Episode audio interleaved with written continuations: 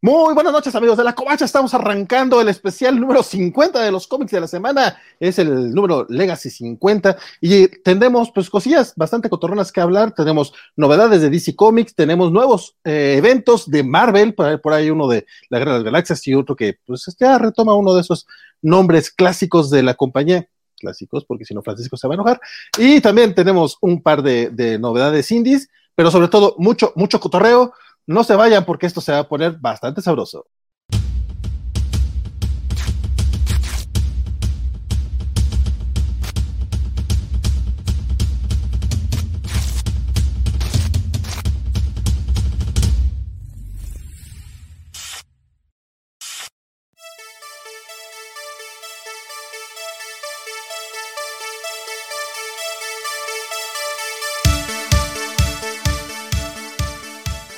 ¿Qué tal a toda la gente bonita que ya se, se empieza acá a, a, sumarse a través de YouTube y de Twitch? Y también a la gente que no es bonita, a los feos, también los queremos aquí porque somos bastante feos. Mi nombre es Valentín García y desde la Perla Tapatía no, me acompañan mi queridísimo amigo. Mira, ya subí de categoría, ahora soy su queridísimo amigo. Creo que no me voy a poner tantos adjetivos como con Francisco, pero voy subiendo de categoría. Muy buenas noches, estimados, soy Bernardo Arteaga. Espero que se encuentren muy bien. Lo que pasa es que hay que apapachar a nuestro hermano del alma, queridísimo un pilar de la covacha que sin él esto no podría ser posible. Desde la Ciudad de México se conecta. No grites, carnal, no grites. Este, ¿Qué tal, muchachos? Francisco Espinosa, gracias por estar aquí. Ah, barbet. No. De veras.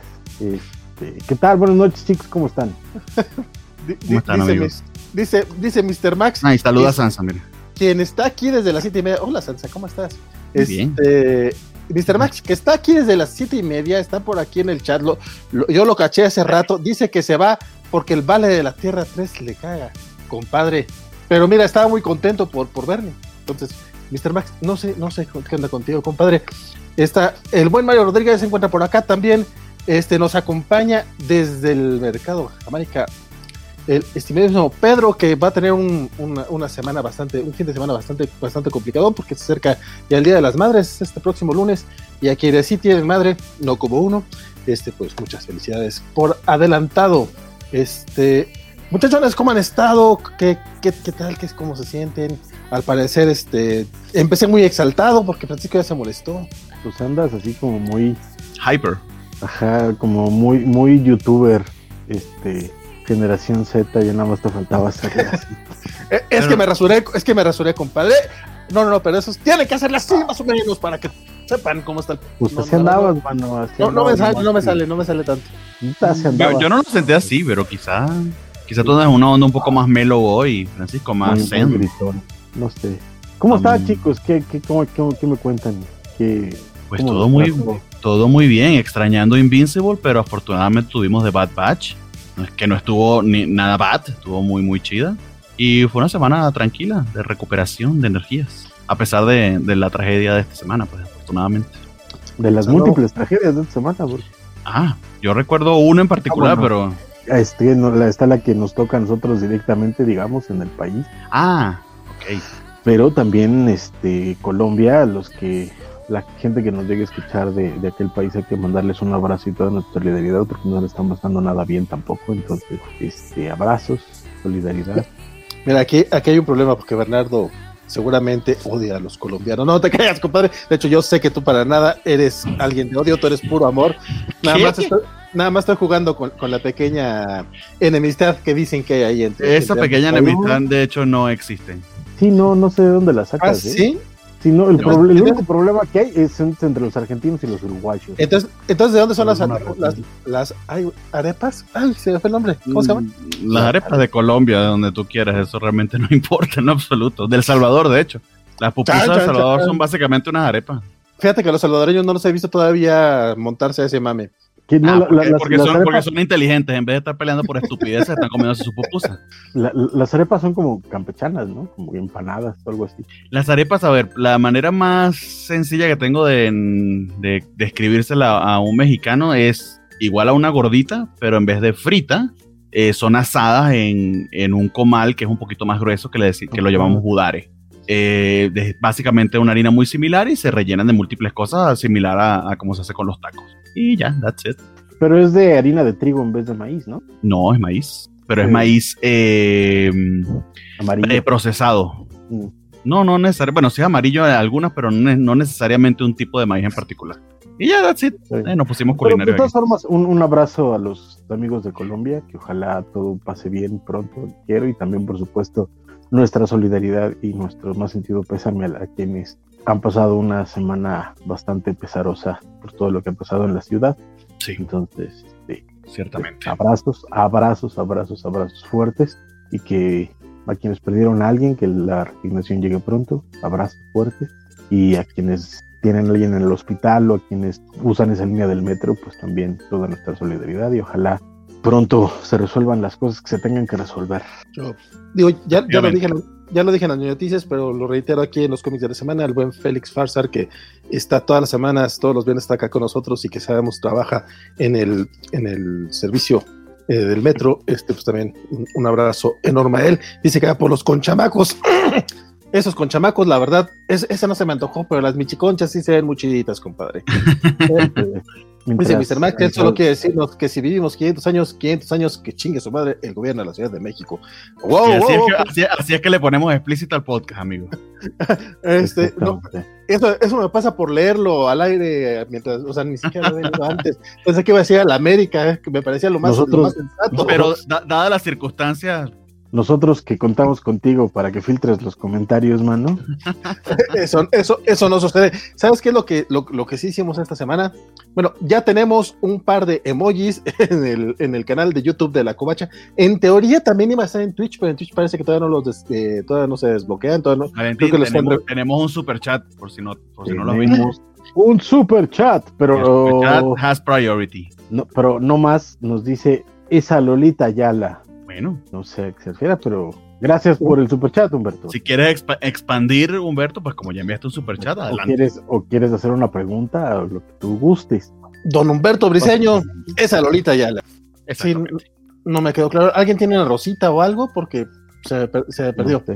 Este, ese vale sin barba, no es vale, dicen por acá Alejandro Guerra y Mr. Por ahí alguien, por ahí alguien dijo que cada vez te parece más a mí. Yo creo que es lo contrario. Puede que cada vez yo me parezca a Valentín, de puro aprecio y respeto que le tengo, estoy emulándolo. Este, no, Fíjate no, todo lo que tengo que hacer a ver si me mandan una taza, amigo. No, le, no, le vi la cara a Francisco de. mm, como, co- como está suscrito al canal de YouTube, probablemente para diciembre o febrero del año pasado recibas uh, una taza. Del año- con- del año- seguro viene, o sea, la- del año viene con la pasado. vacuna adentro. Del año pasado ya estuvo que Por, por eso traiciono como así, vale. Por así eso las aplica, vale, sí. Mira, te va a tocar el año pasado, así de- Ah, Oye. muy bien. Te- Solo tienes que No. viajar en el tiempo. Exactamente. Lucha, Lucha Mex este, a- el- movió su bolita, oh, la, la bola 8 de, de los ¿Eh? cuatro. What? TMI, TMI, my friend. Este, el Luchamex la- me lanzó la pregunta en, en Twitch, utilizando sus cobacholares, nos pregunta cuál ha sido un buen retcon. Eh, está muy abierta la, la pregunta, pero bueno, te podría decir que el de los pat- el de las patoaventuras. No, espérate, no, Red- no es retcon, ese es No, es que ese no es un retcon. Un, de estos tendríamos que, que hacer, de entre todos los planes que tengo en mi vida que nunca hago, porque soy procrastinador profesional, entre otras varias formas de decir que no hago ni madres, este, Ay, ay, la idea es, te- tengo esta idea de hacer una, una, una explicación de qué es un reboot, qué es un retcon, qué es un relaunch y qué es todas estas versiones extrañas que en el lenguaje geek de pronto se, se, se convirtieron. Porque sí, tienes razón, los DuckTales no son un retcon, son un reboot. Sí, sí, De sí. hecho, ni siquiera es un reboot. Lo un de, relaunch. lo, de, lo de Mr. Miracle con Alan. Moore, eso sería un retcon. ¿Cuál? ¿Lo de Mr. qué? Mr. Miracle. Mr. No, Miracle, no, es eh, Miracle Man, Miracle Miracle, Man. Man. perdón, Miracle, Miracle Man. Man. ¿Ese sería un retcon o no? Eh, sí, o un relaunch. una forma. Sí, es un retcon. De hecho, incluso desde eh, su lección de anatomía en Something es un retcon también. Ok, Porque entonces, cambió, cambió, cambió la visión del origen. Lo que hizo, por ejemplo, también. lamento mencionarlo, porque la verdad, por, por- por mencionar los, los, los feos. Este, Jeff Jones y Gary Frank con su eh, Secret Origin eh, es, un, es un retcon también porque no reiniciaron la continuidad, sino que simplemente dijeron todo lo que sabías antes de vale madre. Y lo mismo pasó porque el aprovecharon y todo salió cuando estaban eh, regresando a, a Krypton y a Kandor a, la Tierra y de pronto resulta que existió un nuevo Krypton y una etapa muy oscura en los cómics de Superman. O sea que eso sería lo, contrario a un buen retcon, sería... Exactamente. Redcons gachos, este, estoy pensando en un Redcon. Pues ah, yo diría precisamente lo de Alan Moore, o sea, me vino a la mente Alan Moore, pero quería preguntar primero porque no estoy muy claro entre las diferencias. De hecho, ese programa me ayudaría a mí mucho si lo llegas a hacer. Si es que. O sea, parece preguntar, pero cualquier cosa que haya hecho Alan Moore de pues reiniciar, pues, chida, ese es un buen ejemplo. Adelante, Redcon, Redcon es eso, básicamente, es, lo dices, eh, continuidad retroactiva, o sea, es cuando dices, ¿te acuerdas eso que pasó? Pues ah. no pasó, pasó otra cosa. Entonces, eso es un, eso es un Redcon. Ah, o sea que es un gaslighting. más o menos lo que acaba de pasar, eh, no, no, no, pero más o menos lo que acaba de pasar ahora en, en The Bad Batch, que de repente como que hicieron menos el canon de Kanan, el último Padawan de los cómics, y te cambiaron algunas cositas por ahí. Pues yo le, hice la pregunta a Guaco y él me dijo que, no era tan redco. Lo, que pasa con, lo que pasa con, Star Wars en particular es que eh, todo entra y nada entra. O sea, el problema que tiene eh, eh, la, continuidad de Star Wars es que lo único que en realidad, en realidad, en realidad sabemos que es canon es este películas y series de televisión. Películas y series de televisión. Este, novelas, cómics y todo eso durante muchísimos años, todo lo que salía con el logo de Lucasfilm se suponía que sí estaba en, canon, hasta que un día George Lucas dijo, ¿saben qué? Eso ya no, y, ya se fue al diablo todo Que yo creo que, yo creo que lo dijo cuando tenía que escribir las la precuelas y dijo, no, yo no me alerto a esa madre. un, poquito, sí, un poquito, un poquito sí pasó por ahí. Pero ese, ese es un poco el problema. Eh, y entonces cuando tiene, es que cuando tienes ese tipo de franquicias que por eh, en, en, este eh, necesidad capitalista de sacar dinero de hasta por debajo de las piedras y que le metes el logo a cualquier cantidad de productos oficiales que de pronto todo eso tarde o temprano va a ser retconeado. El problema con eso es que en realidad no puedes decir que es retconeado porque tampoco eran exactamente oficiales, o sea, no era continuidad oficial. Si tú eras muy fan y muy clave, puedes defenderlo por horas que eso era continuidad y que te habían dicho y tal, pero en realidad no, lo que es continuidad es... Lo, que, decían en ese momento que lo es, de hecho. Exacto. Bueno, no tanto lo que decían en ese momento que lo es, sino Simplemente es eh, películas y series de televisión, que es lo más este, masivo, digamos, ¿no? Y, eso queda claro como para cualquier persona. ¿no? Que, o que puede que en un momento nos digan que episodio 9 eh, no es. eh. ajá, que por ejemplo, ese es un poco lo que pasó, eh, incluso a niveles de Redcon, lo que pasó con las ediciones especiales de, de, Star Wars, cuando de pronto este, metió a, a Boba Fett en el, eh, a conversar con Han Solo en el garage o, que de pronto Han Solo disparara primero, no, no disparara primero, perdón.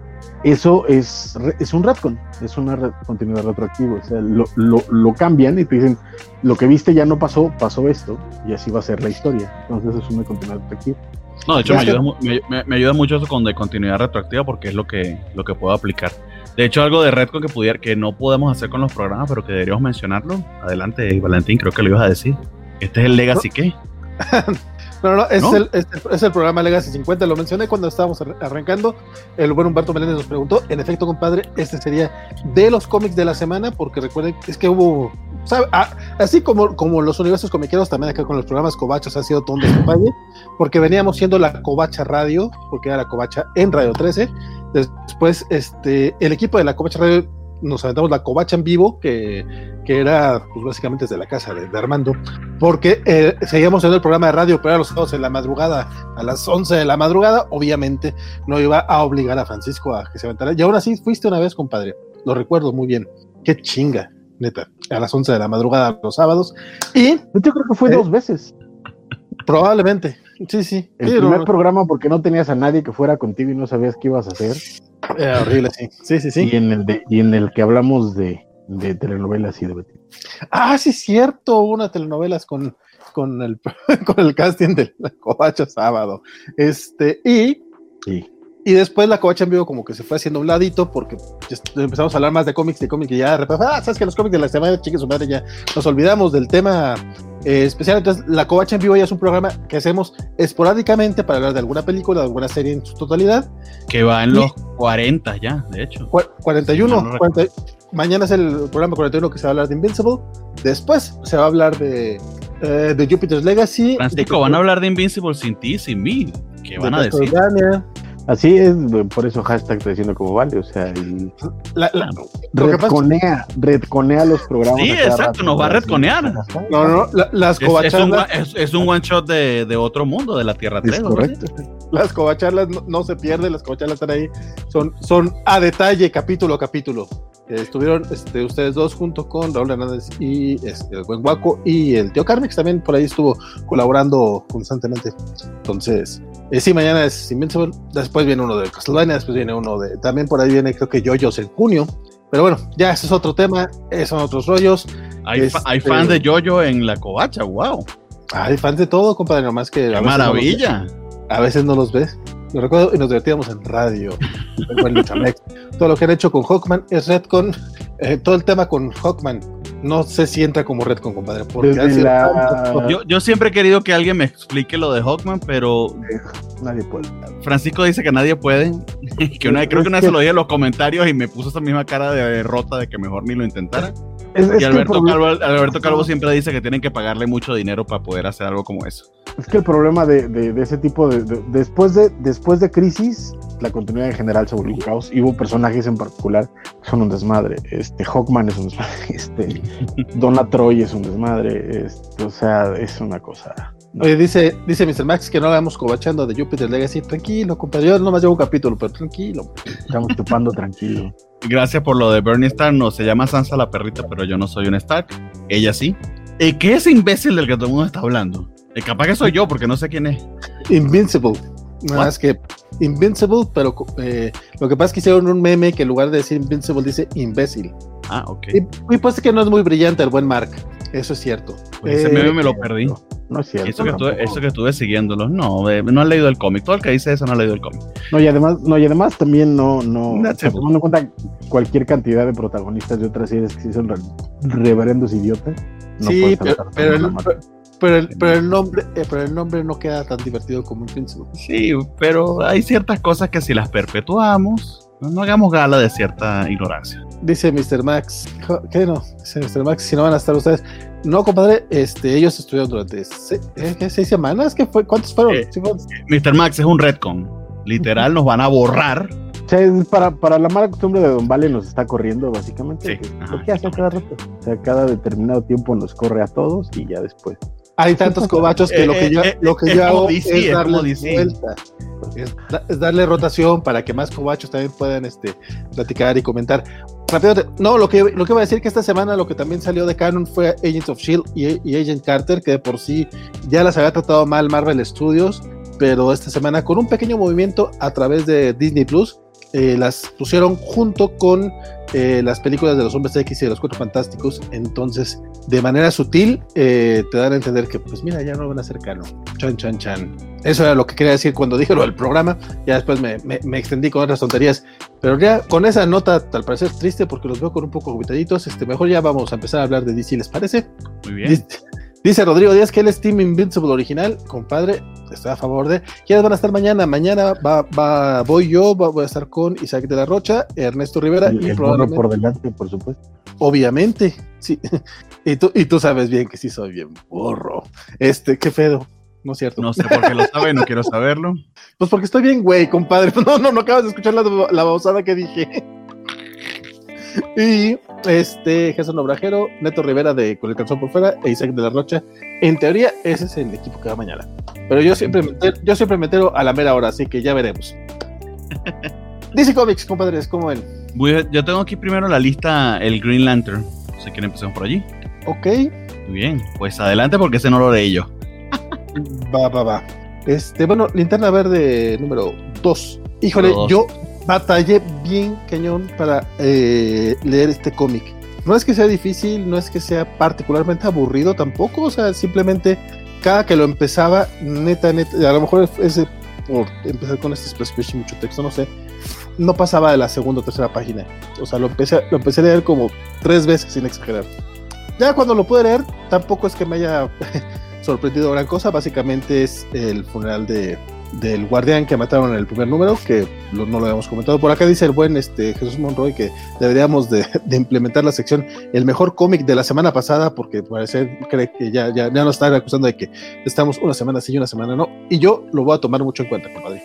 Este tiene mucho foco en, en John Stewart y en lo que va a suceder con los linternas, en teoría, a, bueno, te, van construyendo lo, lo, que va a suceder con los linternas a futuro de entrada, como ya los aceptaron en esta asociación eh, interplanetaria, que se fue los United Planet, ¿no? Esa madre, los, los planetas unidos, eh, pues ya no, no, no, pueden estar en todos los sectores, tienen que reducirlo prácticamente a un tercio.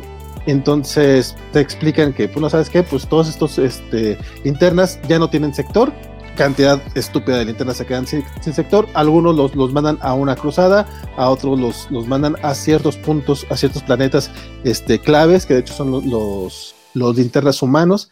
Y de paso nos explican por qué es que hay tantos linternas verdes humanos y te dicen que, que, la, Tierra, así como OA, Krypton y otros, otros tantos planetas, son muy, muy importantes para el multiverso. Eh, eh, sí resulta ser un cómic bastante no, sí es aburrido. Bueno, a mí me aburrió.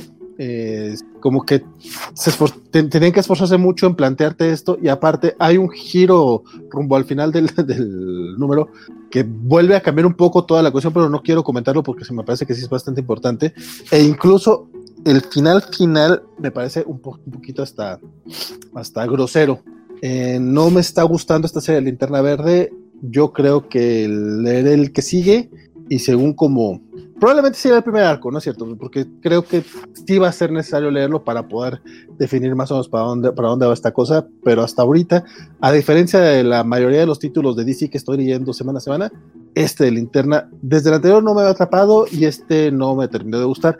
No sé, Francisco, tú que sí lo leíste, dinos eh, a ti qué te pareció. Linterna Verde 2, probablemente no coincidamos. Es correcto, no coincidimos.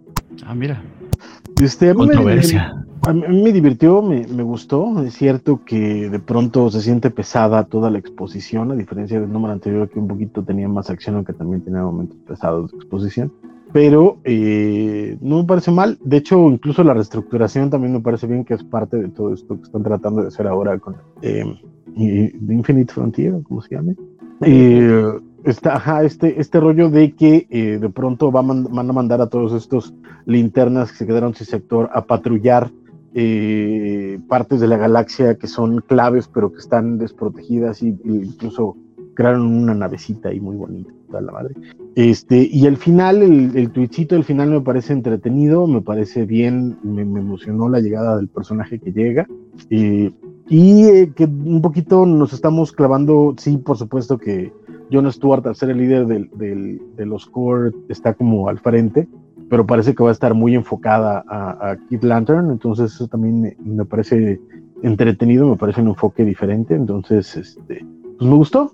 No, no me voló la cabeza, ni creo que sea lo mejor de Green Lantern, ni, ni mucho menos, este, pero me parece bien, incluso ya eh, echándole este, memoria, si se van a recordar los primeros tres o cuatro números de, de Jeff Jones, en los cuales realmente parecía lo que más lucía era el arte de Carlos Pacheco más que los guiones en realidad. Me parecen, eh, este me parece hasta mejor que esos y todos sabemos dónde terminó el, el arco de Jeff Jones y, y, a dónde alcanzó las miras de, del creador. Entonces habrá que darle un chance. De nuevo a mí me gusta, este, quiero ver a dónde va con, con lo que está planteando y veremos qué ocurre. Pues sí, definitivamente veremos qué ocurre. Dice el buen Rodrigo Díaz que el arte de Green Lantern se ve muy bien. Eso sí, este, el apartado gráfico que ahorita eh, no, no, recuerdo bien quién, quién es, pero la verdad es que su dibujo me parece que cumple bastante bien. Eh, por, el, por su lado, el buen Mario Rodríguez dice que cree que el escritor se está enfocando mucho en llegar a lo que plantea en Future State, pero aún así ese numerito sí le gustó a él y aún así lo seguirá leyendo. Eh, eso también es otro tema, ¿no? El tema de Future State, porque parecía que no necesariamente iba a tener que llegar a eso, pues en teoría era nada más eh, posibles futuros, pero en Batman vemos que definitivamente es ese rollo. De hecho, anunciaron esta semana un, un esta semana anunciaron un DC Future State de, de, Red Hood y es como eso, eso estuvo bien raro. Pero... Sí, Sí, sí, sí. Entonces. El más retrasado de todo, casi que meses después de que terminó. Sí, es como, todavía funciona esto. Y Jesús Morroy nos dice: Con este número de linterna verde se enredó, pasan demasiadas cosas, muchos giros en pocas páginas. El, el arte de Green Lantern es Dexter Soy con tintas de Marco Santucci. No los conozco, pero para darle su, su crédito. Todo claro. Y sí, está, y sí está bien bonito. Me recordó un poquito a Mir Candolfo, un poquitito, así levemente. Me dio, la- me dio esa idea. Muy bien, el siguiente este, en la el- lista. Si sí, continuamos, ¿no? Perdón, Valentín. Va. Sí, sí, sí, sí, para el que va. El siguiente en la lista es Batman 108, que ya dijimos que hasta que no llegue al 200, pues no vamos a decirlo en español, porque si no Ah, vamos a estar albu- albureando todos los meses. Este. Me, me- me Y- perdí ese chiste.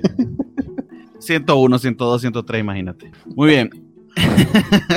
Aquí eh, continuamos pues con, con- con lo que Tinyon desde, desde el número 100 ha estado eh, narrando ah, y sobre todo luego de, de, Future State. Eh, y básicamente continúa en el cliffhanger que nos dejó en el número anterior donde Batman se va a ir a, infiltrar en este grupo de delincuentes. que olvidé el nombre, los Undead, que aparentemente son estos chicos que están ah, haciendo la de como, como la de Robin Hood, ¿no? Robando a los ricos para distribuir entre los pobres. eh, y que le han hecho un poquito la vida complicada a Batman en los últimos números, que ha estado persiguiéndolos, pero sin, sin, mucho, sin mucho éxito.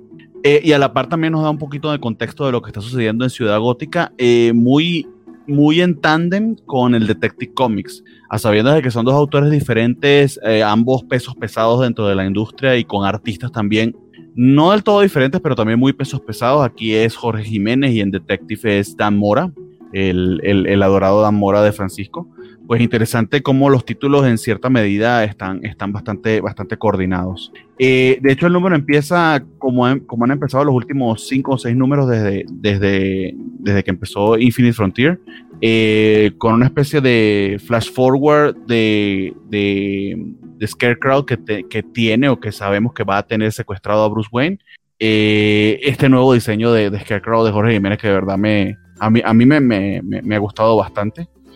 Este, y la historia pues nos coloca en, en la situación del el alcalde Nakano que están básicamente ensalzando a, a, este, a este guardia de seguridad de Arkham que, que, que de hecho lo leímos en, en, el Infinity Frontier Zero como rescató a algunas personas del ataque de, de Joker, eh, perdió una pierna y un brazo en medio de ello eh, y es contactado por este, por este empresario que sabemos que está haciendo tratos medio oscuros porque está, eh, valga la se está tratando de armar su, su ejército de peacemakers, que es esta tecnología que vimos en full, en full development eh, durante Future State. Eh, aparte de eso, pues acompañamos a Batman infiltrándose, bueno, no Batman, Bruce Wayne de hecho, pero aquí como medio disfrazados de, eh, del comisionado gordo o algo así me dio, me dio, la impresión, sobre todo por el bigotillo. Me Matches recordó mucho. ¿Cómo, cómo? Matches Malone es una identidad que tiene Batman para Ah, Matches Malone, ok, Matches Malone, muchas gracias, no, no, no, la, no la conocía. Pero aquí está también con, un, con un vest una vestidura muy, muy, muy, muy moderna para tratar de, de, de, de, infiltrarse en la manera en que se visten y, y, y actúa esta, esta banda, tratando de, mimetizarlos y de poder meterse como, como encubierto. Este, me gustó pues ese, ese, ese diseño un poquito más moderno de, de, Bruce o de esta identidad de Bruce, como, como nos, comenta, nos comenta Francisco.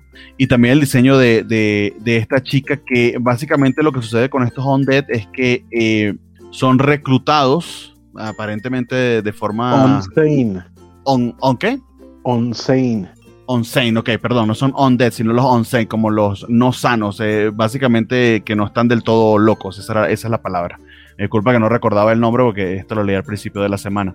Pero el tema es que los reclutan eh, eh, eh, o borran su memoria y también ciertas partes de su, de su cuerpo son reemplazadas para hacerlos medio, medio cyborg y en, o en cierta medida darle ciertas ventajas eh, de combate.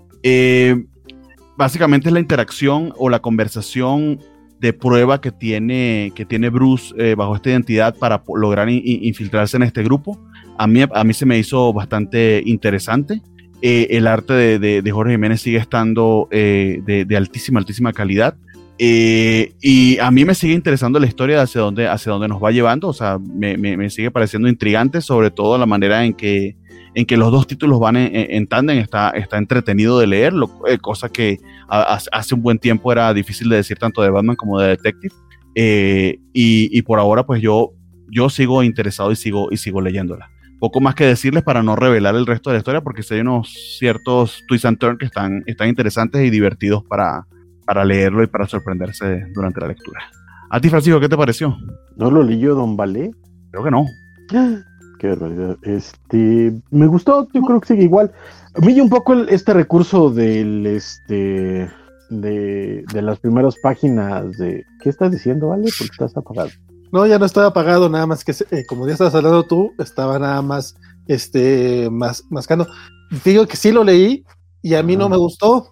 De hecho, incluso el diseño, el diseño de los personajes de, de Jorge Jiménez, que a mí Jorge Jiménez se me hace un chingonazo a la hora del, del detalle, de, de las, de la arquitectura, del storytelling, me gusta, pero sus diseños, como el de Punchline, como el de este personaje, ay, no, o sea, no creo que se vayan a hacer eh, diseños para nada icónicos en ningún momento, no, no me gustan. El, la historia también me dio mucha, mucha, mucha flojera, o sea, básicamente fue nada más contarnos el mundo este y no, no sé, a mí yo no tengo mucho más que agregar, me, me, me, dio mucha flojera. Ahora sí, Francisco, puedes seguir hablando tú para no interrumpirte más. Discúlpeme, compadre.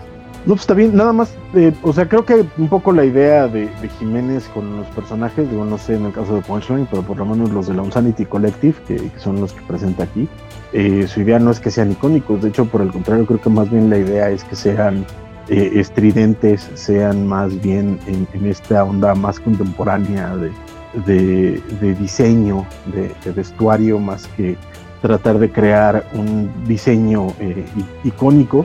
Eh, pero a mí me, me, de nuevo me gusta creo que lo que está haciendo lo que está haciendo Tim pero a lo que iba un poquito al principio el recurso de las primeras páginas donde Batman está este ya siendo prisionero de, de este nuevo Scarecrow y, y, nos dice recuerda cómo llegaste aquí recuerda cómo llegaste aquí nos cuenta todo el número ya llevamos tres números así ya es poquito demasiado, sobre todo porque las primeras, ajá, sobre todo porque no te está adelantando nada en las primeras páginas. Las primeras páginas están siendo desperdiciadas por completo más que para hacerte este, eh, este gimmick del, del, ah, recuerda lo que pasó y dos semanas antes, pero, o sea, no, no, no revela nada, no nos da nada, no juega con nada y se vuelve un poquito pesado. Si se hubiera quedado en el primer número o algo así, pues mira, todavía, o ya hubiéramos llegado al, a, cómo lo captura, pues mira, ya, ya tendríamos algo que contar. ¿no? De ahí en fuera, el número me parece que funciona bien.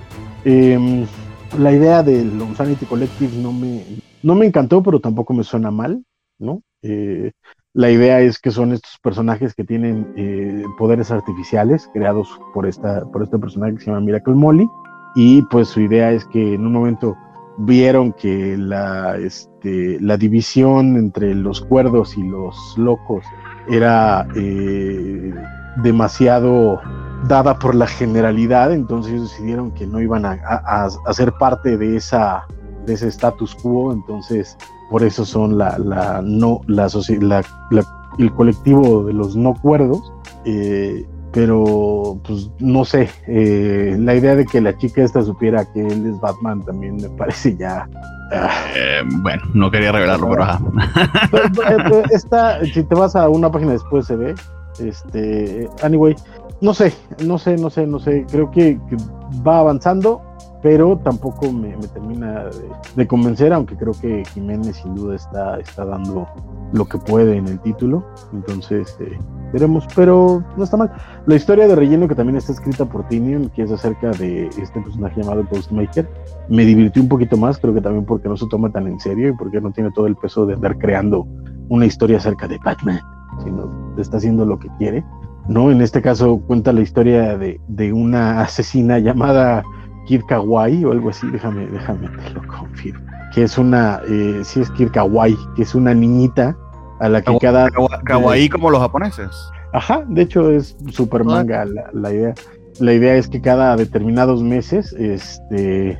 Eh, no eres kawaii, Valentín, por favor, no hagas eso. A nuestros amigos en audio, menos mal que nos escuchan por audio.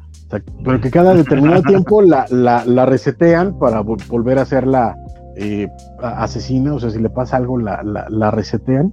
Este, está, está interesante y creo que me parece más divertido y el arte también me parece que es bastante bueno, pero este, hasta ahí. Tienes razón, bastante manga. Yo sí no leí esta historia adicional, pero sí.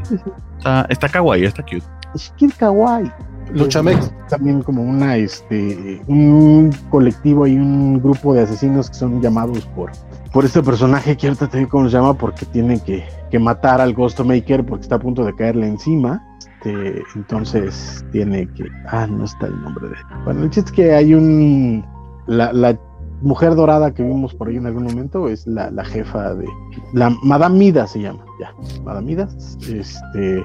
Y tiene que detener al Ghostmaker, entonces por eso llama a todos los asesinos. Y todos estos asesinos eh, ya han tenido encuentros con, con Ghostmaker. Uno de ellos es Killer Croc, por supuesto, que ya lo vimos por ahí. Y este. Y pues esa es la onda. Pero ya, hasta ahí. Va, Dice el Valentín este, que le dio mucha hueva. sí, no, pero Perdóname no, por darte mucha hueva, disculpa. Yo, yo hace rato que las historias de DC que, que básicamente están incluyendo dos para poder salir mensualmente, eh, yo no estoy leyendo la historia adicional. Sorry. Yo depende de, de cuál y de quién la haga. En este caso, como lo escribe Tinion, no me, no me molesta. Pero por ejemplo, la de Midnighter, que viene en uno de los de Superman, la ignoro porque me leí la primera y no me gustó para nada, entonces no la necesito. Y hay una de Red Hood. No, no, no me acuerdo, no, porque Red Hood. No, la de Red Hood es lo de Sedarsky, ¿no? Sí, no, pero, Pero está- hay, estaba hay también una adicional. State. de- Estaba Ok. pensando en Future State, no me acuerdo, pero había, había- la de Wonder Woman también me gusta bastante. Eh, Eh, de hecho, esa sería la excepción. Está muy, muy, muy bonita. Este, mi, res- mi, mi comentario a que también me da harta hueá me refiere al cómic porque Luchamex nos decía que estuvo extraño y casi se duerme con el cómic, con el de Batman. Eh, Mario Rodríguez dice como un diseño medio cyberpunk el que está Bien. proponiendo Sí. este Jorge Jiménez. Jorge Jiménez. Y Alfredo Alarcón dice todos sabemos que Batman, al igual que Spider-Man, son tan populares que están destinados a la mediocridad para mantener un status quo. Hay más oportunidad de ver algo bueno en una serie derivada. Creo que también esa ya es una sobresimplificación de muchas cosas. Entiendo, entiendo tu punto y entiendo por qué lo dices, pero por ejemplo en el caso de Spider-Man, que tuvo unos años horribles, verdaderamente horribles, espantosos, Como 10. eh, más me atrevo a decir unos 20 añitos, este, bastante, bastante malos. Y de pronto cuando salió el, el Brand New Day con todo y el mefistazo, que fue un, para mi gusto un pésimo movimiento, por lo menos mal hecho, o sea, no lo necesitaban, me parecía a mí. Pero los primeros títulos del Brand New Day de pronto regresaron a un Spidey bastante entretenido, bastante bien hecho, bastante bien escrito. Que el problema ahí no fue, ahí el problema puedes decir, es que la editorial quiso regresar a la normalidad. Pues sí, por ese regreso a la normalidad, de pronto nos volvió a dar un título legible que después de 20 años no habíamos tenido. Entonces, eh, no sé cómo, cómo, cómo decirlo, pero creo que ah, sí es una sobresimplificación, entiendo de dónde viene, entiendo cuál es el problema con las demandas editoriales, con esos títulos que de pronto tienen que vender demasiado y les meten demasiada presión editorial a los creativos, pero me parece que la idea es que si lo hacen bien no tiene por qué ser este ni mediocre, ni, ni el status quo tiene por qué impedir contar buenas historias en realidad. El Quizá no, quizá no sea disruptivo, pero no necesariamente malo por, por ser clásico, vamos a decirlo así. Exacto, y no, y no lo necesitan, ¿eh? O sea, de hecho, ah, ahorita lamentablemente ya son complicados de conseguir, pero seguro en digital los pueden encontrar si, si los compran en Comixology o así. Eh, empezaron a reeditar ya los Batman post- post-crisis en Ujú. dos series. Eh, Batman Caped Crusader para Batman y Batman Dark Knight Detective para los Detective Comics. Eh, y son los, los, los títulos que salieron despuesito de, de Crisis. Y era status quo, status quo, status quo, forever and ever. Este, y están Pero entretenido. bien- están muy bien hechos, o sea, no, no tienen mucha falla. Entonces, creo que no tienes que romper el status quo siempre de los personajes, aunque entiendo que existe esa, esa idea, pero creo que los cómics, El Hombre Araña tuvo 30 años bastante bien escritos, con sus altas y sus bajas, sin duda, pero bastante bien hechos, y que no necesariamente tenían que romper el status quo, la idea era contar buenas historias con ese status. Eh, me viene a la mente, hablando de post-crisis, el Superman de John Byrne que, que leí el volumen 1 hace poquito. Bastante clásico, bastante status quo. No es que está haciendo un Superman diferente. Bueno, sí es en cierta medida diferente su Superman, ¿no? Pero, pero lo sentí como una lectura, digamos, mellow, pero súper entretenida. A mí lo que me, A mí me, gustó me bastante lo estoy leyendo con 30 años de diferencia. A mí lo que me gustó del, del la reinvención de Superman de post-crisis es que en realidad a Superman lo tocaron poco, ¿eh? O sea, le bajaron los poderes poquito, tampoco, tampoco tanto. sea, nada más trataron de hacerlo un poquito más humano, precisamente por este rollo de que la gente decía, es que es tan poderoso que es aburrido, entonces le bajaron los poderes un poquillo, pero aún así sigue siendo Superman, y lo que cambiaron en realidad fue su mundo alrededor, o sea, de pronto Lois ya no era la mujer en peligro, sino una, una reportera capaz y ganadora del Pulitzer y arriesgada y, y, y, con pantalones, ¿no? Un Lex Luthor que dejó de ser el científico loco enojado porque se había quedado pelón y que cada tres meses inventaba un nuevo tipo de kriptonita o un robot diferente para tratar de ganarle a Superman, pues lo volvieron en, en Donald Trump, en un neoliberal eh, corrupto. Que por cierto, en el, en el primero o segundo número dice que es que vengo de regresando de mis campos petroleros en Venezuela. John Biden, no hiciste tu investigación porque unos 10 años antes Venezuela había nacionalizado su petróleo, pero... ¿El, del 85? Sí, como el, el 70 y pico ya habíamos nacionalizado pues igual, igual andaba por detrás de, de ey, la ey, marina, porque es, porque todos sabemos de esas historias y además es Lex. No, no, por supuesto, sí. ¿No? Entonces. No, pero fue, fue, fue, fue, fue entretenido leer que la referencia que consiguió para decirlo multimillonario y que era, que es Lex Luthor. Eh, en esos 80 era, pero era eso, que venía o sea, su popular, su y, y, y, parte de esa reinvención me encanta, porque es un rollo de, ¿sabes qué? Esta idea del científico loco que es súper brillante, súper increíble, porque cada número termina siendo arrestado por crear robots y por crear kriptonita muy tonta. Entonces lo crearon en, una, un ser intocable por Superman. Realmente el ex Luthor es, hasta que se sale John Barnes, por supuesto. Lex Luthor es intocable. No, no le puede hacer nada porque el hombre siempre está al margen de la ley. Y cuando hace cosas fuera de la ley, lo hace tan bien que no, no le puedes imputar nada. Y que, no. y, que a la par, y que a la par Superman sigue siendo pues este hombre noble que no va a irse a, la, a, lo, a lo bobo a, a vengarse. Esto, o sea, eh, eh, de, de, nuevo, no está haciendo nada muy revolucionario con el personaje, pero está, está haciendo buenas historias, son entretenidísimas. Entonces yo creo que dice, hay bemoles. Félix Farsar este, era el último sobreviviente de Krypton, sí, durante muchísimos años. Eh, bueno, Así que, que, que, que después había gente de Krypton hasta hasta en, por sí, exacto. Pero en este caso particular, él, él, era parte de. Entonces, lo que hicieron fue tratar de modernizar el mundo para que Superman tuviera sentido en él. Pero Superman seguía siendo Superman, y eso era lo bonito de, de esa época de Superman. Por eso te digo, o sea, creo que el status quo no es un problema cuando sabes escribir historias que están realmente basadas en el corazón del personaje. No tienes por qué tener mucho problema. El problema es que. Eh, lo que creo que el problema que tienen las editoriales no es que quieren mantener el status quo, sino que por el contrario, quieren vender la ilusión del cambio del status quo constantemente y que no, no, no frula, ¿no? Que es lo que pasó con la muerte de Superman, la, el Night's Quest, este, el la, la, boda, la, boda, de Batman hace poquito. Exacto, como que todo el, todo el rato es tratar de inventar un gimmick para decir, vamos a cambiar el status quo y en realidad no cambian nada. Entonces eso es lo que termina forzando las historias que no se no buenas. Y creo que ya aburrimos a Vale porque ya está no, viendo no, no, el partido del Cruz Azul o no sé. No, no, Cruz Azul no juega esta semana porque pasó de primer lugar a la liguilla. No tiene que andar en repesca ni nada. No, estaba saludando a la gente de Twitch porque ya hay varios por acá.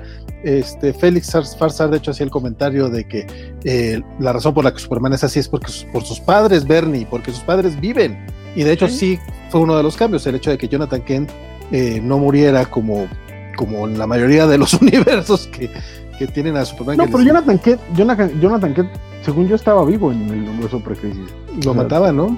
No, a Jonathan no. Los papás ahí estaban. nadie los el problema con los papás es que nadie los pelaba. O sea, las historias sí, de Superman con, eran con, yo, con raras. Este, al menos en, este, la de John Byrne, lo que yo he notado es que sí tienen, tienen no, preponderancia no. en la historia. Y aparecían en los de Superboy. Sí. Aparecían en las de Superboy a cada rato. Pero los de Superman en realidad ni los pelaban. O sea, estaba como que el mundo de, de, de Smallville, que era totalmente Superboy, y el mundo de Metrópolis, que era totalmente Superman. Entonces, en realidad, los padres no, no, no los pelaban tanto.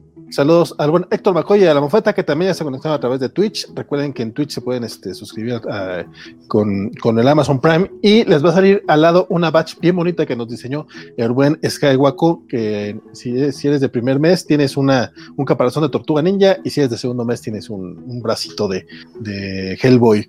Alejandro Guerra a través de YouTube nos pregunta que si acaso ya es hora de tener un Jorge Jiménez chiquito bebé. Lo que pasa es que Chiquito no. Bebé son los consentidos de Francisco, entonces es muy de él. Pero a mí el arte de Jorge Jiménez me gusta muchísimo. Creería que con el mismo amor que Francisco le tiene a No, lo, lo, lo, adoro y creo que es impresionante. Jorge Jiménez es un artistazazo. Pues Big, Martínez dice, chiquito. Big Martínez dice que Jorge Jiménez se saca la polla y dice, mira cómo dibuja un profesional. Lo malo es que no cuenta mucho. No, la yo, creo que es que cuen- sí. yo creo que cuenta bastante. O sea, si tú hablas de, de- ¿Cuáles son los superstars ahorita? La gente que dibuja Batman. ¿Quiénes están dibujando Batman? Dan Mora y Jorge Jiménez. Son los, los dibujantes superstars ahorita en el mundo de cómics de superhéroes. O sea, por algo están donde No, y, están. de hecho, y de hecho, quieres ver cómo narra, bú- búscate ahorita que afortunadamente no está tan caro el, el ómnibus de los de Super Sons en Amazon. El grueso es Jorge Jiménez y qué trabajazo hizo. O sea, con Y guiones es de Tomasi. Fíjate que no tanto, ¿eh? no, es de los grandes, de no es de los que calzan grande. Pero este eh, el grueso de esa serie le hizo Jorge Jiménez y está impresionante, impresionante. El buen Félix dice que no, Francisco, según, según él, no vivían. Creo que, Este, creo que ya al final, al final de los años de, de, de precrisis, algo, le- algo pasó con Jonathan, pero durante el grueso de, de, su, de, su, de sus años estu- han estado vivos los padres de, Superman, hasta que también después de, de la muerte de Superman mataron a Jonathan también y después regresó. y- No, no, en los cómics este, a Jonathan lo mataron ya hasta hace como unos 10 años, mucho después de la muerte de Superman. Pero en todos los No, universos. la muerte de Superman, el que lo regresa es su papi. Ay, güey, sí es cierto. No, pero lo regresa porque tiene un. Y eso, y eso, y eso que es señora porquería, no, no, no. eh, La es- ignoré. Es, pero- un, es un infarto. No, pero sí siguió.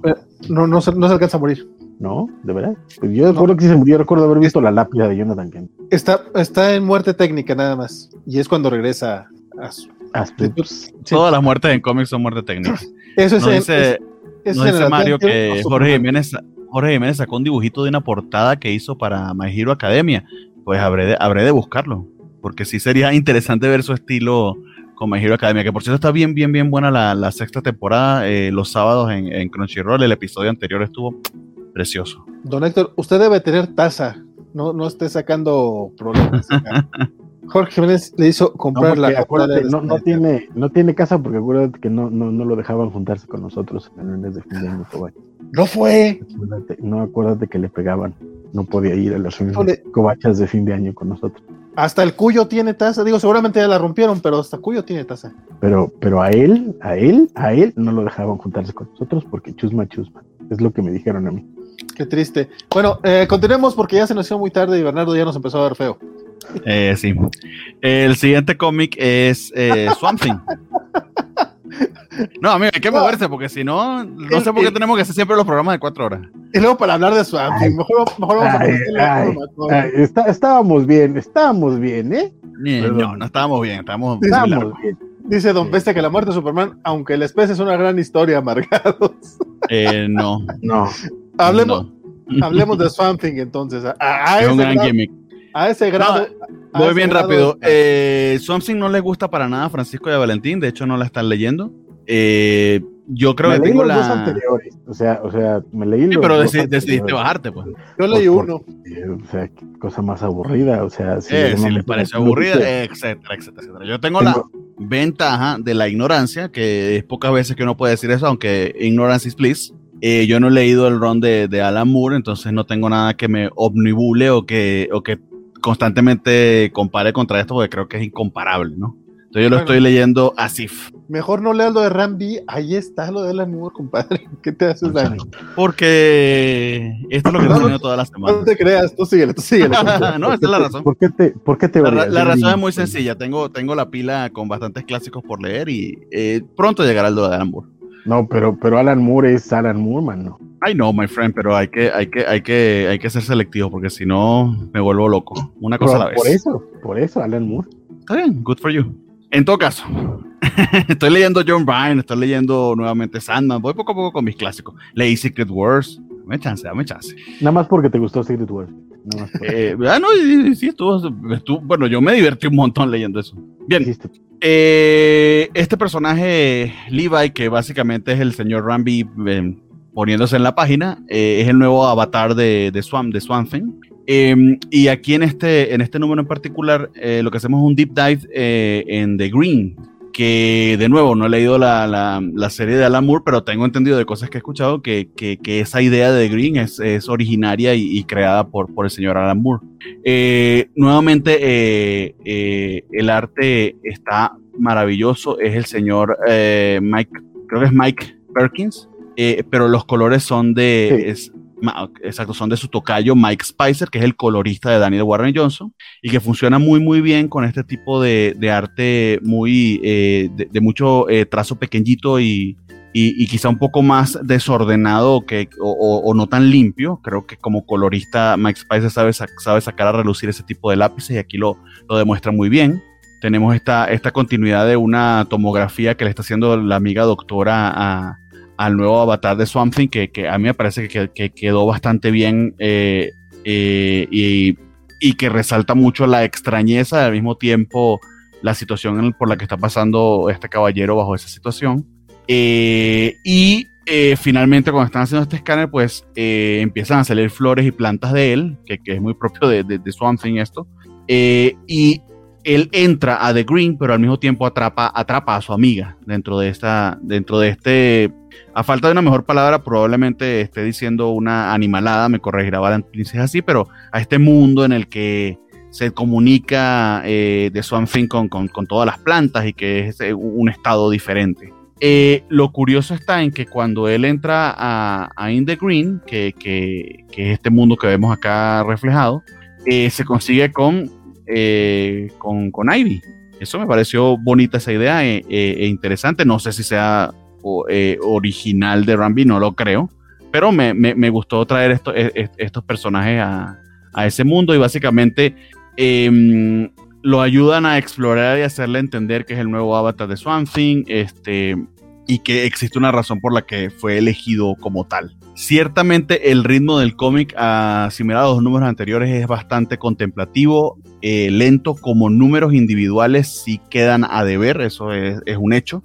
Eh, yo como tuve la oportunidad de hacer catch-up, eh, quizá no me aburrí tanto, pero sí entendería que leerlos mensualmente sí, sí, sí ciertamente no, no suma, entonces sí, sí, puedo entender por qué tanto Valentín como Francisco se, se bajaron, pero al menos como idea lo que están explorando acá eh, el hecho de que están colocando a Ivy en medio, en, medio de, la, de, este mundo y eh, como una especie de, no, si no de antagonista, al menos de acompañante.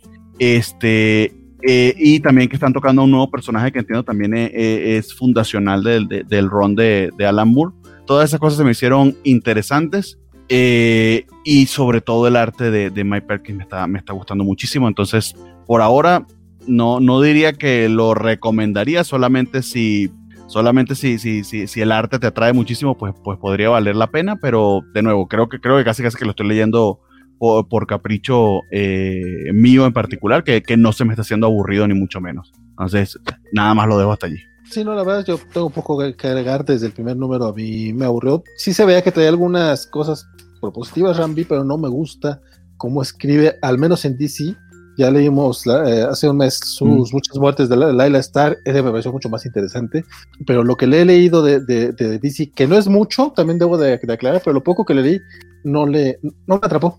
Oye, y, ha escrito bastante, o sea, que ha tenido oportunidades y con cosas muy diferentes, porque está escribiendo también Catwoman, pero eso sí fue, ese sí fue horrible.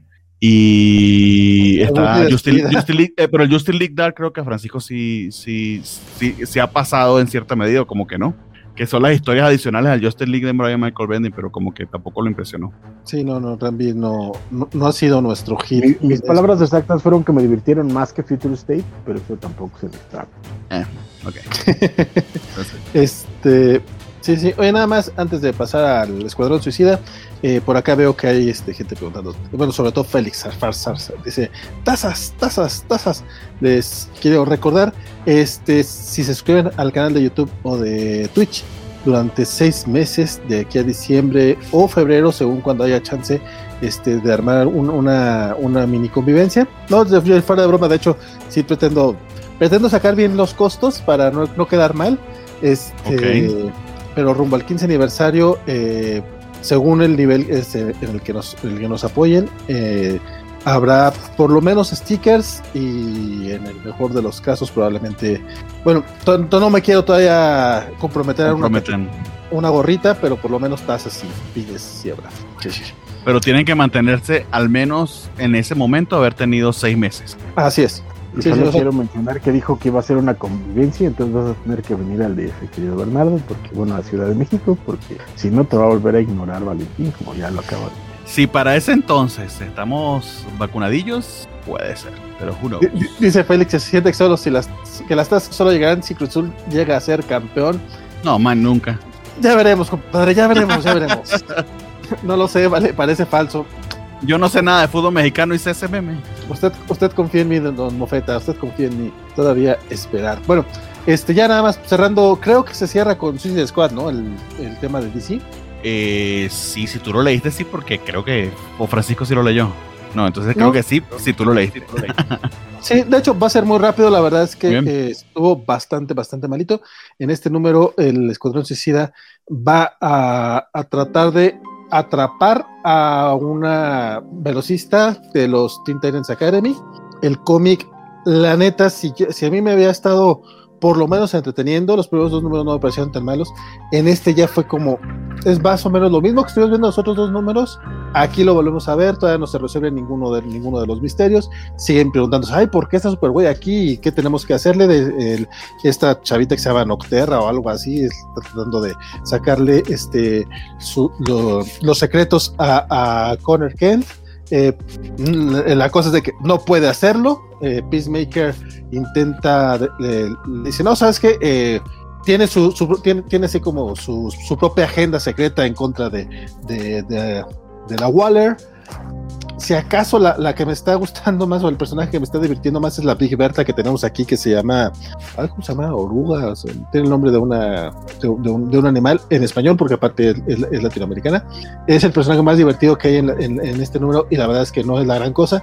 Toda, toda la secuencia de cuando tratan de, de detener a la velocista estuvo súper aburrido y nada más, eh, nada más sirvió para hacer el setting rumbo al crossover que van a tener con Teen Titans Academy porque este cómic continúa en Teen, Teen Titans Academy 3, una serie que no he leído y que no estoy seguro de querer leer y, y ya estoy a dos de bajarme del Escuadrón Suicida.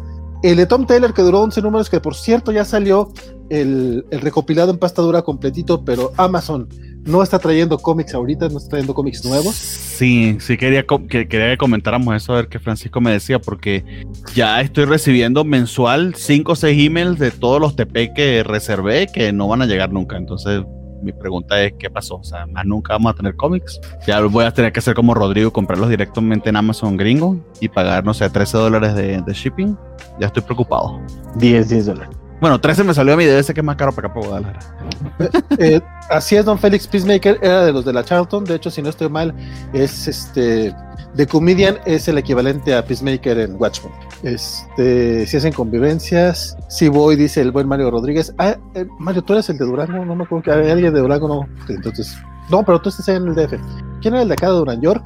No importa, donde Y si sea. hay uno de Durango, a pesar de que él está en Durango, lo va a hacer ir a Ciudad de México para que agarre la taza, seguro. No, no, no. O sea, es a lo que, es a lo que me refería. El que, que desciende de acá de Durango también podremos este, ponernos de acuerdo. Este, el cómic, eh, a grandes rasgos, eh, no, no, no, no, no está chido.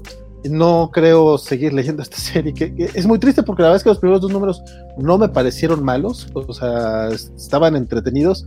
Este me, me quitó totalmente las ganas de seguir leyendo el Escuadrón Suicida. Digo, yo sé que no, no- iba a ser difícil que estuvieran los, los niveles chidos, nos asustaran de bla, bla, bla no tiene eh, una identidad, no tienen, o sea, sí, en los otros números se morían todos, pero todos los que traían el, el Dead Man Walking, o sea, ninguno era sorpresivo, ninguno, ni siquiera te alcanzabas a encariñar con los personajes, y en este número, que aparte creo que no muere nadie, creo que si, no, si mal no recuerdo, no muere nadie, que termina siendo bastante, bastante de paso, y rumbo a un crossover que me interesa poco, poco, poco. Entonces, bueno, entonces no te gustó nada. Ah, y- sí.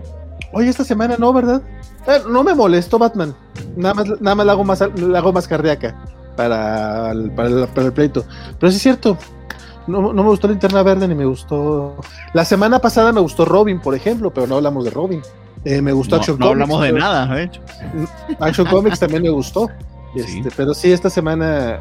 Y mira, la verdad el, es que. el Batman eh, Superman de Jin Lun Yang estuvo precioso. Bueno, a mí me pareció precioso, perdón. no, no lo leí, no lo leí, sí es cierto, lo tengo pendiente. Vale mucho la pena. Pero bueno, eh, esta semana DC no fue mi hit. Bueno, la verdad es que nada fue mi hit esta semana, ¿eh? Porque ahorita que pasemos Ay, a Marvel, Pero A lo ya mejor- va, no hemos, no hemos empezado los otros y ya estás adelantando. a lo mejor anduve de malas, fíjate. Eh, puede ser, revísate. No, no en cámara, no en cámara. Una mala situación en el trono. A lo mejor, fíjate, a lo mejor ando, an- ando un poco estreñido. No, no, no es cierto. A ver, este, vamos con Marvel. A ver, ¿qué cae de Marvel, compadre? Cuéntenme. Pues tengo de Marvel. eh, O- o- o- tenemos o dos números uno. ¿O quieren hablar del chisme de Amazon antes? Pues que no hay mucho que decir, Es ¿no? que yo no tengo más que decir que estoy en la espera, pero que no sé nada. No sé si ustedes sepan Pues algo es que más. no, no tenemos inside in- information. Sí, no.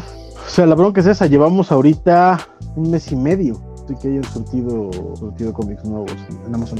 Mes y medio, ah, bueno, pero tú llevas la cuenta. Ah, Me da la impresión de que es mucho más, pero como todos los tiempos en pandemia, a mí se me da la impresión de que son más siempre. Eh, pu- pu- pu- pu- puede ser más, o sea, también, o sea, de los que yo he visto que han salido y que no han eh, llegado ahí, que más o menos los tengo contabilizados por semanas, sé que llevamos, sí, pues como mes y medio que no, no ha llegado material nuevo. La última vez que llegó... eh, Fue Conan, ¿no? ¿eh? Ajá, fue fue el Conan, Conan. fue el, el Conan que, que reservamos, debe haber sido, ¿cuándo? ¿Septiembre, octubre? Sí, no, fue finales del año pasado. Ok, Pero- ponle que diciembre. Pero por Sí, ejemplo, pero- Usagi, que lo reservé en septiembre, ya está en Amazon Estados Unidos y me sigue llegando Es el que- correo de que no. Es que, ajá, la bronca es que depende de cuándo haya salido. O sea, el Conan salió hace dos meses y cacho y llegó a Amazon hará unas tres semanas. O sea, hubo un retraso de Conan, hubo un retraso de un mes, un mes, una semana más o menos. El problema es que ahorita sí ya tengo yo cosas esperando ahí que salieron hace mes y medio, de hecho, tal vez más, y no han llegado. O sea, el eh, eh, tengo es- o sea, no lo, no lo he pagado, pero tendría, o sea, la idea es que tiene que llegar a, a bodega para que lo, Para que te lo cobren, sí. Para venta, etcétera. Este, no, o sea, no lo tengo, no, no lo precompré, pues, pero Ah, ok. Tiene que llegar a bodega igual surtirlo y, y lo liberan. Este, que es el, el, este, el Epic Collection de X-Men, el de The Fate of Phoenix, y de ese ya también tiene, ya va para dos meses y no, no llega. Este, el de Daredevil de Chip Zdarsky tiene un mes Uf. que salió. El, eh, ¿Qué otro tengo que estoy esperando? Yo estoy esperando el de Usagi desde septiembre que lo compré y había, salido, supuestamente salía en abril, no, en marzo, perdón. También eh, Stillwater de Sedarsky, hace un mes que debería haber salido. Eh, un Discover Country, el volumen 2, a dos meses que debería haber salido ese, si mal no recuerdo. Tengo esos tres en espera. Habrá, habrá que ver, porque muchas veces, el- también por eso esa es la bronca de, la, de las preventas eh, en Amazon y en cualquier otro lado, que muchas veces son con muchos meses de anticipación, sobre todo los recopilados, todo el tipo de la- la- los libros y así. Eh, los cómics sí son eventualmente con dos meses de anticipación, los, recopilados llegan a ser más. Entonces, aunque aparezcan en un, cuando se usaba previews, porque ya obviamente ni, ni, ni DC ni, ni Marvel lo vamos a usar previews, pero cuando aparecen en previews de un mes, esos usualmente te decían esto es para dentro de cuatro meses, cinco meses, porque por ser libros necesitaban hacer una preventa determinada para, para empezar a producirlos y como son libros complicados, la producción era, era más pesada. Pero eh, sí, el problema ahorita es ese. No sé exactamente qué esté pasando con, con- Amazon. La cosa es que yo lo que usualmente tenía como tiempo de, de que había visto de que salían en distribución en Estados Unidos a que llegaban a Amazon en México era un mes. Y este año todo se ha ido pateando, todo, todo, todo se ha ido pateando. Entonces, este, no sé si sea cuestión de pandemia, cuestión de los cambios de distribuidora, que también es un problema ese. Este, no sé si sea un, un- una bronca, porque el problema que se tiene con Amazon México, hasta donde yo tengo entendido y como he estado viendo que funciona, no lo tomen como si fuera verdad. O sea, yo no trabajo en Amazon, no sé cómo está la bronca real en- adentro, pero por lo que he observado cómo funciona Amazon México, eh, eh, a diferencia, por ejemplo, de Amazon británico o de Amazon, eh, creo que incluso España o de cual- otros- varios otros países que se distribuyen directamente por Penguin, lo que hace Amazon México es que le distribuye a Amazon Estados Unidos. Entonces, cuando le llega a Amazon Estados Unidos, Amazon manda un paquete. Entonces, no sé. este, Pero, pero lo, que está, lo que estaba extraño en esta oportunidad es que tú entras a amazon.com y los ves disponibles, inclusive para comprarlos para acá, para México, Es en dólares, eso- sí, pero no están en Amazon México. Que, no, que, y, que, y que de hecho, eso que dice, yo a veces lo utilizaba, como que mira, ya llegó a amazon.com, entonces ah, chido, de- me va a llegar o me van a decir que ya está disponible en amazon.com.mx, pero, No, es que te- se tarda. De, pero se tarda. Sí, más lo, que, adelante. lo que pasaba, lo que pasaba con, con- con Amazon, eh, con Amazon México, es que tenías el- una ventana de preventa de la mayoría de los libros, tal vez no de todos, pero la mayoría de los libros, de varios meses antes. Y un mes antes o dos semanas antes de que fuera la fecha de salida del libro, quitaban la preventa. No sé por qué, pero eso siempre lo hicieron. Siempre, siempre, siempre lo quitaban de preventa. Y pasó incluso ahorita con el de Black Widow, por ejemplo. eh, estaba en preventa en 300 pesos durante bastante tiempo. Y cuando iba a salir en Estados Unidos, lo quitaron de preventa. Pero es porque ya es cuando ha- hacen como un corte de caja para ver qué es lo que pidieron, para que lo que les va a, les va a llegar lo separan y empiezan a, a mandar y ponen otros a venta, etcétera. Lo que yo he notado. Pues. Ahorita el problema es que hay muchos que ni siquiera aparecieron en preventa, que no los están dando de alta eh, que no están llegando. Entonces no sé qué está pasando.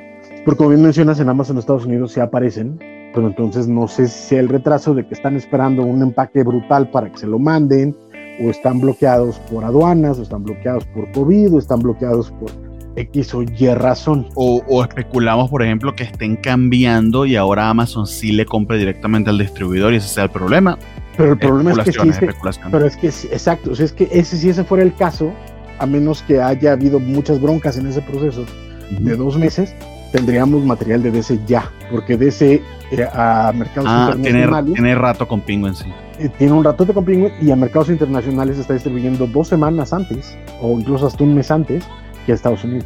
No sé por qué hace eso Penguin, no sé cuál sea la bronca, pero lo que está saliendo de, de libros de DC resulta que se reporta que llegan antes a, a Inglaterra, Alemania, a Canadá a Estados Unidos. Qué cómico. Entonces, en Eso teoría, si se- ajá, en teoría, si se están distribuyendo por, por Penguin, tendríamos ya que tener adelantado material de DC y no es el caso. Entonces, no sé, no sé qué es lo que está pasando. Yo también ya estoy un poquito preocupado. No creo que vayan a dejar de vender cómics porque sigue siendo un buen mercado. O sea, la verdad es que no, no creo que, que les esté yendo mal.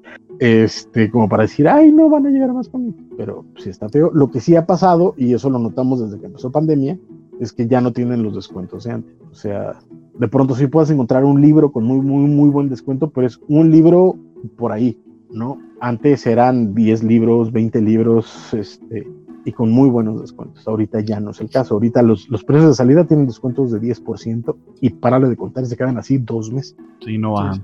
Valentín iba a decir algo, creo.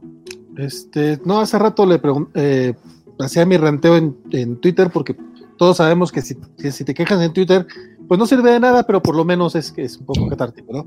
Y me respondió el buen eh, Graf de la Cueva del Nerd que ya hay cómics de Televisa en Amazon. Y le digo, sí, compadre, pero Televisa no va a publicar Daredevil en Deluxe, entonces no me interesa. Eh, y también, pero bueno, este, también, también Camite. ya Y no, y no es el del Devil de Cedar, que en todo caso, ¿no? Televisa ni sí, le de ha hecho, pelado eh, eh, eh, eh, sale ahora en mayo el primer tomo del Daredevil Ah, mira de no sabía. Eh, Qué bien. Sí, sí, la verdad no, no he checado todos los de Televisa, pero me imagino que como Panini sí van a estar con el envío de Prime. Eh, Camite eh, llegó sin Prime, Pero eso estuvo de- un poco raro eso. Está raro, pero todos los de Televisa ya tienen un montón, ¿eh? De hecho, si le rascabas, por ejemplo, eh, yo que soy de estos masoquistas que se pone a buscar por formato, ya, ya tiene ahí como sus combinaciones armadas. De pronto en cómics en pasta dura te aparecía el Lolman Logan y otros tantos que, que venden en- de Televisa y ya tiene eso como un año, entonces tampoco es tan nuevo. Nada más que ya Claro, empezaron no. a salir con el, con el Televisa, antes no salían con Televisa, ¿no? o sea, no salía como editorial, o salía como DC No. Comics, pero te decían en, en español y ya tenías que ver el formato para saber cuál era. Ajá. Este, y ahorita ya están el, el- el- ya están con, bajo el sello de Televisa y están los de Gambit que no sé por qué no salieron con, con Prime, pero ya se están distribuyendo también. Sí, sí, está muy Bueno, Dice igual muy acá bueno para, que, que ya volvieron a bajar la calidad del papel los de Televisa, de Fe- dice Félix. Eh, no he checado, pero sí vi las cajas de parte de nuestros compas de sector cómic. Con, Eh, eh, en el último, el último volumen de Batman, de, del Batman de Tinion, sí, sí vi un mame en internet de que el papel era bien diferente. Sí, sí, lo que, lo que vi por ahí, dice María Rodríguez, pero los de Amazon no son de venta directa de Smash, tengo entendido. Eh, a lo mejor es a lo que se refieren, ¿de acuerdo? Ya, ya empezó Televisa, por alguna razón, Televisa también, la, la tienda outlet que, que hay en el, el DF tampoco es de, de- de Televisa, es de un tercero, pero bueno. Eh, nada más, antes de, con ir con, con todas, de hecho, sí es cierto. Digo, antes de ir este, a Marvel, eh, quiero agradecerle al buen Oscar808, que ya se suscribió con Prime a nuestro canal de Twitch. Compadre, yo sé que te Ah. suscribiste hace como unos 5 o 10 minutos, pero resulta que en el stream ya no nos aparece eh, y lo tuve que revisar ahorita. Este, en, Sí, tiene que verlo directo en Twitch. la tableta. Por eso- y por eso te ves más borroso porque tienes muchas ventanas abiertas. Es muy probable, Pues no, es no, muy probable que esa sea la razón. Esa es una de las muchas broncas que tienen Sí, las editoriales mexicanas, que tenían, te- teniendo Amazon en México disponible, solo Panini durante mucho tiempo la, la utilizó y, le está- y la utiliza bien además. O sea, tiene bien formateados sus comiquitos, los tiene... Los, ma- los, ma- gran manga, mi gran surtidor de manga usualmente es Amazon. Bueno, Entonces- ahorita que estoy saliendo, eh, sí, pero antes de la, de la pandemia era puro Amazon. Sí, pues en realidad, eh, o sea, los tiene la mayor parte, no todos, pero la mayor parte los tiene bien dados de alta, con buenos nombres y tal. Pero, y, por y ejemplo, y a, veces, a veces descuentazo, Francisco. El, el Marta Washington, eh, el bundle con los tres, eh, le quitaron como un 30 o 40% de descuento y fue solamente en Amazon hace unos meses. Sí, una por vez cada un tres ejemplo. meses, algo así, tienen, tienen un- unos muy buenos descuentos en, en Amazon, los de Panini, que también hay que, estar, hay que estar pendientes, que la ventaja es esa, que ahí el problema es que si dependes de Panini, ahí sí depende mucho de la suerte de que se acabe o no tu, tu material, porque de pronto, este, eh, o se les traspapela o algo pasa, pero de pronto el que tú quieres está agotado cuando tienen un buen descuento, que me ha pasado. Entonces, pasa, Pasa. pero de pronto, por ejemplo, el, eh, también yo me compré el Black Sad por ahí y me salió creo que en dos pesos. Que de por sí es un Una edición gran precio. bellísima. Es un, es un gran precio de base y con descuento pues me salió súper barato. No menos de 200, no me acuerdo, pero estaba súper barato. Dice el buen Isaías, sí hubo una, una oferta que salía como en 240, una cosa así, pero estamos hablando de un cómic de 380 pesos que aparte trae los cinco cómics. En general, Black Sat es una chulada. Eh, dice Isaías, continúa, Camite no llegó con Prime porque se registraron para el Marketplace. Entonces Camite no usa la, logis- la logística de Amazon. Probablemente le salía más barato eso, pero A, a mí lo que me suena es que para tratar con Amazon, que seguramente es todo un tema de pagos y de músculo financiero allí, Panini, que o sea, es un monstruo editorial a nivel global, si tiene las tiene, tiene el dinero para, para quizá, no sé, de- de meterse en una, en una cuestión de crédito que, que le paguen a, a la- a los meses, etcétera. Y quizá Camite no. Pero, por Pero, ejemplo, Televi- sí. Televisa debería poder. Pero también, o sea, si Camite tiene su material parado por años, pues de moverlo, aunque se lo paguen a seis meses después, a tenerlo parado por cinco años y no poder sacar un nuevo volumen de Invincible, pues este, pues mejor que lo meta a Amazon. Que de hecho el anuncio que hicieron hace, tiene menos de un mes o un mes más o menos, lo que hicieron, lo que dije, el anuncio que hizo Camite es que ya estaba en Amazon. O sea, no era a través de Amazon como lo que pasó en el caso del cómic de, de Navi, que estuvo, que lanzaron por, por Amazon, pero sé que ellos ya estaban en Amazon. O ese fue su anuncio, no sé si se metieron al marketplace o no, eh, si eso fue antes o no, pero el anuncio que dijeron es que ya estaban disponibles. sí, no, Pero sí, disponibles sí. están, pero, te- pero el envío te sale como en 140, una cosa así por el estilo. O sea, Que una de las ventajas que uno quiere en Amazon si está pagando Prime es el hecho de no pagar envío. Ah, No, y es, es, es la, la ventaja de uno y es lo que, te, of- le- lo que le ofrece Amazon a sus proveedores, ¿no? A- o sea, compadre. y, que- o sea, y- y algunas veces hasta el día siguiente te lo pueden entregar, ese tipo de cosas. sí, Que, mismo, no, que lo hacen, que lo hacen sobre un montón de trabajadores mal pagados y explotándolo, esa es otra historia. no, no, pero lo que me refiero, o sea, a, a las editoriales les conviene a través de Amazon porque ese es un gancho de venta. O sea, pongamos el ejemplo de, de la, de la preventa de Sara, que si la querías comprar en, a, a través de, de- de Panini, eran 240 pesos más los 70 de envío, entonces no te salía. Así lo pagaste tú, compadre. Bueno, pero yo ahí aproveché y pedí. eh, tenía un, un bundle que si comprabas pound by pound te salía más económico primero, un descuento. Ujú. Y le metí otras dos o tres cosas para llegar a los, creo que son 500 pesos. 500 y, me, pesos. y me salió gratis el envío. Sí, sí, pero ese es, pero si nada más quieres el cómic, es complicado. Eso- y soy Entonces- yo que soy un enfermito, eso no se hace. Pues, si quieres nada más de cómic, sí es complicado. No, no, yo, yo lo O sea, aproveché por ejemplo- compramos Isaac y yo, o sea, Ujú. si no, no. Y Un un poquito también la onda con el con Amazon es, por ejemplo, a mí que me da entrar la locura, que también es otro problema de Amazon, ¿no? Te malacostumbra. Entonces, de pronto cuando ves estos descuentos loquísimos de un manga de Panini que saldría en 150 pesos, sale en 80 varos, pues te lo compras y por 80 varos sigues, te sigue llegando gratis, así 80 pesitos y no necesitas meterle 20 cosas a tu carrito para que valga la pena y no pagar el, el, el de ese, sino nada más con un, con un cómic. Sí, entonces ahí es donde conviene eh, a las editoriales. Ya. Ya, ya Félix Farsar aplicando un Mr. Max aquí. no, no, no, señor Va, no, por favor. ¿por qué no estuviste en el programa de Kimetsu no Ya? Mm, dos razones. Lo hicieron un domingo en la noche que para mí son bastante complicados. Y la segunda, pues eh, la, la, invitación llegó con muy poca antelación al momento de la grabación y se me hacía imposible. Entonces lamento no acompañarlos. Ojalá pudiera yo tener un programa cobacho con otakus que se bañen y que estén siguiendo los anime de la temporada para comentarlo, porque está pasando cosas muy chidas. Porque hashtag traiciono como Bali, que no invita a la gente. bueno, y, y, para ser justo también estaba ya bien nutrido el panel, entonces algunas veces muchos no suman. Mira, ya Valentín se, se, nos molestó ya, se, Enojó, Aplicando un Mr. Max en Félix a pasar, ya dijo, ya me voy. Ya lo corriste, Félix. Maldita sea. no sé si quieres empecemos con, con Marvel Francisco, porque tengo uno que, que tú sí leíste, que fue el Heroes Reborn. Yo no lo leí, pero me da bastante curiosidad y también escuchar qué te pareció. Entonces, si vamos con ese. Pues yo no sé si estaba muy cansado, si estaba dormido o, si de plano no le eché ganas a la, lectura, pero me pareció como muy confuso. La onda es que básicamente eh, eh, el Ghost Rider de, lo que está haciendo ahorita este eh, Jason Aaron eh, pasa al mundo de, donde está el Escuadrón Supreme. Y está buscando a los, a los miembros de. Pero esto no tiene nada que ver con el, evento. Eh, hubo un evento de esto en los 90, ¿no? Sí. Pero no tiene nada que ver. Solamente se llama igual. Básicamente sí. Pues como Secret, como Secret War, que no es Secret Wars. Exactamente. No, y, o sea, acuérdate que tenemos Secret Wars, el original. Secret Wars 2, la original. Secret ah, War, que fue la de Bendis y el Secret Wars de Hitman. Entonces.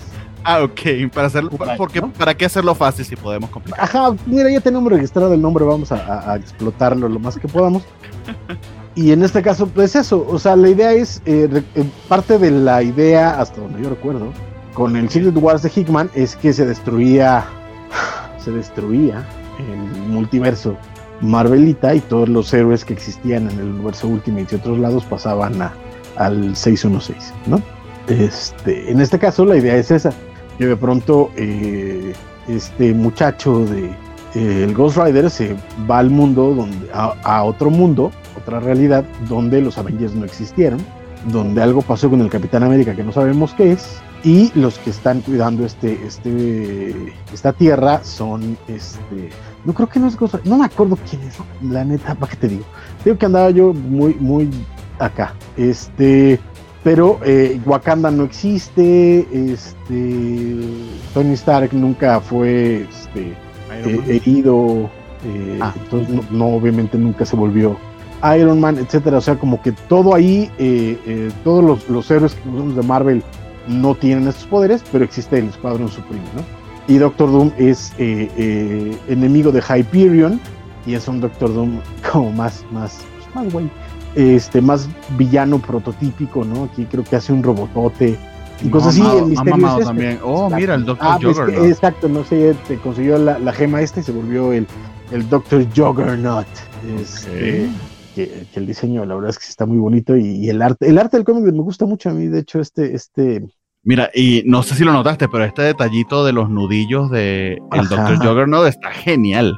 Está, eh, es que este canal es, muy bueno. Ay, no puede ser que se me haya olvidado el nombre, no Pero no pasa nada, amigo, para eso estoy yo, es Ed McGuinness. Ed McGuinness. Ed McGuinness es muy bueno, es muy buenazo y aquí creo que la verdad es que hace un rato que no lo veía tan bien como, como en este comiquito.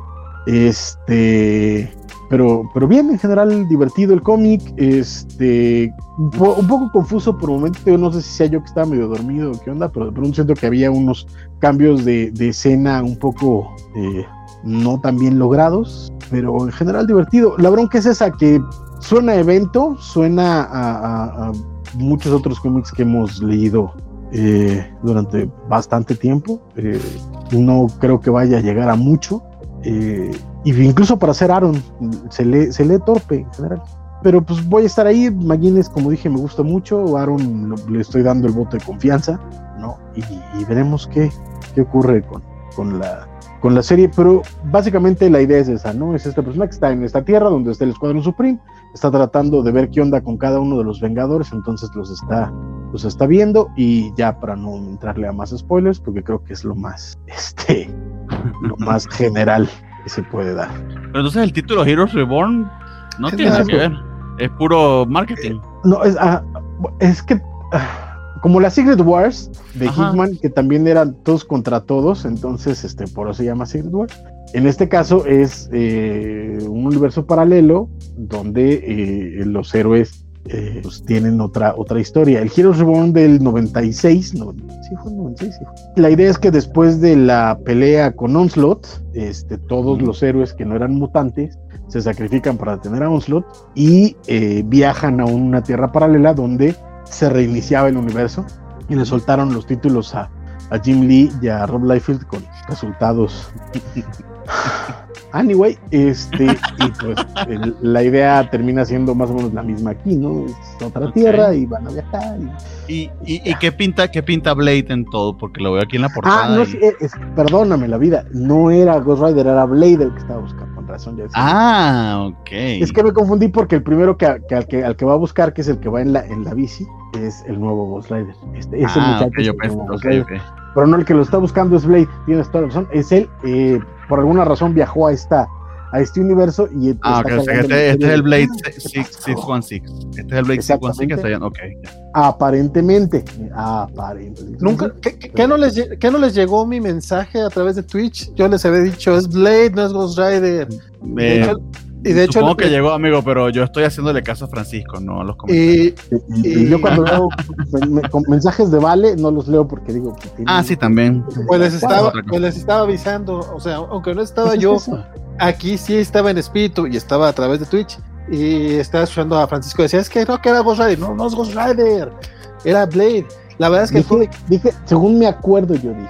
ya ves, ahí estaba. Y la verdad es que el cómic, eh, con- con- concuerdo mucho con Francisco, el, el cómic está bastante, está bastante flojón. Eh, de menos el dibujo. El arte sí- está precioso, les puedo decir. o sea, me, me quedé, estoy viendo, está hermoso. Ese Doctor No. Me gustó bastante, casi que Gaki Doom además. Está como... No sé. no sé si llego a tanto a decir hermoso, pero pues está, está atractivo.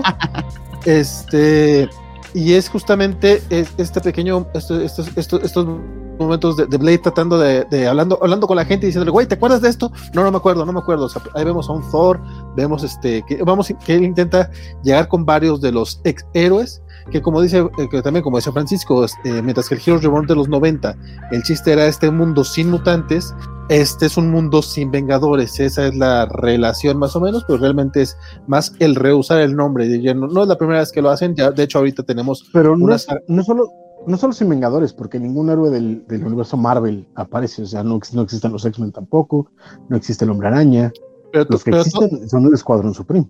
pero todo es en teoría a partir de que eh, no, re- no, no a encontrar al, al Y, Capitán y América. pregunto yo, ese Escuadrón Supreme, vi un par de personajes que se me parecieron mucho a personajes de DC. Imagino que eso es con intención, ¿no? El Yo Escuadrón que no Supreme- conozco, pregunto.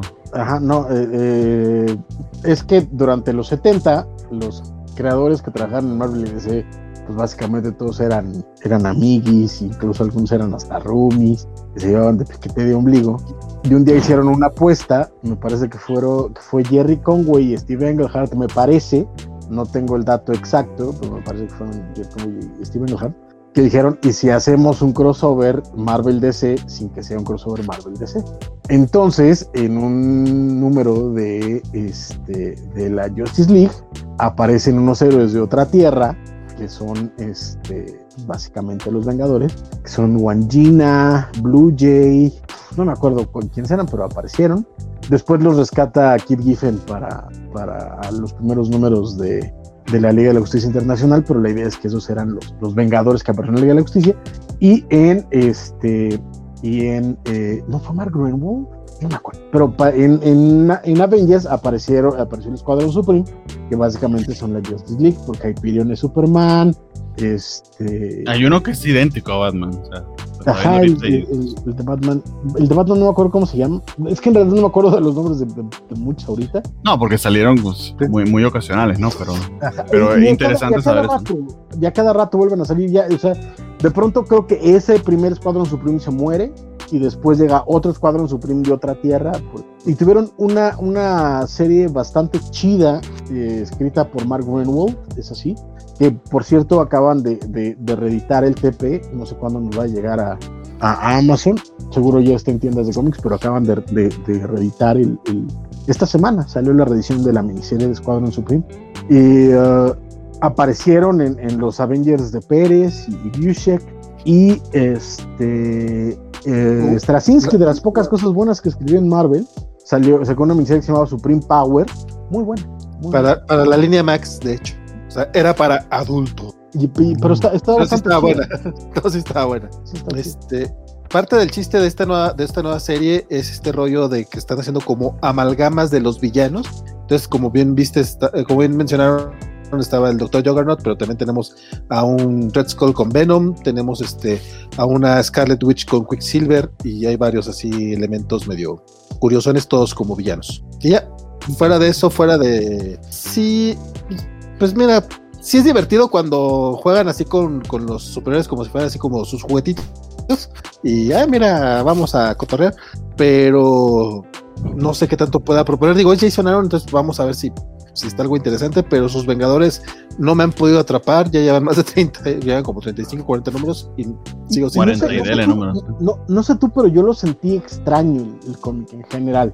O sea, como que incluso Blade se siente pesado, o sea, no, no, no tiene personalidad en realidad. Este, es, es, como Bishop en Age of, uh, Ajá, pero, pero siento que la, la, incluso los cambios de escena están torpemente armados, como que te pierden muy fácil.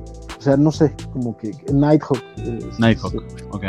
¿Cómo se llama? Green Lantern? ¿Captain Rainbow? No, no Captain, ¿no? Captain, Rainbow, Captain Rainbow tiene que ser homosexual. no, sale, sale ahí en, en, la, en, la, en, las páginas que mostraste, sale el Green Lantern. Pero eh, me parece también como un Silver Surfer, ¿no? No. Bueno, me, me dio la impresión. Sí, pero, ajá, sí, sí, pero no. Tiene que ver con Rainbow, no sé. Pero, pero sí. Es Doctor Spectrum. Doctor Spectrum. Ya. Ese ah, Félix aquí, aquí, todos lo recuerdan entonces. E, e, e, ese Félix anda más al tiro que uno. Exacto. Sí, es que ya, perdónenme. No, y, nos decía alguien que, que, no existían los otacos que se bañan. Sí existen, aquí tienen dos en el programa. ¿Cómo no? Sí, exacto.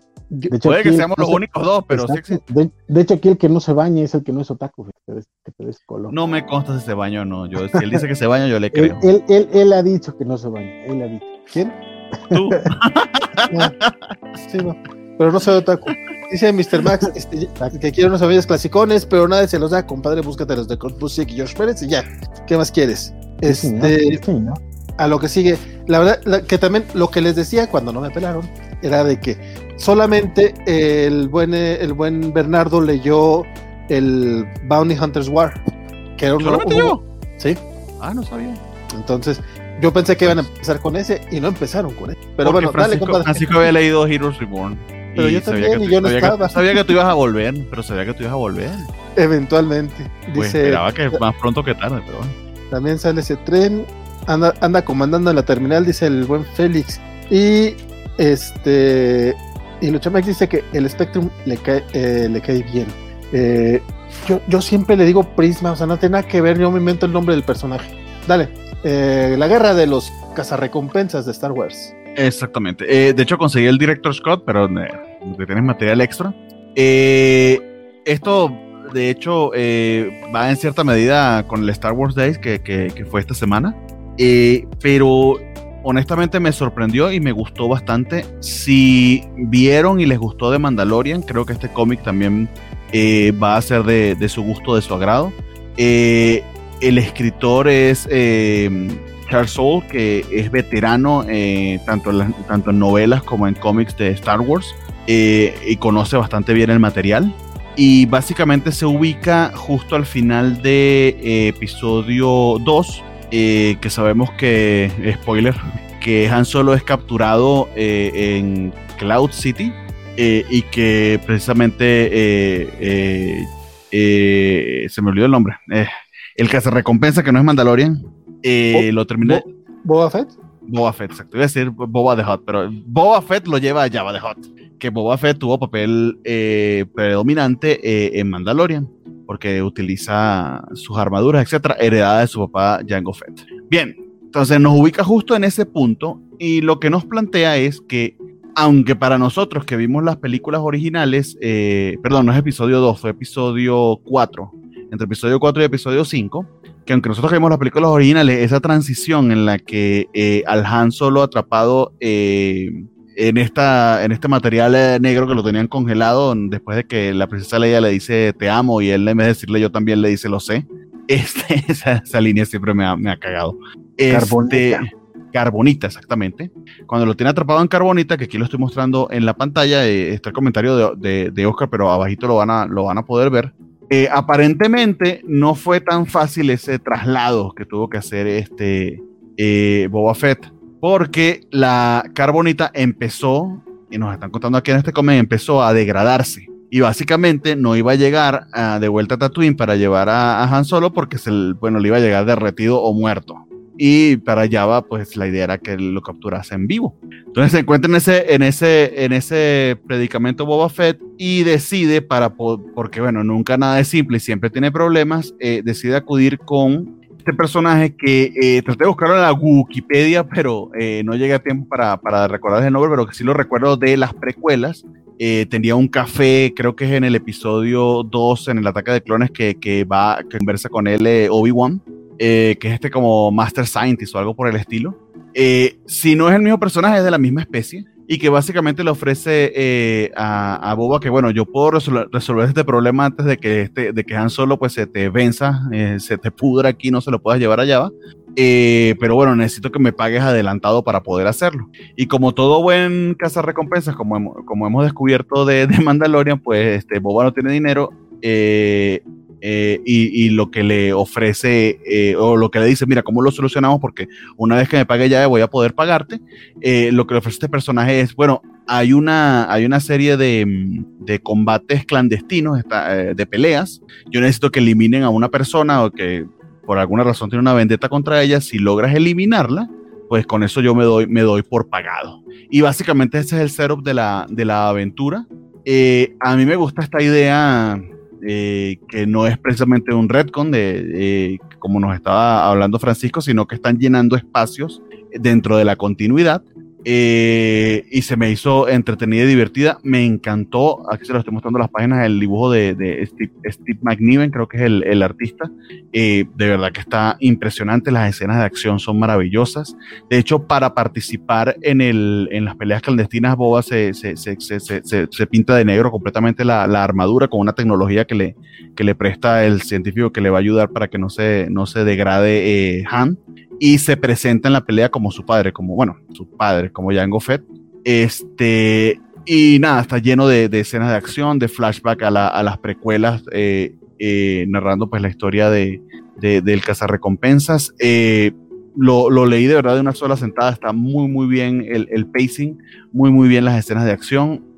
no quiero contarles más para, para, no entrar en detalles, pero a mí me pareció que valió bastante la pena usualmente no soy mucho de ir a, a los cómics de Star Wars, pero eh, este en particular lo, lo, disfruté un montón, me gustó muchísimo, sobre todo, sobre todo el arte. Y el setup está, entretenido porque, de nuevo, nos está poniendo en esta pequeña microaventura que sabemos cómo va a terminar en líneas generales, porque eventualmente este, va, a llevar a Hannah hacia allá, va, pero está llenando este espacio con, algo al menos a mí se me, se me hizo eh, original y divertido. Poco más que decirles al respecto. Sí, acá ya hay muchos comentarios respecto al hecho de que es básicamente la nueva versión de Shadows of the Empire, por así decirlo, porque ese, era, ese fue un evento multimedia de Star Wars en los 90 que tuvo videojuego, tuvo novelas, tuvo eh, cómics, tuvo juguetitos. Lo que no tuvo fue una película, pero básicamente te contaba lo, lo que pasaba entre el episodio 5 y 6, que también aquí varios hicieron la aclaración si en efecto esto pasa, si pasa después de que se, de que lo ponen carbonita, si es después del episodio 5. Eh, pero pues ya, ya, ya, quien se acuerda de los episodios de Star Wars son un chingo. Este. Sí, es episodio 5 y 6, creo que le dije mal que era, pero no, sí, es entre 5 y 6. Eh, pero fuera de ese pequeño detalle, la verdad es que pues sí, en efecto, Shadows of the Empire ya no es canon. De hecho, no, no estoy seguro si alguna vez fue canon, porque como bien dijo Francisco. Pero, tocaba. De hecho, de hecho el, el, hito de Shadow of the Empire es que fue donde George Lucas. George Lucas había hecho su primera trilogía, ¿vale? Y después de que la hizo, le valió más. La abandonó por como por 20 años. ¿no? Este, y sacaron libros, cómics. Y lo gracioso es que esos años que él abandonó fue eh, básicamente desde mi nacimiento hasta las precuelas. Entonces, para mí las precuelas son así como las de mi infancia. en comparación con la del 70 sí, sí. Entonces, este, durante mucho tiempo, entonces todos los fans tomaban todas esas novelas y cómics y tal, excepto el Conejo Verde, por cos reasons. Este, lo tomaban como canon. Él lo tomaban como canon. Y, porque era lo que tenían, ¿no? Sí, exacto, pero era, era como su canon. Y este, de pronto, a mediados de los 90, este, como que George Lucas se acordó, ah, sí, es cierto que yo tenía esta franquicia, ¿vea? Entonces, no, mire que... él, él fue el que dijo, a partir de este momento todo lo que se vino antes valió madre, ya no importa. Y esto es este, oficial, licenciado por Lucasfilm, y puso las reglas para qué cosas iban a ser canon, tenían que tener el sello de Lucasfilm. Con los años eso también valió madre, pero eh, es el hito de... de Lo cual es un poco hipócrita, porque imagino que todos los que escribieron sobre Star Wars en cierta medida tuvieron que o pedir permiso es que, ese, es, que ese es el parte de las ganancias, ¿no? Porque era propiedad intelectual controlada, o no era. Sí, correcto, pero es que ese es el problema justo antes de Shadows of the Empire. Antes de Shadows of the Empire, lo que hacían las compañías compraban la licencia y básicamente hacían lo que se les daba la gana. O sea, antes eh, era, era, era, era territorio apache entonces y casi nadie revisaba nada. O sea, tú comprabas la licencia y tenías el derecho de hacer lo que se te diera Después de Shadows of the Empire, eso es lo que cambia. Por eso es como el antes y después. Porque George Lucas dice, no, vamos a poner orden y vamos a hacer este rollo y vamos a manejarlo así. Y por eso Shadows of the Empire se conoce como todo el merchandising de una película sin película. Porque salió todo, novelas, creo que hasta soundtrack tuvo, por vida del Señor. Este, cómics, o sea, todo, todo, todo, todo, todo salió de, de Shadows of the Empire. Y fue el momento en el que Lucas dijo, vamos a poner orden. Bueno, con los años volvió a cambiar después el asunto, pero en, Shadows of the Empire fue cuando puso ese, hasta aquí, todo lo que vino antes vale madre, y a partir de aquí están estas reglas para que se puedan hacer esto, y Lucasfilm tiene que revisar y autorizar. Antes de eso... El juego para 64 era dificilísimo, estúpidamente difícil. Estúpidamente difícil. Te escuchaste oye, como oye, compadre. Dificilísimo. Pues, pues mira, ¿cómo chingas, Carlitos? ¿Cómo chingas, Tommy? Este, oye, Francisco, ¿qué pedo? Ah, pasó algo muy importante en Twitch que, tengo que decírtelo. Este, el buen Félix cambió sus cobacholares para que modelara, para que alguien modelara la playera. Ah, y adivina, ¿yo ¿por qué? Yo quiero que sea Francisco, de hecho, porque quiero verla. Y adivina quién eligió. A su amigo Francisco. No, dijo su amigo Francisco. Pues tampoco, ya está viejita, ya está toda deslavada y todo, es de todo. Uh, uh. Uh. Ah, sí está bien chida. Está chida. Mire, se quedó esa imagen allí para que disfrute los pectorales de Francisco. No, no, vaya a ser que le, le pase lo que a mí. no, señor Simpson, no. Bueno, ¿qué sigue en la lista, Francisco? Pues siguen, eh, podemos hablar o de Immortal Hulk o los títulos X o nos vamos con lo que leyó Francisco, Amazing Spider-Man y América Chávez. Tenemos todas esas opciones. Ahí todas las opciones están sobre la mesa. Ustedes me dicen en qué orden. Yo también leí El Hombre Araña y América Chávez. Podemos irnos con esas. ok. Entonces, eh, Amazing Spider-Man 65. Ok, que al parecer no coincidimos mucho, Francisco y yo, en, en este número. Es lo que él dijo. Lo que pasa es que es un número muy, muy de. No es de relleno, es bien como de de obligado, o sea, esto es lo que iba a pasar y es lo que pasa y ya eh, tenían, tenían secuestrados a, al hijo de al hijo de Joe Robertson y a la hija de, de Lápida de Tombstone, que es, que es la villana Beetle, la nueva Beetle. Yo, yo, celebro que se, se, acordaron que tenía un traje nuevo, porque en el número anterior se les había olvidado, al menos en la portada. Sí, sí, sí, sí sucedió. Este, aquí es básicamente Robertson y, Tombstone llegando al lugar donde Mask y, y, y Master, Master, eh, tienen secuestrados a estos, a estos, estos personajes. El hombre araña está muy, muy lejos y ellos pueden darse cuenta gracias a, que ahorita es este influencer, entonces básicamente sabes en dónde se encuentra el hombre araña en ese momento. y pero Tombstone trae, trae su equipo de, villanas, el sindicato, no sabía, que, no sabía que era un grupo de villanas, pero pues se llaman hay una pelea enorme, llega el hombre araña, se mete a la pelea, eh, la ganan, los rescatan, son novios. O sea, es un cómic muy de, muy de trámite y eso no sería tanto problema si al menos hubiera sido un poco divertido. A mí, la verdad, no se me hizo nada divertido el cómic y termina. Eh, o sea, me metí todo el spoiler porque realmente ni creo que sea spoiler. Como que algo que tenía que pasar. No hubo por ahí ningún giro, no hubo nada que me que dijera, ah, cabrón, ¿qué, qué, qué, qué onda y ahora qué va a suceder? ¿Cómo saldrá el hombre araña de esto? No, en ningún momento sentí ese, ese, ese feeling. Y aparte, toda esta, toda esta larga historia del King Samson, se llama algo así, todo, todo, el rollo de la tableta mágica y bla, bla, bla, va a concluir en un número especial fuera del, de, de, la numeración de, de Amazing Spider-Man, porque al parecer pues nos vamos a ir a otro arco, porque esto ya a nadie le importa y así va a concluir. Sí, porque ¿por qué, ¿qué más hace si ya 65 números? Francisco, eso es todo lo que yo tengo que decir de este cómic. A mí, la verdad, el arte es mismo. Bien, no, no, recuerdo quién es el que dibuja, tampoco se me hace nada del otro mundo, pero no sé. Son unos italianos, ¿no? Eh, se imaginan, son invitados. Eh, sí, porque ni Federico, Federico ni... Vicentini y Federico Sabatini. Sí, efectivos, efectivos. Porque ni Bagley ni.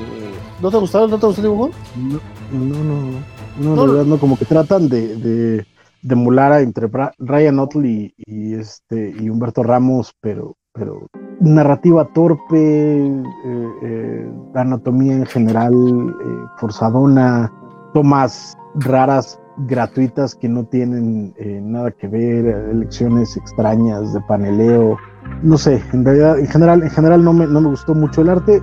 El número me, me entretuvo, la verdad es que mentiría si diría que me pareció malo, me entretuvo, creo que, tiene momentos incluso divertidos, hay, hay un, un panelito atrás cuando Robbie este, le dice algo a Madame Mask, así como le estás bromeando. y Madame Mask le dice, ve mi cara, parece que estoy bromeando. y es muy divertido porque pues es Madame Mask, tiene máscara. Pero eh, en general, ajá. El, ajá, el, problema que tiene el número eh, es que sí es un número intermedio, nada más. Eh, el problema es que para ser un número intermedio empieza arco, cosa que es muy rara porque en realidad no está empezando nada, está terminando cosas, este, más, que, más que empezarlas. La elección está rarísima eso. Pero de nuevo, el número divirtió tiene momentos ahí chispitas, no buenos, este, y punto. O sea, no, no me voy a quejar, no sentí que haya perdido el tiempo, pero tampoco es un gran número. Este, y ya, hasta ahí. Sí, no, la verdad es que fuera de eso no me pareció más relevante. Nos pregunta el buen Samuel Franco si va a haber carnitas hoy. Compadre, discúlpanos mucho, Samuel. Eh, yo leí el primer número de Carnage, bueno, leí el Black, White and Blood. Eh, intenté leerlo, un par de historias. Sí, sí he tenido broncas con el Batman Black and White, que, que está mucho mejor curado. Mm, la verdad es que a Carnage no he podido entrarle, pero. Es Carnage, o sea, es fucking Carnage. O sea, el, próximo, el próximo número, te, te, prometo que intento leer otra historia. Y si puedo, más de una, nomás para comentarlo, pero la verdad es que, híjole, aquí somos unos viejitos que si de por sí no nos gusta Venom mucho, Carnage, pues poco menos todavía, ¿no? Y es que. Sí, perdón, perdón, perdón. Porque incluso con Wolverine había, había, había, chiste, pues. O sea, con Wolverine hay manera de jugar un poquito más. Que dije un poquito más que con Carnage. Lo, lo, sí, lo estás estirando mucho. nada más para justificarte, güey, pero no. Hubo una historia que sí me gustó con Wolverine, la verdad. La escribió Kelly Thompson. Pero sí, no, la verdad era complicado incluso con, con ese personaje. Este. Yo también tengo puras playeras con frases mamadoras en inglés, dice Manuel Rodríguez, porque preguntaba. Chavos, cómprense. Decía Chavos, que vayan a. Dense. Mr. Max dice que dónde compran las playeras tan chidas, pues en Walmart. O sea. Esta la compré en Soriana, mire.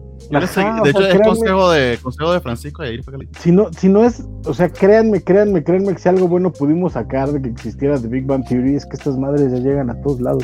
Este, en de, Suburbia hay, en también, Walmart hay, en no, no, no, hay.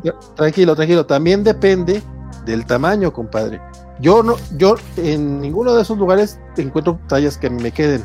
Muchas de mis playeras, la neta, las saqué de la paca. Hay un, en, en, un, en un mercado. Ah, claro, en, en, en, Iztapalapa, el mercado al fin del mundo que se ponía todos los martes, que el buen, el buen Cachita y otros miembros de, de, de Comicase y de la Covacha que de repente se iban ahí, este, me les pegaba y salían en 40 varos. Si no es así, este, cuando he tenido oportunidad de ir a Estados Unidos, eh, allá son más gordos, entonces hay chance de encontrar más cosas de, de, mi talla. Y tengo muchas de Funko, porque en, la- en- en las cajas de Funko sí maneja la 3XL genital y entonces Es que este, también, es que sí se también depende complica. mucho- Sí, de- depende- sí, por supuesto que depende de las longitudes de- del ñoño en cuestión.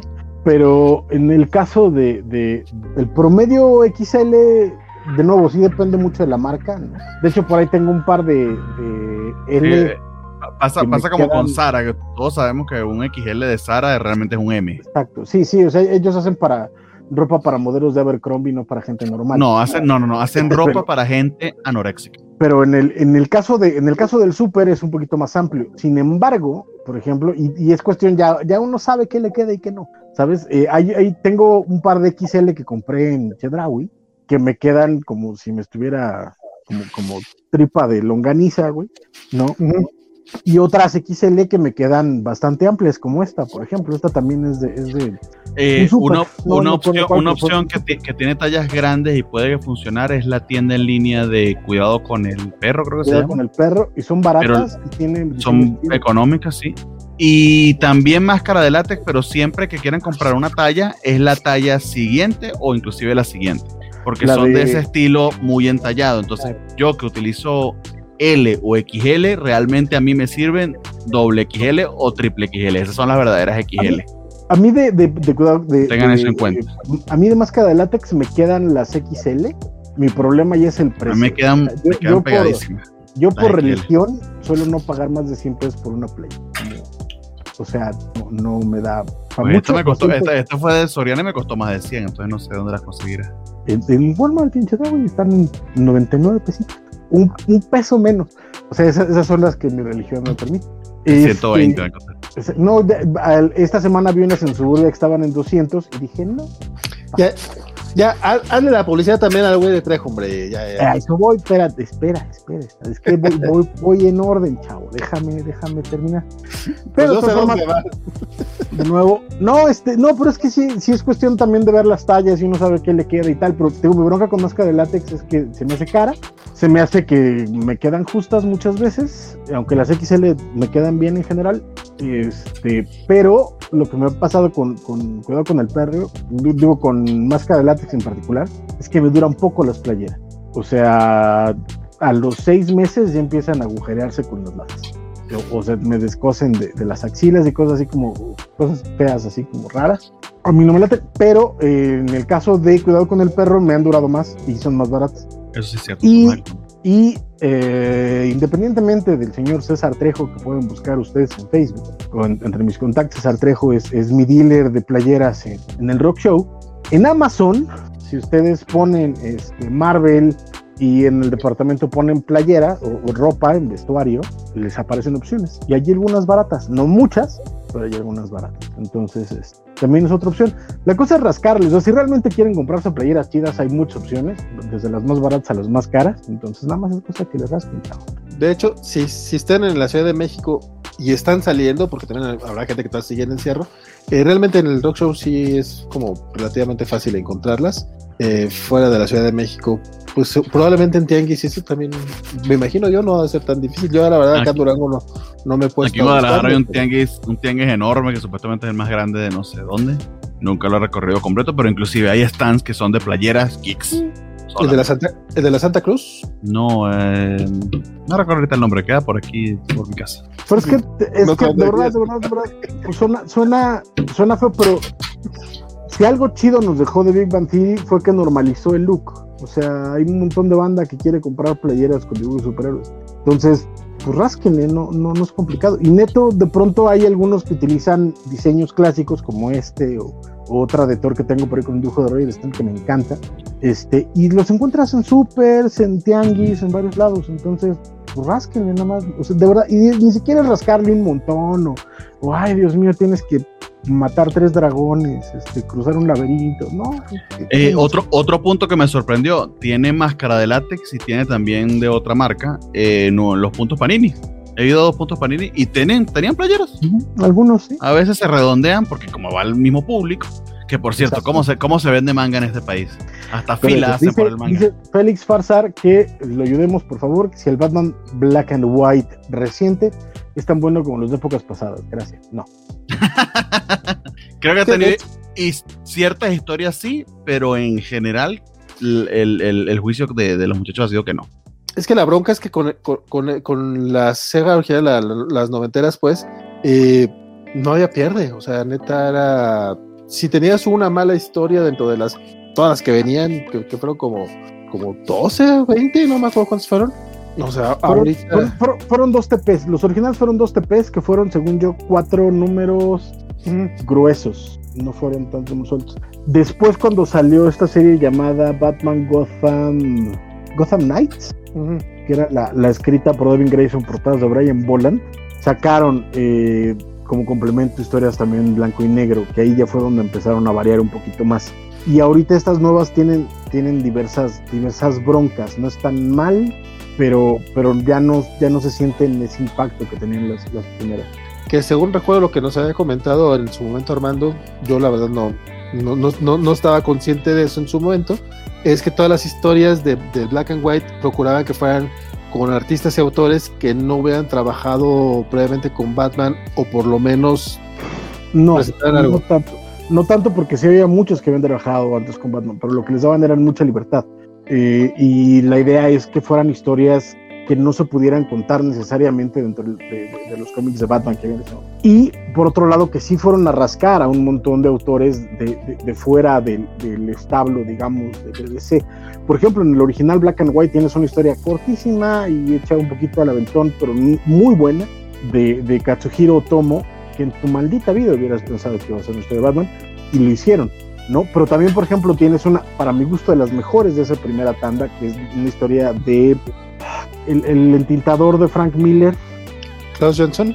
de Klaus Jansson, hizo una súper hermosísima de Alfred, este, y Klaus Jansson había trabajado antes en Batman, entonces, aunque ocurrió, o, o no, no entra como entintador, etcétera, pero esa era un poco la idea, era como sacar un poquito, experimentar con el título. Sí, y pues ahorita hay algo de eso, pero... eh, sí, también había una de Brian Boland, pero la cosa es que nunca había escrito a Batman, ¿no? Un rollo así, como que había esos pequeños twists según esto. Exacto, era, era- era tratar de darle un poquito la vuelta. Pero sí había autores que ya habían trabajado en Batman de alguna forma, nada más que pues, trataban de dar ese- esa idea de, del plus. En estas nuevas, por ejemplo, pues básicamente tienes, un, tienes ocho páginas de Tom King y Mitch Gerard que no tienen desperdicio, pero son Tom King y Mitch Gerard que ya habían hecho números de Batman hace, hace un año, ¿no? Entonces, no sé, de nuevo, no son malas en general, o sea, hay historias menos que otras, pero este sí no, no son los originales. Dice que si en Black and White no estaba la historia de Bruce Team, donde Harvey se recupera. ¿Harvey o Ja- No me acuerdo. De, Según yo de- había. ah, dos caras, dos caras. No, nos preguntó Juan Pablo Portilla Ah, si, ya, si, ya, si ya acabó Batman Black and White. Eh, no, falta un número que sale este mes y ya termina, son seis, Sí, sí. para que se... Bueno, Bien, Bueno, América Chávez, porque Lucha Mex desde el principio nos dijo que queríamos, quería que habláramos de, de América Chávez. eh, ok. No hablábamos para que, para que no se nos fuera a ir este muchacho, pero ya, ya, ya siendo tarde y pues ya vamos con, con, con América. ¿Les parece? Adelante. Eh, Yo no lo leí. Tu, tu, en el caso de América Chávez, a mí me tocó hacer catch up. eh, tenía. Había leído el primer número, la vez, cuando salió creo que lo leemos todos. No había leído los, los últimos. Bueno, este es el tercero. Y creo que a los fans de América Chávez les está causando mucho conflicto porque hay justamente el Redcon. o sea, están, están sacándote el origen secreto de, de América Chávez que, que antes no conocías. Creo que es eso. Si aquí hay fans de América Chávez, por favor díganmelo porque yo no estoy muy seguro de esto, ya que es la primera vez que estoy leyendo un cómic de ella. Ya la había visto en, en, en, West Coast Avengers o en, o en Hawkeye de repente con, con Kate Bishop.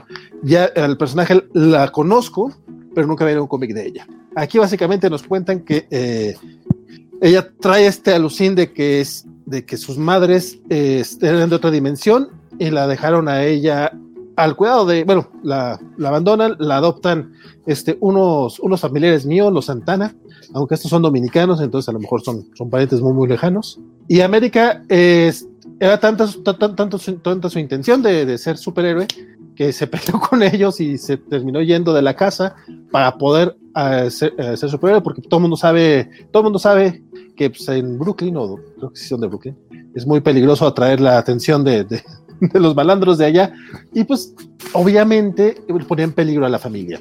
Aquí eh, la historia en general nos estaba platicando de que pues, pasó algo eh, en su casa, en su casa en Brooklyn, regresa, conocemos toda su familia. De hecho, a mí me están encantando todas estas interacciones con la familia, de conocer a la tía, conocer al, al, al primo y todo, todo este tema.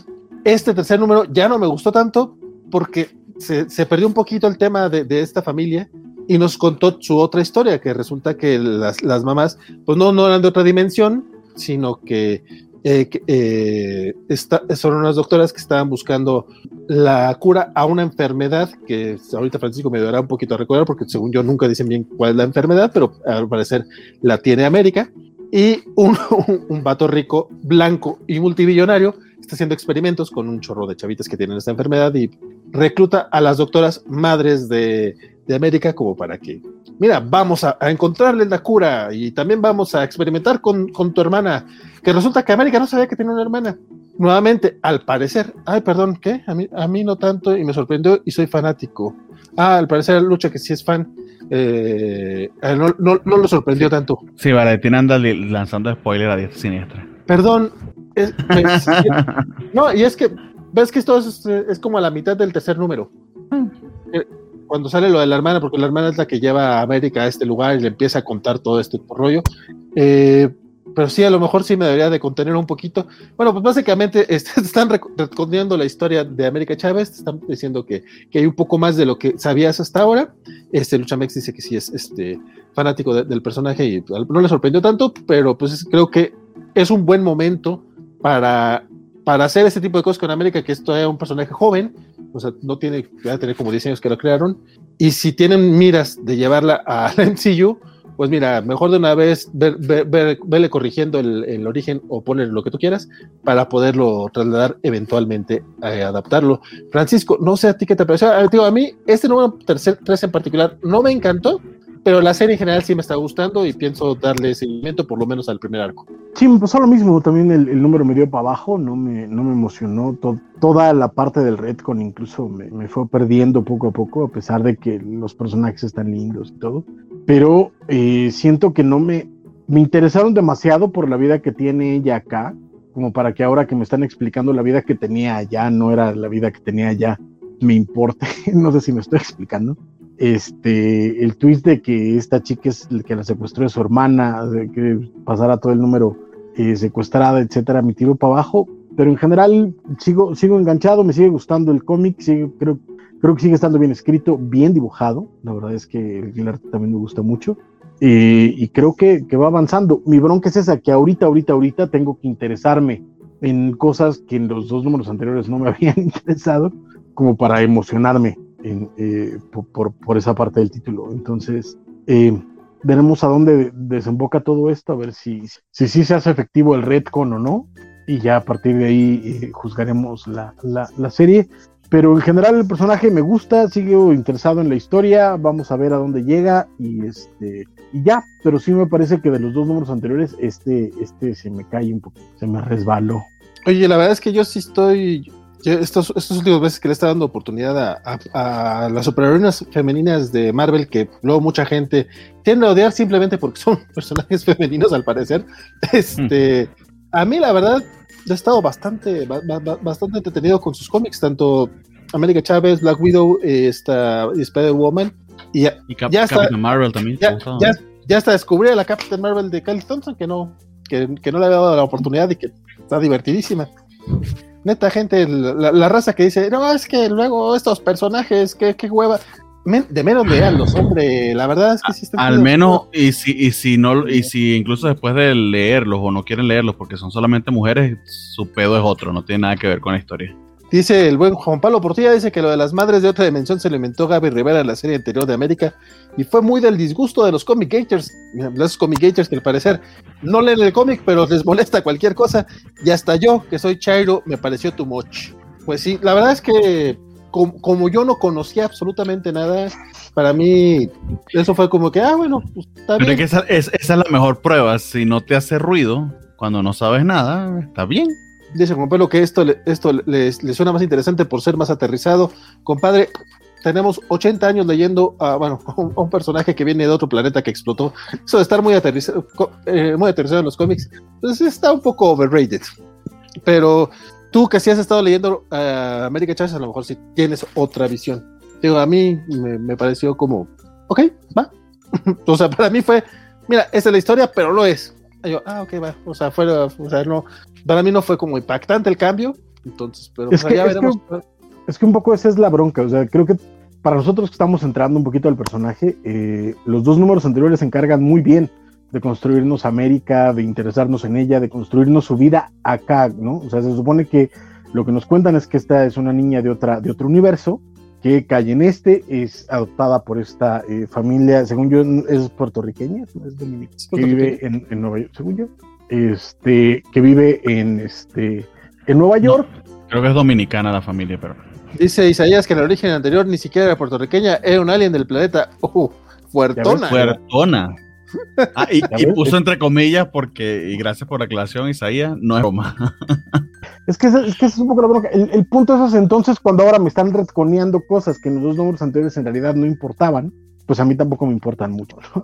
Entonces, ese es, ese, ese es, el, ese es el problema. Sí, sí, pero esa parte. Espe- espe- esperemos que recupere con el cuarto D, pero de hecho, de lo que ustedes me están narrando y lo que vi hasta ahora, voy a hacer el catch up porque sí me llamó la atención. Sí, no, todo el tema de todo, todo el tema de los Santana y de cómo incluso el, el abuelo, el papá tiene, el papá tiene un- una tienda, este, un supermercado, pues, y cómo, cómo se maneja. Toda esa parte tan humana a mí me, me late un chorro y por lo que entiendo, aquí ya nos dirán las personas que ya están más familiarizadas con el personaje, este, todo eso es totalmente nuevo, o sea, porque Kate Bishop ni siquiera estaba enterada de que tenía familia. Entonces, pues está interesantillo, por lo menos. Pues sí. Dice, dice Mario Rodríguez, tendré, tendré que volver a leer A-Force porque de lo que recuerdo sí me gustó lo que leí de América. No, bueno, digo, no, compadre, no tienes que, no tienes que leer eso porque esto básicamente empieza desde cero. Tú entrale ahorita. Bueno, o lo que quieras, ¿verdad? Tú, tú puedes libre de hacer lo que tú gustes. Pero no sienta, no sienta que es requisito para. en. Dice Mr. Max que mañana trabaja y se tiene que ir, pero antes, antes pocas veces se los digo, pero gracias por haberme distraído más. ¿Qué? En, un- más en una semana fea como esta, los quiero mucho. Oh, Mr. Max, no, No. Me, haces, me haces llorar, compadre. En, en, 500, en 500 años que tendremos, Mr. Max, pues te tendremos a ti. Descansa, compadre, y que, que te celebre mañana la chamba. Este. Y ahora sigue eh, la sección de Bernie, si no estoy mal. Eh, pues sí, los títulos X, pero déjame ir un, un poco rápido porque sí, creo que los hemos olvidado un tanto y está por, por entrar a un, a, de hecho, a una nueva etapa. Eh, está por abandonar Hickman eh, el título insignia. Eh, los X-Men van a empezar de- desde el número uno en adelante. Eh, y los va a llevar ahora precisamente Jerry Dugan, escritor de Marauders. Y Jonathan Hickman se va a mover a otro título, aún no sabemos cómo se titula, con un artista también que no sabemos quién es. Ojalá que sea John Romita Jr., sería chido, por ejemplo, pero no sabemos quién. Pero el nuevo título de los X-Men va a ser eh, Pepe Larraz con, con Marte Gracia y escrito por Jerry Dugan. Y todo está medio enmarcado en este evento de Marauders que eh, empieza en el número 21, que es la Hellfire Gala. La Hellfire Gala es una cena de estado que en la que a la que eh, Emma Frost junto con, con Kate está invitando a una serie de suponemos de, de, de- personajes eh, poderosos. Eh, no sabemos muy bien con qué objetivo aunque supuestamente es para relanzar todo lo que tiene que ver con la Hellfire Company que de los que recuerdan de Powers of Ten y House of X se estaban encargando de la distribución de las medicinas producidas en Cracoa Marauders 20 nos coloca eh, en un contraataque que está haciendo también la Hellfire eh, Company eh, contra Madripur o contra la clepto- cleptocracia que está eh, mandando en Madripur.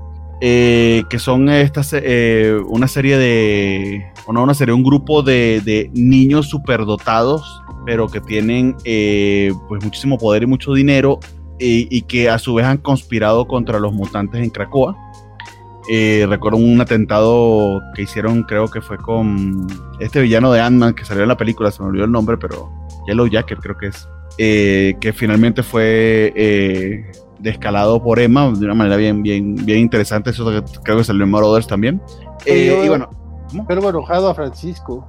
sí, creo que no ¿Estás le gusta, no le gusta ¿Estás bien? Marauders. ¿Estás bien, Francisco? ¿Tú- tú- Está en mute al menos. Ya, ya, ya para qué. ¿Ya para qué qué?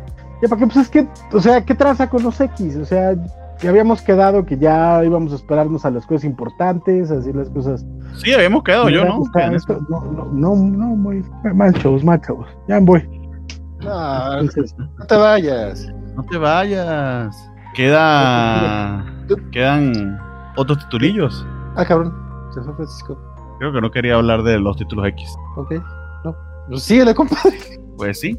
Eh, bien, entonces, eh, pues no, nos ubica en esta situación con, con, con Madripur y es justamente la, la, antesala a la Hellfire Gala y por eso te queríamos comentarlo, porque pues es, justo antes este, de este evento. Este, y mm, ellos están pues viajando a, a, Madripur precisamente para, para hacer esta, esta gala o esta, esta serie y nos ubican en este, en este barco que pertenece a, a Sebastian Shaw y básicamente el número son reminiscencias de aventuras del resto de los Marauders con Storm. Eh, y en ese sentido, pues todos eh, recuerdan episodios que tuvieron con, con Ororos, donde ella sin utilizar sus poderes, pues logró influir en la situación o hacerla más sencilla o más manejable. Este, y tenemos eh, anécdotas eh, contadas por Pyro, eh, otras contadas por Bobby, también Bishop cuenta una situación en la que inclusive no, no se encontraba Storm, pero tuvo la coincidencia de que estaba en medio de una tormenta eléctrica. Este, y precisamente por encontrarse en medio de la, de la tormenta eléctrica, justo cuando nombra a pues cae un rayo y logra asustar a, a unos henchmen y, e influir en ellos. Eh, es un número, ¿verdad? Bastante transicional. Eh, pareciera como la despedida de Ororo de, del equipo de Marauders para que eh, esperaría o entendería para que se integre a los X-Men. y en ese sentido funciona, funciona bastante bien. Hay una pequeña revelación al final interesante para lo de la gala, pero no muy trascendental. Y, poco más que decirles con respecto al título. De hecho, eh, yo eh, tuve que hacer bastante cash out de, de, Marauders porque honestamente me había bajado del título hace, hace un tiempo. Este, pero, pero precisamente para, para, llegar a lo de la Hellfire Gala, pues por eso lo, lo retomé, pero este número de verdad que eh, un poco memorable en ese aspecto, muy, muy, muy transicional. Pero, digamos que por, hacer el, el, el, cachopo, por llegarles con respecto a lo que a lo que va a pasar con el, con el evento del Hellfire Gala, pues creo que fue este importante mencionarla. Oye, por acá nos decía el buen este el Chamex que el título será Tale of, of Magneto, el juicio de Magneto, eh, y Félix Farsar decía que el, el, juicio de Magneto por Romita Jr. La verdad es que ahora eh, la verdad es que parece que están un poco más enterados porque yo, yo no estaba enterado de esto. Yo, o sea, sabíamos que Romita Junior regresaba para algo importante. ¿Por algo lo mencionaste tú, Bernardo? No, lo, lo, mencioné, lo mencioné porque es como la especulación y el mame que ha habido con respecto al artista secreto que va a acompañar a Hickman. Que bueno, John Romita Jr. pues sería palabras mayores, pero no sabía si ya era confirmado, honestamente. Se fue, se, fue Mr. Max, se fue Francisco, será como Tinieblas y el doctor Alfonso Morales. No sé, compadre, pero ahorita ya estoy checando a ver qué onda con Francisco, porque sí me sacó un poco de onda. ¿Cuál es la revelación? Dice el buen Rodrigo, porque dice que no va a leer el cómic. En Marauder 21, eh, usualmente la política es la siguiente. Antes nos tiramos spoilerazos a los pendejos, eh, y no es la idea. No, no, no, no, y fue una crítica bastante constructiva en ese aspecto. Pero al siguiente número lo, lo revelamos. Es una tontería, honestamente. No vale. Si me, si me preguntas si vale la pena leer el 20 para llegar a la Hellfire Gala, espérate que llegue a Hellfire Gala y ya. Y yo te cuento qué pasó. Ok, este. Fíjate que eh, estas, estas últimas, últimas semanas que estuvieron saliendo todos los diseños de, de los X-Men en sus trapitos coquetones, eh, hay algunos diseños que. Yo, yo no los conseguí, pero estuvo bonito. Hay unos diseños que están muy chidos, pero hay otros que sí están medio feyonzones, la neta. Sí, mira, bueno, de hecho. es, que, es que es high fashion, Valentín, puede que no la entendamos. No, no, no, es que, es que hay unos que están interesantes, como los de. Eh, el, de Tormenta, justamente, que, creo que es de Dauterman, que en lugar de una capa trae unas nubes que simulan la capa, está hermoso. El de Banshee está bien fregón, pero luego hay otros que están así como que, ¿de dónde sacaste esta idea? O sea, no sé, el de, el Cyclops no, no, me encantó. Y sí, eh, pues, ¿cuándo anunciaron esto o dónde está? Hay, un official guide aquí, eh, déjame ver si puedo mostrarla para que vean de lo que estamos hablando. Espérame, espérame, antes de que tú muestres eso, yo voy a ah, mostrar adelante. Ah, ok, este, ¿lo tiene? El, juicio de Magneto inicia en agosto 2021. el arte promocional. Ah, no, amigos, no tenía ni idea de esto. Y parece que sí ya. Ah, parece entonces que es oficial. Eh, yo lo decía de puro mame y bueno, también se lo había escuchado a Alberto y a, Esteban en, su podcast y lo había leído también en Twitter. Entonces me aparentemente lo acertaron. Pero está bien, o sea, si, si tienes a Hickman como cabeza de X, eh, lo vas a sacar del título porque supuestamente va a ser otro, pues acompáñalo de un artista legendario. Eh, eh, Romita Jr. dibujó, imagino que sí, dibujó X-Men en algún momento. ¿Hay algún ron memorable o...? Sí, claro, de hecho la, la masacre mutante es, ah, con él.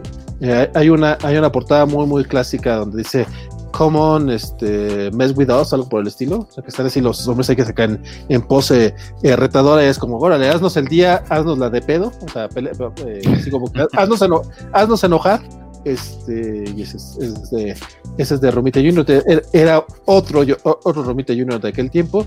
Eh, luego con, con, nuestros amigos de Comiperso hacen trampilla y ya saben algunas cosas y se las hacen así como que, ay, yo creo que... pero esta no, bueno, pero digamos que fue, como dice en inglés, un educated guess. Si sabes que eh, Romita Junior se fue de DC, que volvió a Marvel, etcétera, etcétera. Pues. En, en, el caso de este esto, esto lo debo reconocer hoy, al menos la nota que estoy encontrando desde hace nueve o 10 horas. Este, ah, pues Qué burro, no sé por qué se, me fue. Y, de hecho no lo anunciamos en la covacha porque hoy. No, se, nos, fue, creo que se nos fue a todo porque. porque hoy, hoy casi casi fue el único que estuvo en el, en el Twitter covacho. Y créeme, o sea, lo, que se lanzó por lo menos, por lo menos hasta ahorita es el teaser con este, con el, con arte. pero, yo creo que es suficiente. ojalá, ojalá que sea el, John Romita Jr. de antaño y no el John Romita Jr. harto de estar en DC, ¿no? Mira, por lo menos esta portada, aunque un poco tramposa porque te juega más con sombras para evitar detalles que otra cosa, se ve mucho mejor que la portada variante de Moon Knight que, dieron a conocer hace una semanita, dos semanas, que está así de plano horrible. Aquí, por lo menos, aunque tramposo, se ve chido. Este, el, anuncio lo, dieron a conocer así como que el juicio que amenaza con dividir a, los mutantes uh. y el juicio de Magneto. y, gracioso ver que este Magneto es, eh, es oscuro, el traje negro que el Magneto que hemos estado viendo, viendo desde Hawksbox, eh, su traje es completamente blanco. Sí, sí, sí. Eh, y de interesante. Hecho, y de hecho, sí, este, eh, parte, el, juicio de Magneto original este, sucedió en Uncanny X-Men 200 y es parte de, la, larga estancia Romita en el título. De hecho, si empezó, en el 200, si, empezó en el 200, John Romita todavía estaba para el 300. No, no, nos, dice, nos dice Rodríguez que al menos el promo está dibujado por John Romita Jr. Esperemos que no dibuje el, el título. Creo que, que, sí lo va a dibujar, amigo. Sí, no, seguramente ah, sí. Ah, bueno, y, les iba a mostrar los trajes. Voy a. Aquí tengo una. Échaselo. Dice Rodrigo Díaz que él se bajó de Marauders hace como seis números y no cree regresar. Honestamente, Marauders, después de Ten of Swords, e incluido Ten of Swords, que sabemos que fue excusa porque nunca fue Marauders, eso sencillamente agarraron los números y los usaron, sí bajó, a mi, a mi entender, bajó bastante el ritmo se ha quedado muy anquilosado en este, en este tema de, de, la recuperación de Madripoor y preparar todo para la Hellfire Gala, pero los números individuales no han tenido carnita. De hecho, yo los disfruté más leyendo, leyendo los de corrido. Desde el número 16 hasta este que me puse, me puse al día que, leerlos mensualmente. Bueno, aquí pueden ver los trajes para la, la gala. Está eh, este de Pix está bonito, pero tratando de buscar el de Tormenta que tú mencionaste porque sí es bien, bien precioso el, el diseño que es de Doraemon, pero no lo consigo a cada quien le hicieron su, su super traje. Miren a Iceman. Que creo que si haces clic lo puedes ver. A ver. Kid Omega, Polaris, Northstar, hasta Whiskey. Miren al Bishop. Wow. Sí. Está bien high fashion. Hay unos que están El, el, el, este está, yo quiero una figura así, sobre todo que son capas y capas, que es lo que a él le obsesiona. Sí, sí, no, Razer, Summer está, bueno, ¿qué les puedo decir? Este, esto es de verdad que es bien high fashion. Muy, John Paul, muy John Paul Gautier. Como dice Luchamex, el, el Coloso está así totalmente. Dice, está muy ruso, sí está muy ruso, y aparte parece que tiene hasta un desvanecido en, la barba y todo el rollo. hay unos diseños muy chidos, hay otros que la neta. A ver, el de Coloso. Ah, sí, el de Coloso. Está, chido. No, no, la verdad es que están interesantes los diseños, eso que ni qué. Fíjese que los ñoños de cómic podemos hasta hablar de moda. ¿Cuándo en su vida pensaron que íbamos a decir, mira qué lindo ese traje? Fíjate, tengo, Este, tengo el de amiga- Psylocke está precioso. Y, Sí, el de Psylocke está chingón. Miren esto. Eh, tengo, tengo una amiga que tiene un blog de moda que se llama K-Volta. De hecho, el blog se llama K-Volta. Ah, Este, tiene su sede justamente allá en Guadalajara. Y ju- justo quería este, invitarla para que habláramos un poquito al respecto de, de- de los trajes, de los hombres X. hacer Pues nos, puede dar un nos puede dar un poquito más de insight. Miren el de Profesor X. Sí, sí, sí. sí, estoy, buscando el querido de, estoy buscando el de. Tormenta. Aquí está, mire. El de Tormenta. Que tiene. De verdad que me parece que el de Tormenta, creo que tiene razón, es el, el más original de todos. Está bien bonito de tormenta. Esto La va a ser imposible una figura así, sobre todo que pueda simular este efecto, pero me encantaría. Yo soy muy fan de Ororo, honestamente. Sí, sí, sí, sí, sí, sí sería muy, muy difícil eso que qué. Dice este Mario Rodríguez que el diseño de Rock también está bien, está bien bonito. Y a Félix no le gustó el de Sunfire. Sí, On no, hay- fire. Hay unos que se me hacen un poco feos. Dice Isaías, Secundino dice que Romita estuvo antes que Mark Silvestri. Eh, Silvestri también estuvo en un Kanye X-Men, ¿verdad? Y sí estuvo por el 250 y algo. Eh, Romita, yo creo que habrá estado de manera intermitente porque eh, recuerdo muy, muy particularmente esos números. El número 300 lo recuerdo mucho porque lo tenía y era de estos que tenían este eh, un chorro de logotipitos de, de los X-Men atrás. El logotipo cl- eh, clásico noventero que es el círculo con la X venían en- holograma y fue más o menos para cuando se cuando murió Ileana Rasputin y todo esto y en ese en esa época era justamente eh, John Romita Jr. pero sí a lo mejor estuvo de manera intermitente porque sí es cierto él estuvo antes que, que Silvestri tienes toda la razón Isaías Y hay que, o sea, eh, el mame es que supuestamente va a dibujar la serie con Hickman, pero hay que ver cuánto aguanta ese ritmo, ¿no? De sacar algo mensual de 12 números, no lo he visto. Yo, el DC por lo hizo, DC estaba era de apoyo, dos, tres números y ya. Pero eso es más por, por lana y por diva porque Romita es, es conocido por, por ser rápido en su trabajo bueno era rápido en su trabajo también estamos hablando de hace 10 15 años ahorita es un, un poquito más grande a tener unos Exactamente. 60, 65 años. Sí, a lo, a lo mejor sí ya no, ya no es el mismo. Mm, no, eh, o, sea, o puede que lo, que lo pueda hacer, pero no le da la gana, pues, de estar esclavizado en una mesa de dibujo y... No, ya de- y a lo mejor es caro el muchacho. Este, Helios, Ah, compadre. eso sin duda. Sí, el, el siguiente de los títulos X que este sí lo recomiendo ampliamente, de verdad me ha encantado esta serie de Helions. Eh, ojalá que Francisco eh, eh, tenga oportunidad de volver y de, y de comentarnos, porque honestamente no sé qué pasó.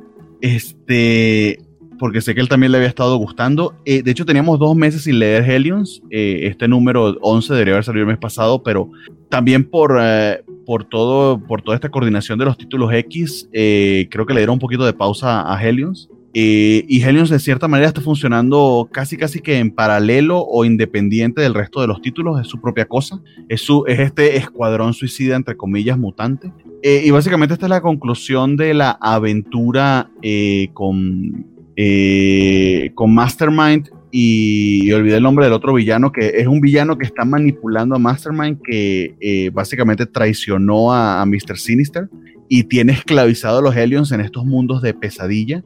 Eh, de hecho, la que puede liberarse es precisamente eh, eh, Quanon Psylocke y va de- por, por sus poderes psíquicos, pues buscando al resto de sus compañeros para sacarlos de ese, de ese letargo. Eh, a la par, eh, sabemos que eh, Mastermind está siendo manipulado por este otro villano que honestamente ol- ol- olvidé el nombre, no sé si tú lo recuerdas quién es, Valentín. El que se parece a un. Chucky gigante. Arcade.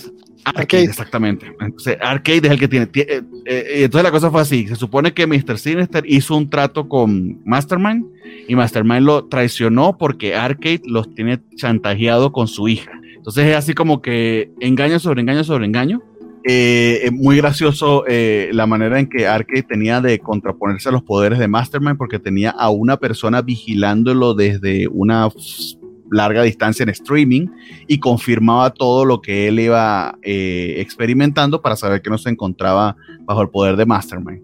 Eh, el tema es que eh, Psylocke empieza a darse cuenta, a la par tenemos a Mr. Sinister que eh, Arcade lo torturó sacándole los dientes porque le pareció divertido hacerlo eso tan terrible a Mr. Sinister, así es horrible. Pero lo gracioso es que se queda hablando así Mr. Sinister que abra el cómic. Ok. Entonces, la- es muy gracioso eh, cuando lees sus captions porque está pidiendo, por ejemplo, las centrífugas y son las centrífugas. Y de alguna manera el, el, letrerista y en el guion lograron pasar ese efecto y lo tienen hablando así eh, entre, entre dientes o, o chimuelo eh, todo el cómic y de nuevo, en todos los números, eh, logra sacarme una carcajada con Mr. Sinister y aquí pues no falló. Es terrible lo que le pasó, está montando un laboratorio de clonación a la par porque fue lo que, lo que, a que él está obligando a hacer, pero, pero me, me, me, me logró sacar una carcajada al menos. Eh, pasan varios giros de tuerca interesantes, no los voy a revelar para no entrar en spoiler, pero honestamente no defrauda el número, sigue siendo divertido, eh, muy, muy gracioso, de tener un, sentido del humor cruel y negro, pero a mí, a mí conmigo hace muy buen, eh, hay muy buen clic con respecto a ese humor. Eh, y sigue estando bien interesante, o sea, hay pace, hay pace. Quizá habíamos perdido un poquito el, el, el, el ritmo porque la serie pues estuvo en hiato por aproximadamente mes y medio. debería haber salido como les dije el mes pasado, pero por tuvimos un salto pero sigue siendo de los títulos X actuales el que yo más recomendaría eh, sigue siendo Hellions. Entonces va por ahora por el número 11, debería cerrar con el número 12, eh, pero por ahora yo lo sigo yo lo sigo recomendando y de hecho sería los que en un en un eh, compilado sería el que buscaría. Fíjate que Hellions justamente era de los que estaba disfrutando hasta el Ten of Swords. Igual, igual me regresaré a Hellions y a X Factor, creo que son los que más ganas les, les tenía que aparte creo que fueron los que menos se vieron afectados realmente por el crossover, ¿no? De hecho, lo que pasó con Helios en Ten of Source es que ellos se fueron a una misión y que para ayudarlos, pero realmente fue Mr. Sinister que los estaba manipulando, que es lo que siempre hace, no sirvió para nada y todo el mundo le dijo, o sea, ¿para qué carajo fuiste a y, y, terminó matando un montón de gente? Spoiler pero acuérdense que los mutantes realmente no mueren, y lo terminaron recriminando por eso. O sea, al final todos peleamos en la, en la batalla contra, contra Araco, pero Sinister lo que hizo fue, fue ir a perder el tiempo. Realmente no, estaba manipulándolos a todos, pero esos dos números dentro de Tenosor de Helion son divertísimos porque no tienen nada que ver con el pedo de Apocalipsis y su mujer y la batalla. Ellos están en, en, su, en su propia cosa. Ok, bueno. ¿Terminamos Marvel? Eh, creo yo que sí, si no tengo más nada acá, déjame, déjame checar muy, muy rápido. Eh, Immortal Hulk 46 es el que quedaría, ah, pero no sé si va a ser una reseña como tal. Eh, eh yo sí, sí, llegué al final a Immortal Hulk 46. Es una buena pelea, pero creo que es, este, es todo lo que quisiera decir en este momento. Sí, no quiero no, revelarles más porque la manera eh, es un cliffhanger del número 45 y básicamente eh, es, una buena pelea ya. Pero sigue estando de puta madre. Y ya quedan cuatro numeritos para el gran final. Entonces se supone que ya los próximos números ya. Y ahora que me pongo a pensar, creo que es que, así como lo de John Romita Jr., he escuchado muchas veces que todo el mundo dice que está planeado hasta para 50 números, pero oficialmente no sé si sea así. Hasta ahora están, que estoy viendo en League of Comics y no sé los previos, hasta el número 49. Pero dice que continúa. Este, no estoy completamente seguro si, lo ha dicho Aliwin, pero sí es, todo el mundo está pensando que termina en el 50. Eh, para el Free Comic Book Day de agosto, este, que justamente es lo que nos dice acá el buen Félix Farsar, este, para el Free Comic Book Day de agosto va a haber un cómic eh, de Vengadores y de Hulk y la parte de Vengadores la escribe Jason Aaron y la parte de Hulk la escribe Zdarsky. Entonces ya están empezando los rumores de que probablemente la siguiente etapa de Hulk va a estar a cargo de Chip Zdarsky ya cuando termine Aliwin. La verdad es que... Pero termina, termina Aliwin, pero que no termina Daredevil, ¿verdad? No, no. No, no, no, han dicho, no han dicho que Zdarsky vaya a, No, de hecho, eh, si mal no estoy, eh, Chip Zdarsky ya dijo que si, si se lo dejan, si Marvel no dice otra cosa, él tiene por lo menos año y medio más este, pensado para Daredevil. O sea, estamos hablando de... 18 números, ¿no? 18 números más. Ajá. Va por el 26, ¿no? Ajá. O sea, a lo, mejor él también tiene pensado un arco de 50 números, más o menos. 44, 45. Roughly. Un omnibus. Algo así. Aunque yo estoy bien preocupado ahora por los omnibus y demás, yo como que me empiezo a comprar los de Immortal Hulk en hardcover y ya. ¿Sabes qué? El el buen Rodrigo Díaz nos dio un tip hace poquillo de que, compró justamente el Daredevil en Amazon gringo. Y es que si te metes al gringo, hay algunos cómics que sí vienen con la opción para México, aunque no en la página mexicana no venga la opción. Está muy raro el asunto. Entonces. Pero, pero no con Prime, ¿no? Porque si tú tienes Prime comprado para Amazon México, o si funciona. Hay algunos que sí, no todos. El, el Daredevil Extra Skin no contaba, el, este costaba creo 10 dólares. Eh, estuve, ya lo tenía así para comer, dije, no, pues chingues madre, lo compro aquí, eh, porque tengo rato queriéndolo. Me, me repetí y lo dejé, que- quedan 17 cómics todavía, lo dejo para después. Y a los dos días que regresé ya no había. Pero sí me da curiosidad cómo haría yo para poder con mi cuenta de México acceder a Prime en la cuenta gringa. Te En, en algunos cómics viene hasta abajo. Este te lo, te lo damos gratis. a Ah, que, ok. Lo que Pues pasa también pasa lo siguiente, que yo tengo cuentas separadas. Ajá. Mi Ajá. cuenta de Amazon México no es la misma que la gringa, son de hecho emails diferentes. Pero con tu email mexicano puedes Ok, pasarte deja- a- de- Ok, eso es lo, ok, ya entendí, eso es lo que tengo que decir. Ya, ya, ya. Nada más tienes que ponerle USA con tu misma cuenta. Bueno, al menos en el celular sí funciona, no, no, no lo he intentado en web. Este, y estás browseando, por lo, eh, por lo menos puedes browsear en España y en Estados Unidos. Ah, ok. Y Eso es un buen tip.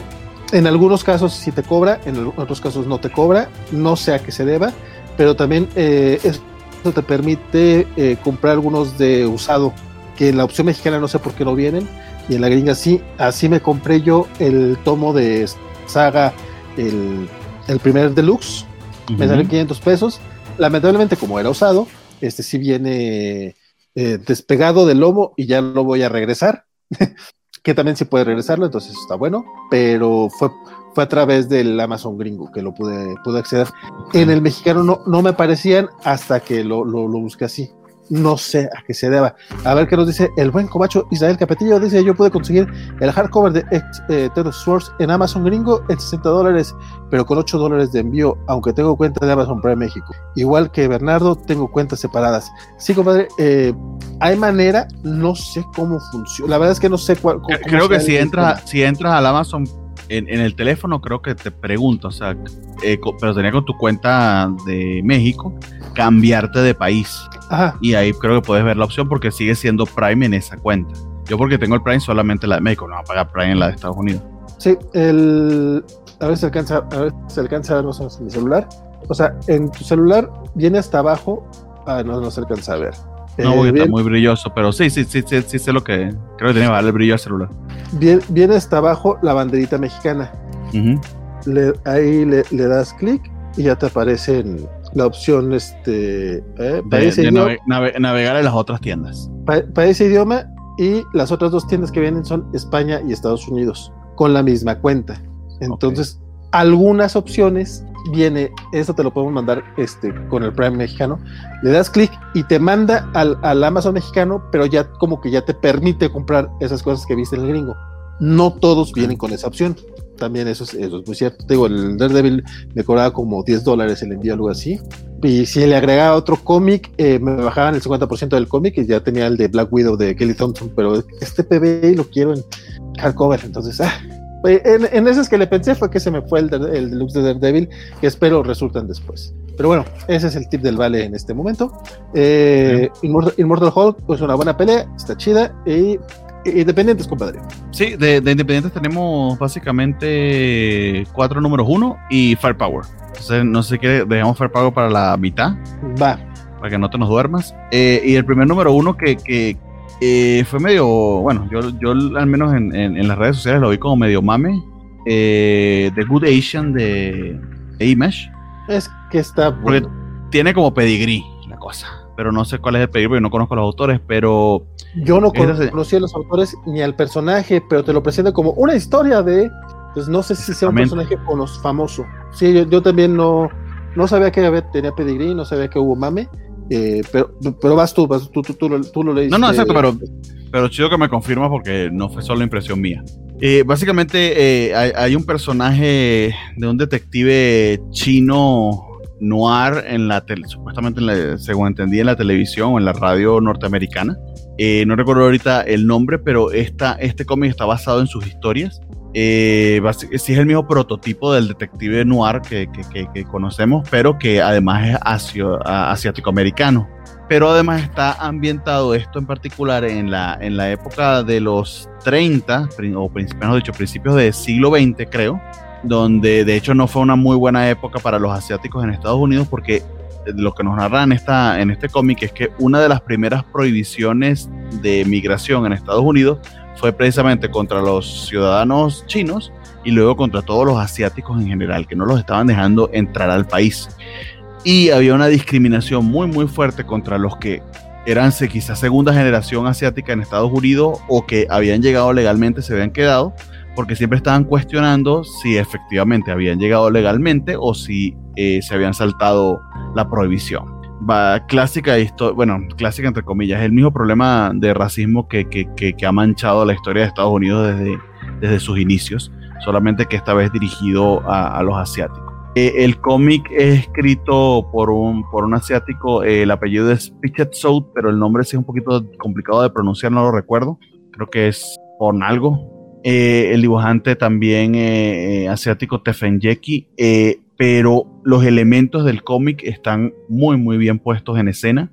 Es una historia em, ambientada, ambientada, como les dije, en, esa, en, ese, en ese contexto histórico, pero no es preachy en el sentido de que no está tratando de mostrarte lo terrible que la estaban pasando y, los problemas que tenían los asiáticos referidos a eso, que, ciertamente es una, pudiera ser el cómic y, van a, eh, o, entrar demasiado en ese detalle y, hacerse aburrido, todo lo contrario.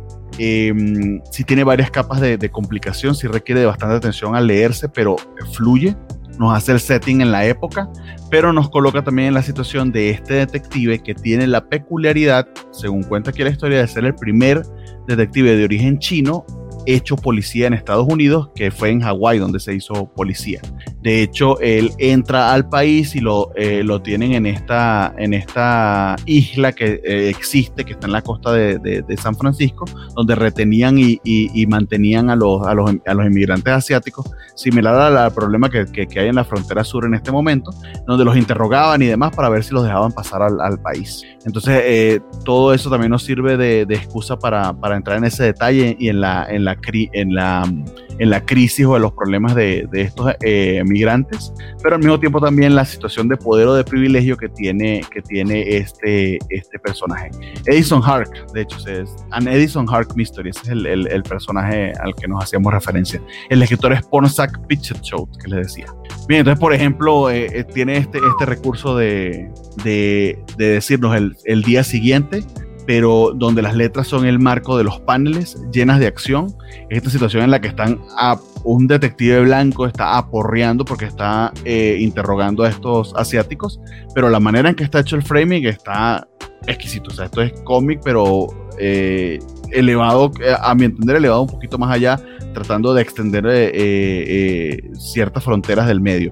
No es algo completamente innovador, no es algo que no se haya visto, pero pero igual a uno agradece cuando, cuando los artistas pues toman estos, no diría que riesgos, pero se valen de estos recursos eh, en el libro.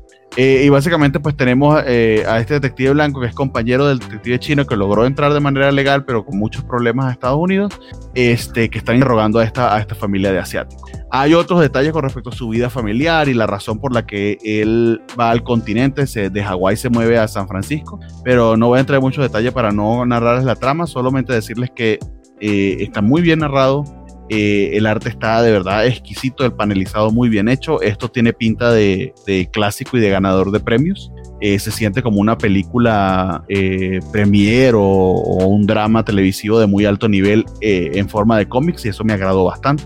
Entonces, por ahora, súper montado en el tren y, y, súper recomendable. Creo que hablé mucho, mucho tiempo, Valentín. ¿A ti qué te pareció? Este, no, la verdad es que sí. a lo mejor no me gustó tanto como a ti. y, no porque esté malo, te más, más, bien creo que yo creo que tuve una semana complicada porque sí, varios cómics no los disfruté. Entonces, podría ser. Eh, me gustó mucho, sobre todo el inicio. Eh, creo que después, cuando ya empiezan a platicar un poco de su familia y todo eso, le perdí un poquito el chiste, eh, pero la, escena inicial, esta donde está platicando con el niño, se me hizo suficiente como para engancharme con el personaje. Quiero, quiero saber un poco más de él, quiero ver su historia y su, sobre todo, justo esta, esta página que estabas mostrando ahorita, este, este page, que en cuatro viñetas te, te explican, obviamente sin los matices y sin las broncas, pero te explican sencillamente, la historia de este racismo sistemático en contra de los asiáticos en Estados Unidos. Eh, son cómics que resaltan su importancia justamente por, por, por señalar este tipo de problemas.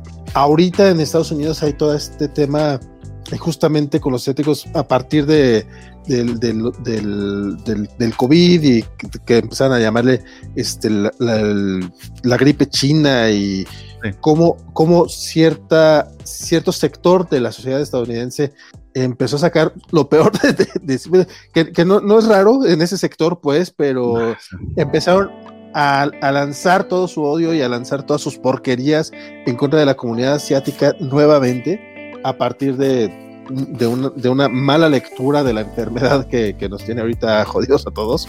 No, y que, y que también teni, te, te tenían a un presidente que el, no, el, el, el el cargo, el, la, sí, la, la, la, nobleza del, del, del, cargo de presidente le quedaban, decir que le quedaban grande es decir poco, o sea, sí, sí, sí. Entonces, un personaje bajísimo que, que, que, promovía el odio de manera descarnada.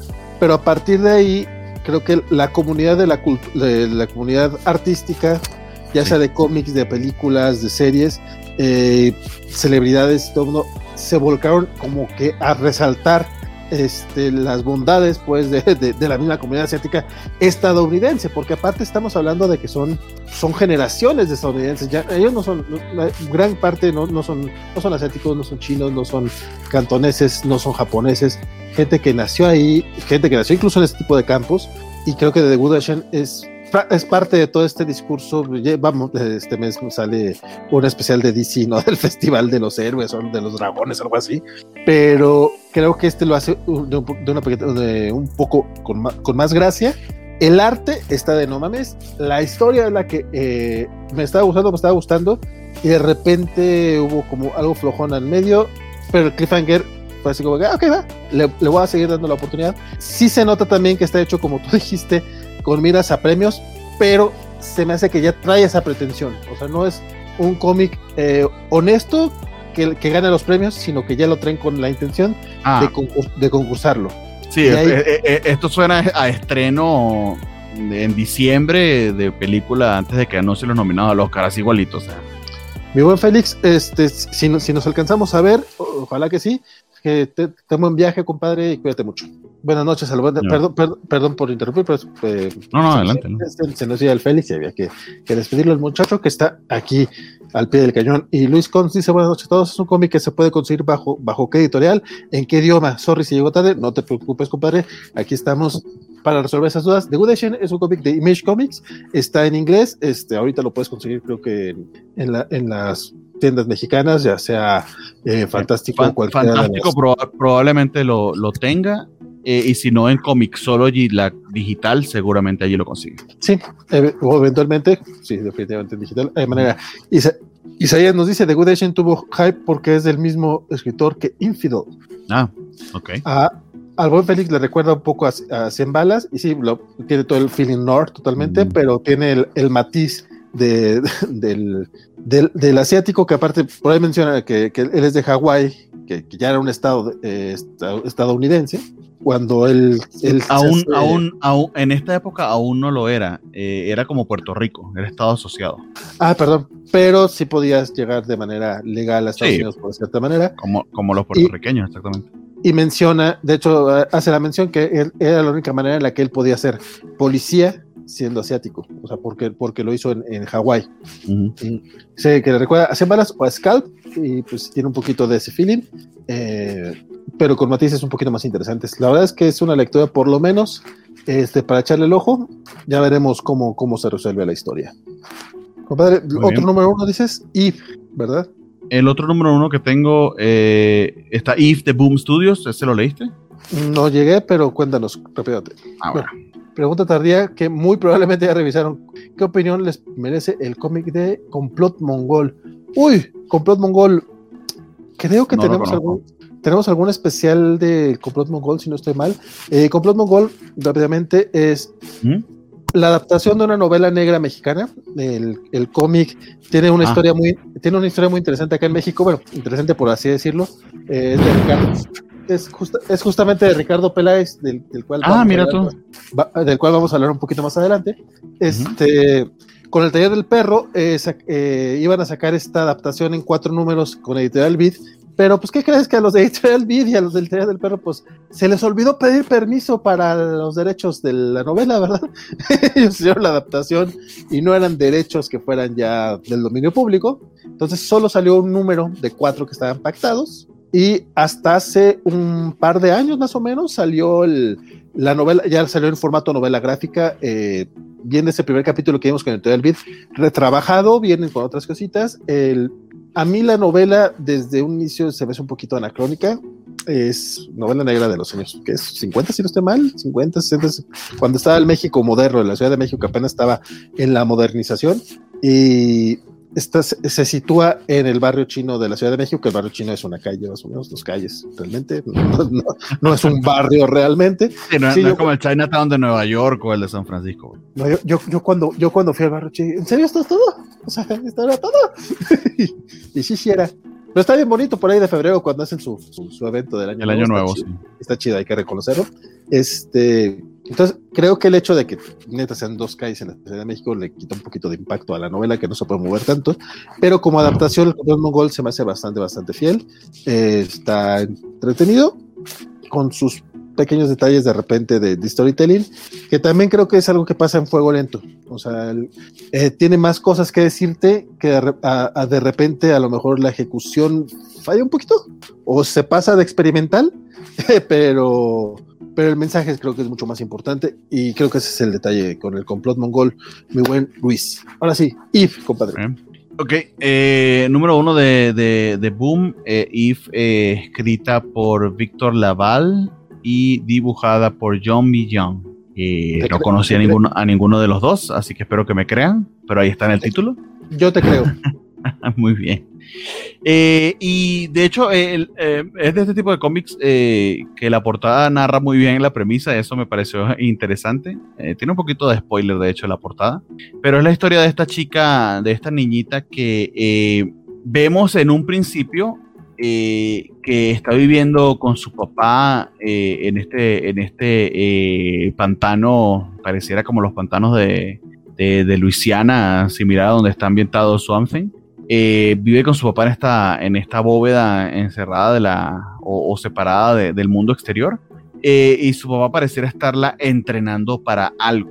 Hay un giro de tuerca bien interesante a mitad del cómic que mm, no voy a revelarlo para que, lo, para que lo disfruten como tal, pero de hecho pasa muy muy temprano en el cómic eh, y que hace que el setting cambie de manera radical.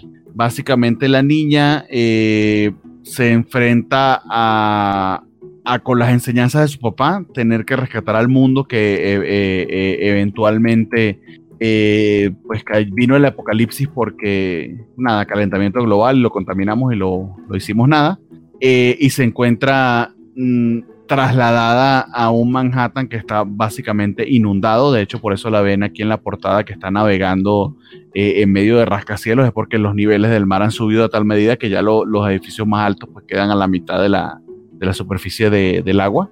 Y es acompañada por este osito que básicamente es un, es un androide, es un robot hecho para orientarla en este nuevo mundo. Eh, creo que lo dije bien sin, sin revelar el, giro de tuerca que pasaba demasiado temprano en el cómic, pero divertido, bien dibujado, bien ejecutado. Eh, quizá no tan original como hubiese querido, pero digamos que a estas alturas, eh, nada más el hecho de que, de que esté bien narrado como primer número, creo que lo agradezco, la premisa se sostiene. Entonces yo quizá le daría un poquito, un par de números para ver eh, qué tal. Boom hasta ahora pues ha tenido, honestamente en líneas generales, títulos eh, bien, bien recomendables. Eh, por decir solamente dos, Something's Killing the Children, o tres de hecho, Seven Secrets, Something's Killing the Children y, y Once and Future son excelentes. Berserker, de hecho, que es el, el, el Star Coin de Keanu Reeves, que no, no, no, no, no reseñamos el número 2, pero salió hace poco. Entonces Boom tiene una buena racha hasta ahora. También leímos el, único título de Rambi que, ha leído Valentín que le ha gustado, también es de Boom. Entonces eh, eh, le podemos dar el beneficio de la duda a la editorial como tal y, le, y, a, la, y a la historia como tal. Pero más que decir hasta ahora. Bernardo, así, así digo, yo sé que va a tener diferencias muy, muy considerables, pero me suena un poquito a and the Unstoppable Monsters ¿Qué tanto estoy en lo correcto? Eh, esto es más ciencia ficción que fantasía. Ok. Jonah es fantasía post-apocalíptica, pero fantasía. Esta tiene un setting un poquito más tecnológico. eh, y, Y- mm, y y- y el Jonah mundo no está tan ricamente explorado como en el caso de Jonah. Y Hasta ahora. Jonah, Jonah aparte está muy, muy dirigido al público infantil. Sí, este, este, es- este diría que es John Adult, fundamentalmente. De hecho, la premisa se me pareció a un anime que estoy viendo en, en Funimation que se llama Vivian the Fluorides, donde pero en este caso no es una niña, sino un androide que otro androide está ayudando, pero el androide también es un osito, entonces, mundo post-apocalíptico, el osito, pues, como también en Inteligencia Artificial de Spielberg, el mismo, la, misma, la misma idea. Va, va, va. Este. Firepower. Firepower, ese sí, Firepower. contigo porque yo no llegué y me vas a espolear porque me quedé en el número 10, pero no importa. Ah, canijo. ¿No, ¿No leíste el 10? No leí el 10, pero no pasa nada, adelante, adelante. Ok, ok.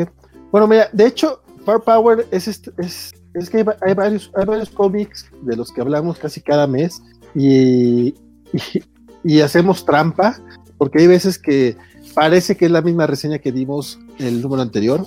Y aquí, aquí como también voy a pretender no, no, no, no dar el spoiler, entonces este va a ser más o menos la misma reseña que di con, con el Mortal Kombat 46. Es una gran pelea. O sea, aquí ya ¿Eh? tenemos... Sí, Ah, pero es que mi- miren esto, o sea. Sí, no, la verdad es que eh, Chris, Chris Amney eh, durante todo Firepower ha sido una clase para, el- para, el- para el cómic de acción, en serio, su manera de contarnos las historias, de llevarnos a través de las peleas y a la vez seguirnos contando la historia, es, este, es hermoso. En, en este número Eh, vemos, ¿sí? Es magistral, de hecho. Pero sí, sí, sí, sí. Es básicamente ya el enfrentamiento, es, bueno, no, no, no estoy el enfrentamiento final porque queda en Cliffhanger, este, pero es, es un enfrentamiento ya importante entre las dos facciones. Eh, recordemos que, que, que nuestro protagonista y su antiguo maestro quieren detener, bueno, evitar que los dragones salgan. Y, y- y el otro, otro de los maestros que estaban allá eh, tiene su cábala secreta con la que es, eh, básicamente lo que él buscaba era despertar al dragón. En- sin decirles mucho, pero no sé si se acuerdan que hay una estatua por ahí que está dormida. Entonces está, está muy interesante, todo este, este, este cómic está muy, muy interesante. Eh, también tenemos el detalle de que la exnovia de nuestro protagonista, digo nuestro protagonista porque luego, la verdad se me olvida el nombre, pero eh, Owen. él no sabe que todavía, eh, Owen, aparte es un nombre muy fácil. Este, O- no, Owen no sabe todavía que, todavía- que todavía está viva la, eh, su, su ex, la ex, la novia que tenía en, en- en- en este. eh, Spoilerazo del número 9. Exacto, pero él no, él no lo sabe. Y aquí sigue sin saberlo. Pero están peleando ahí juntos y, y y está tratando de evitarlo, de evitar a toda costa que, que, que lo descubran. Entonces está muy padre el cómic, tiene mucha acción, tiene mucho drama. El momento en el que se despide de su familia, Owen también está así un poquito. Ah, espérate, creo que se, creo que se despide en el número 10. Yo, yo me había quedado también en el 9 e hice catch up para este número. Entonces leí dos números. Eh, sí, cierto, perdón, ese es del número 9.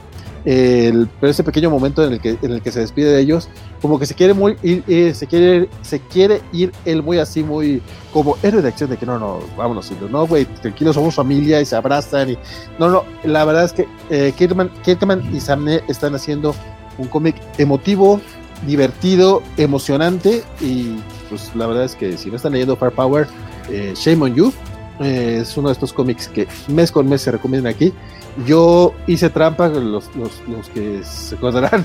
eh, me tardé mucho en, en hacer el catch up del número 6, porque nada más había leído el primer tomo. El, de hecho, ese tomo sí lo tengo por aquí.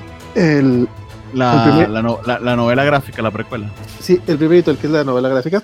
Este, Que está Muy, buen bueno. precio en Amazon. estaba hecho, como no lo he comprado. 100 varos, 150, una cosa así. Yo sé que no lo has comprado porque seguramente estás esperando que salga en deluxe. Lo entiendo, porque probablemente va a venir junto con el primer arco, o a, a lo mejor viene todo el primer año, incluido este, este tomo en, en una versión deluxe. Así lo hicieron con Invincible. En Invincible hay tomos de 12 y de 24 números y el Conventium y la chingada. Este, pero muy, muy bueno el cómic. Y Está buen precio, 100 182 pesos, de hecho. te sale más, te, te sale más barato que un. Te sale casi al mismo. Te sale más barato que un TPB de Canite. Tristemente, los, los TPBs de Camite están en 250 varos o un poquito más. Te sale 30 pesos más caro que un TPB de Televisa. O sea, no hay a dónde hacerse la neta. O sea, luego por eso a las editoriales acá en México no les queda claro que también compiten con el mercado gringo y con, y, con Amazon cuando sí nos trae cómics y luego no entienden, oye, ¿por qué esto no vendió? Pues porque ya todo lo compramos en inglés, porque salió y está a buen precio y tus precios también tan caritos, entonces está cabrón. Estaba esperando a ver si nos terminas este, Invincible o a ver si nos terminas eh, Deadly Class o a ver si nos terminas Hawkeye. ahí sí, lo que pasa es que yo puedo entender también, pero las editoriales pequeñitas deben seguir el, lo que hace Panini. Panini al menos cumple con sus lectores. Vendo o no venda el título, lo terminan. Al menos es mi experiencia con ellos. Deadly Class es justamente de Panini. Ah, no, de, no, Panini, no me quedes mal, no. Panini, y es que yo entiendo, no venden, está complicadísimo. Panini intenta, eh, esto sí lo sé de buena fuente, o sea, sí se esfuerzan, pero hay veces que, que lo hacen inviable. O sea, que es inviable seguir y de plano, pues no se puede. Y también lo entiendo de parte de Camite, pero es como, ayúdenos a ayudarles, hombre, o sea, ok, va, no te avientes con una serie de 25 tomos. O sea, es, es, complicadísima. No lo saques todo en grapas como saga. Este, mira, y, Saga, que de hecho tiene arcos. Saga es para sacarla en TPS. Sí. ya, ya empezaron a sacar los TPS, pero es como sí, ya en el séptimo, séptimo tomo nada más hay tres tomos más, compadre. O sea, se acaba en el 9, porque que van a, si nos tienen hiatus desde hace como cinco años, ¿no? Este, pero bueno, ojalá, ojalá, ojalá alguna editorial se decida traer este Fair Power.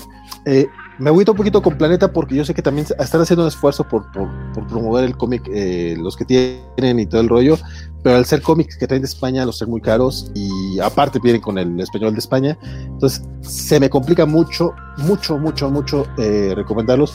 Y mira, yo sé que están haciendo un esfuerzo muy grande y van a traer cosas muy buenas como Once a Future, como Discovered Country, como Something is Killing the Children. Me agüita un poco que, que las otras no, no, no, no, tengan oportunidad de tener esas historias, pero pues denle, o sea, la verdad es que... A mí, a mí lo que me ha pasado con Planeta es que me, me cuesta conseguirlo, o sea, creo que solamente en librerías. de hecho, Planeta le ayudaría mucho si pudiera yo conseguirlos como facilidad, por ejemplo, en un Sanborns o en Amazon, ayudaría bastante. Esa es mi experiencia con ellos. De hecho, sí están en Amazon y en Sanborns. De hecho, esta semana, este fin de semana va a tener 10% de descuento en ah, buena parte de su catálogo. Eh, es que los encuentras en libros, no los encuentras en, donde están los cómics. Ah, mm. es, un detalle medio bobo, pero muy No, no, pero bobo no, importantísimo. Entonces vayan a la sección de libros, no le pasen de largo, porque también hay los de Planeta. Exacto, eso pasa con los de Planeta. En Sanborns y en Liverpool, si no estoy mal. En el caso de Amazon, eh, se supone que sí están este, constantemente resurtiendo. Pero pues también, eh, por ejemplo, eh, Planeta ya tiene los seis tomos de, de Pepper Girls. Lo que, sí, lo que sí tienes con Planeta es que como dependen del mercado español y allá sí terminan las cosas, pues Planeta no te va a dejar colgado. Ese, ese, sí es, eso sí es un plus que no tienes ni con Panini y mucho menos con Camita. Mira, por lo menos Panini esta semana anunció los de Star Wars, que muchos ya los dábamos por muertos, yo sabía que iban a regresar, pero no sabía con quién. yo, sí apostaba, bueno, Planeta tiene los cómics en España a huevo, o sea, de que No, pero creo, que era un, creo que era un tema de renovación. Bueno, suponía yo que era un tema de renovación de licencia, ¿no? No sé, pero. Sí, pero no, no, no había mucho interés en renovarla, compadre. Entonces, la verdad es que ahora sí que si son fans de Star Wars, este, no, y tiene, un, tiene un descuentazo ahorita si tienen algo de completar. Yo estoy realmente pensándome, pero creo que me voy a echar al Doctor Afra, que siempre la he querido leer. Eh, la tengo en Marvel Limited, pero para tenerlo en físico aguanta porque Doctor Afa, por alguna razón de error, no está ahorita con el descuento y sí debería tenerlo. Pero es Star Wars. Sí, no, no, es que sí lo debe tener. Y de hecho, en, las redes de Panini están diciendo, o sea, sí, sí lo va a tener, nada más. Hay un error ahí en la base de datos, una tontería. Y, y no lo han puesto, pero el descuento va a estar hasta el 31 de mayo, entonces hay chance de, que, de que, lo corrijan. También pueden echarle un eh, ojo al Star Wars Legends. Está bueno. El, el, Darth Vader de Kieron Gillian, que también he escuchado muy buenas cosas de él, no lo he leído. Está, también lo tiene Panini, imagino. Sí, sí. Bueno, ese es otra, otro muy buen cómic, independientemente que sea Star Wars, que pudieran optar con ese descuento por el Star Wars Days. Sí, échenle un ojillo. Y si les gusta Star Wars o quieren que estén los cómics, como siempre, igual si quieren que Camite siga publicando Invincible, ahora que lance los tomos que le está saliendo ah. horrible. primero, vayan a comprarlo, ¿no? También eso ayuda. No, no, no, es que muchos ya compraron los 13 tomos Ah, que ya publicó, que ya publicó Camite. Sé que por lo menos van a publicar un par de tomos más. Cómprenlos, échenle ganas. Es- espero que, que el, el hype de la serie le haya, ayudado, le haya ayudado a vender de los primeros 13 tomos. Este, y Camite sí está por lanzar otros más. Pero sí estuvo muy triste esto de que se subieran al tren del mame de Invincible sin un Claro, tomo sí. nuevo. Sin un, no, deja tú, sin un tomo nuevo. Y también, sí. O sea, es como, güey, sabes que va a venir esta, esta, es- esta serie animada desde hace un año. Que pudiste haber hecho esto del relanzamiento y el resurtido un poquito antes y luego te lanzas el tomo nuevo. No, es que sí, sí, yo, yo creo que sí deben haber lanzado por lo menos un tomo nuevo. Para que la gente que ya, ya, ya tenía los 13 tomos tuvieran algo, algo que presumirles. hombre. Lo que pasa es que todas las publicaciones de Camite de es viernes de Invincible. Sí, güey, tú no has publicado nada nuevo. O sea, anunciaron esta semana Cobra Kai, un tomo único de Cobra Kai, y Oh. pobrecitos, les fue como en feria. O sea, les fue horrible porque ellos están emocionados por traer un nuevo tomo, que aparte va a ser un tomo único, entonces no, los- no nos va a dejar colgados Ujú. con una, con una franquicia que al parecer está pegando bastante, al menos en televisión, bueno, en streaming. Entonces, pero, pero, pero la respuesta en redes fue horrible. La respuesta en redes fue, sí, güey, pero a mí no me anuncies esto, a mí anúnciame Saga, a mí anúnciame Spawn, a mí anúnciame todo lo que me tienes colgado. Ah, bueno. Es, es difícil. Eh, Panini por Bueno, lo menos Ya, ya tuvo el- están haciendo una reputación, eso sí está complicado. Panini por lo menos tiene algunas cosas que sí termina, otras que, que tiene así como a medias. Este, por ejemplo, cuando anunciaron los de Morelli sí dijeron que eran seis tomos, se publicaron seis tomos, no tuvo éxito, pues ya ni modo, no pudo seguir. Pero sí lo anunciaron en un principio que iban a ser seis. Este tiene cosas que sí ha terminado, obviamente, como mismo The Voice que terminó los 12 tomos, o terminó este Torpedo 1936, por ejemplo, que son los cuatro tomos, eh, los cinco Eh, tomos de Crimson, o sea, sí, sí, Legacy, el, el otro, ¿cómo Ah. se llama? todo, todo, todo, todo lo de Miller World, eso lo tienen completísimo. Este, de hecho, ahora que salió la serie, lanzaron este paquete de cuatro tomos con, con toda la serie completa. Vamos, Panini se esfuerza un poquito más y el haber anunciado que sí continúan con Star Wars, eh, creo que sí le, le sube eh, varios puntos en ñoño cred. Pero ahora Es depende, ese es el tema, el tema es la credibilidad, ese es el problema. Y ahora depende de los ñoños, pues responder un poquito. Sí. Si les Exactamente. gusta Star Wars en cómics, si no les gusta, pues no tiene caso. Compadre, perdón, me puse a rantear un poco sobre la sobre los cómics en México. Ya, ya- dice que se nos fueran como 20 personas del, de, de la de- de- del Twitch. Y, se y no- por- no- y- y- y nos falta un cómic, así que, pero con ese cerramos. Ok, va, va, va. Eh, hay un, eh, leí un one shot de Aftershock eh, del señor Colin Baum. Gracioso que sea un one shot, tenía tiempo que no leía una historia única eh, en estas editoriales indie. Eh, particular Aftershock que tiene un tema de horror. A Colin Baum ha encontrado allí su casita para sus historias más quirky. Y esta en particular, que está dibujada por el señor Dalibor Talajic, que supuestamente dibujó también en, en The Incredible Hulk, pero yo no lo conocía. Honestamente me gustó muchísimo, me gustó bastante. Es la historia de este tatuador que eh, hace poco tuvo una pérdida bien trágica, perdió a su esposa y a su hijito y está continúa trabajando haciendo tatuajes, pero a la par pues está en medio de este duelo Eh, y nos narra también la relación con sus compañeros de trabajo que son también lo- los tatuadores de esta de este de este Hollywood Inc. No me acuerdo cómo se llamaba esa serie de, de- creo que era de Discovery que la gente llevaba el tatuaje y contaba una historia y se lo, y se lo colocaban, etcétera. Pero bueno, eh, el tema es que se encuentra con esta muchacha muy atractiva que le pide eh, algo bien peculiar que es un tatuaje, pero le dice, mira, quiero una mariposa, pero quiero que sea muy original, muy única. Entonces él, ok, déjame hacer un boceto y te lo muestro para ver si te gusta y luego hacemos el tatuaje. Pero ella le dice, no, no, quiero, quiero que eh, literalmente lo hagas directamente en mi piel, o sea, que no hagas el boceto anterior, porque para mí es muy importante que la primera vez que entre en existencia esta mariposa que me vas a dibujar sea directamente en mi piel. Bueno, entonces el tipo del reto le, le parece interesante. También otra cosa, la- esta muchacha no hizo ninguna cita, eso también es raro en, en los tatuajes, que no te prepares con antelación y pidas cita, sino que, te, sino que vayas a la tienda y hazme este tatuaje.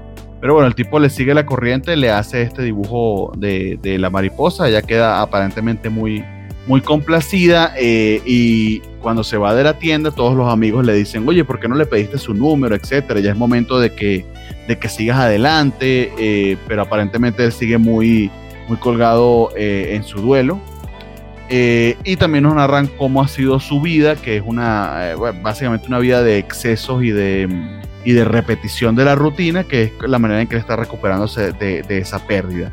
me gustó mucho este splashback porque básicamente no, aquí sí nos narran lo que sucedió con su esposa y su hijo, pero en vez de hacerlo con texto, literal es con este, con este arte que a su vez simula un tatuaje, ¿no? En el que nos muestran eh, pues la tragedia que pasó con su, con su esposa y su hijo, aparentemente fue un accidente, este, y, y como él se ha sumergido en, en, el alcohol, en las drogas y en su trabajo como tatuador para, para superarlo. Eh, lo curioso es que eh, un día después, o unos días después, unas semanas después, vuelve a aparecerse la chica y le pide que esta vez le tatúe un zorro en la espalda, ¿no?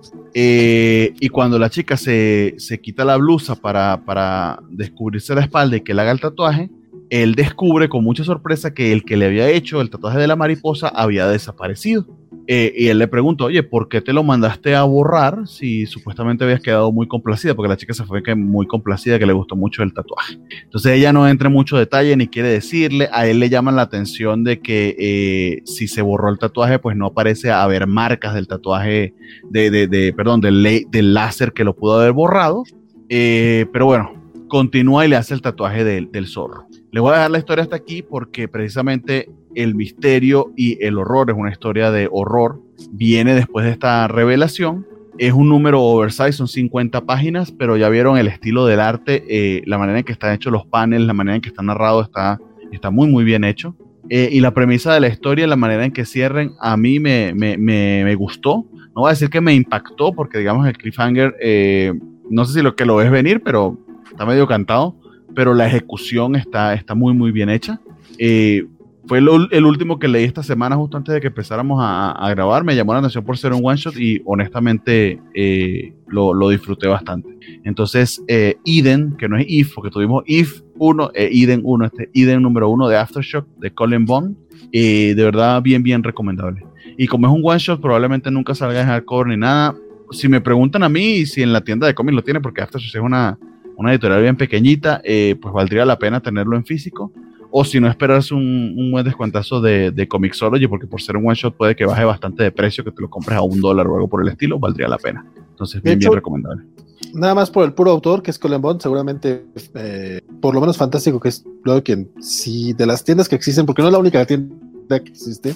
Creo que sí es la única cadena de, ese tamaño, pero no es la única tienda, la única tienda. Sí, eh, para mí, para mí es la única, para aquí en Guadalajara, pero sé que allá en Ciudad de México sí hay bastante. No, no, también, también en Guadalajara hay otras, pero a ese nivel o que pueda traer cosas de Aftershock, eh, pues sí es otro, otro rollo, ¿no?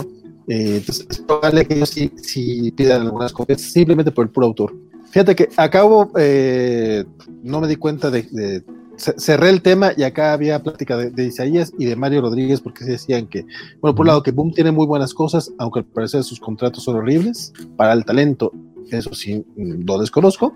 Y respecto a las cosas que están pendientes, dice Isaías que le sigue doliendo de Goon y eh, que sí volvieron a intentar con Deadly Class con una portada bien fea pero lo intentaron. De hecho, el caso con Deadly Class fue un poco raro, porque ya habían sacado dos tomos de estos retapados, que son como las grapas que sobraron, las juntan y luego las recortan, y son dos tomos medio feyonzones, y, y los tomos 3 y 4 salieron en tomos bonitos. Entonces, esta, esta, portada que mencioné ellas fue un relanzamiento de Panini que sacaron los tomos 1 y 2 en, en buena calidad, pero es como, a mí se me hizo muy raro porque, güey, en mala calidad, pero ya tiene los primeros dos, tomos. Aviéntate con los que siguen.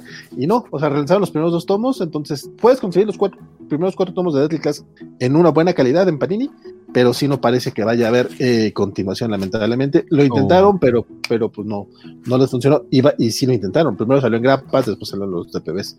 Eh, dice Mario Rodríguez, las sesiones de de Planeta son una belleza, sí, sí, están bien bonitas.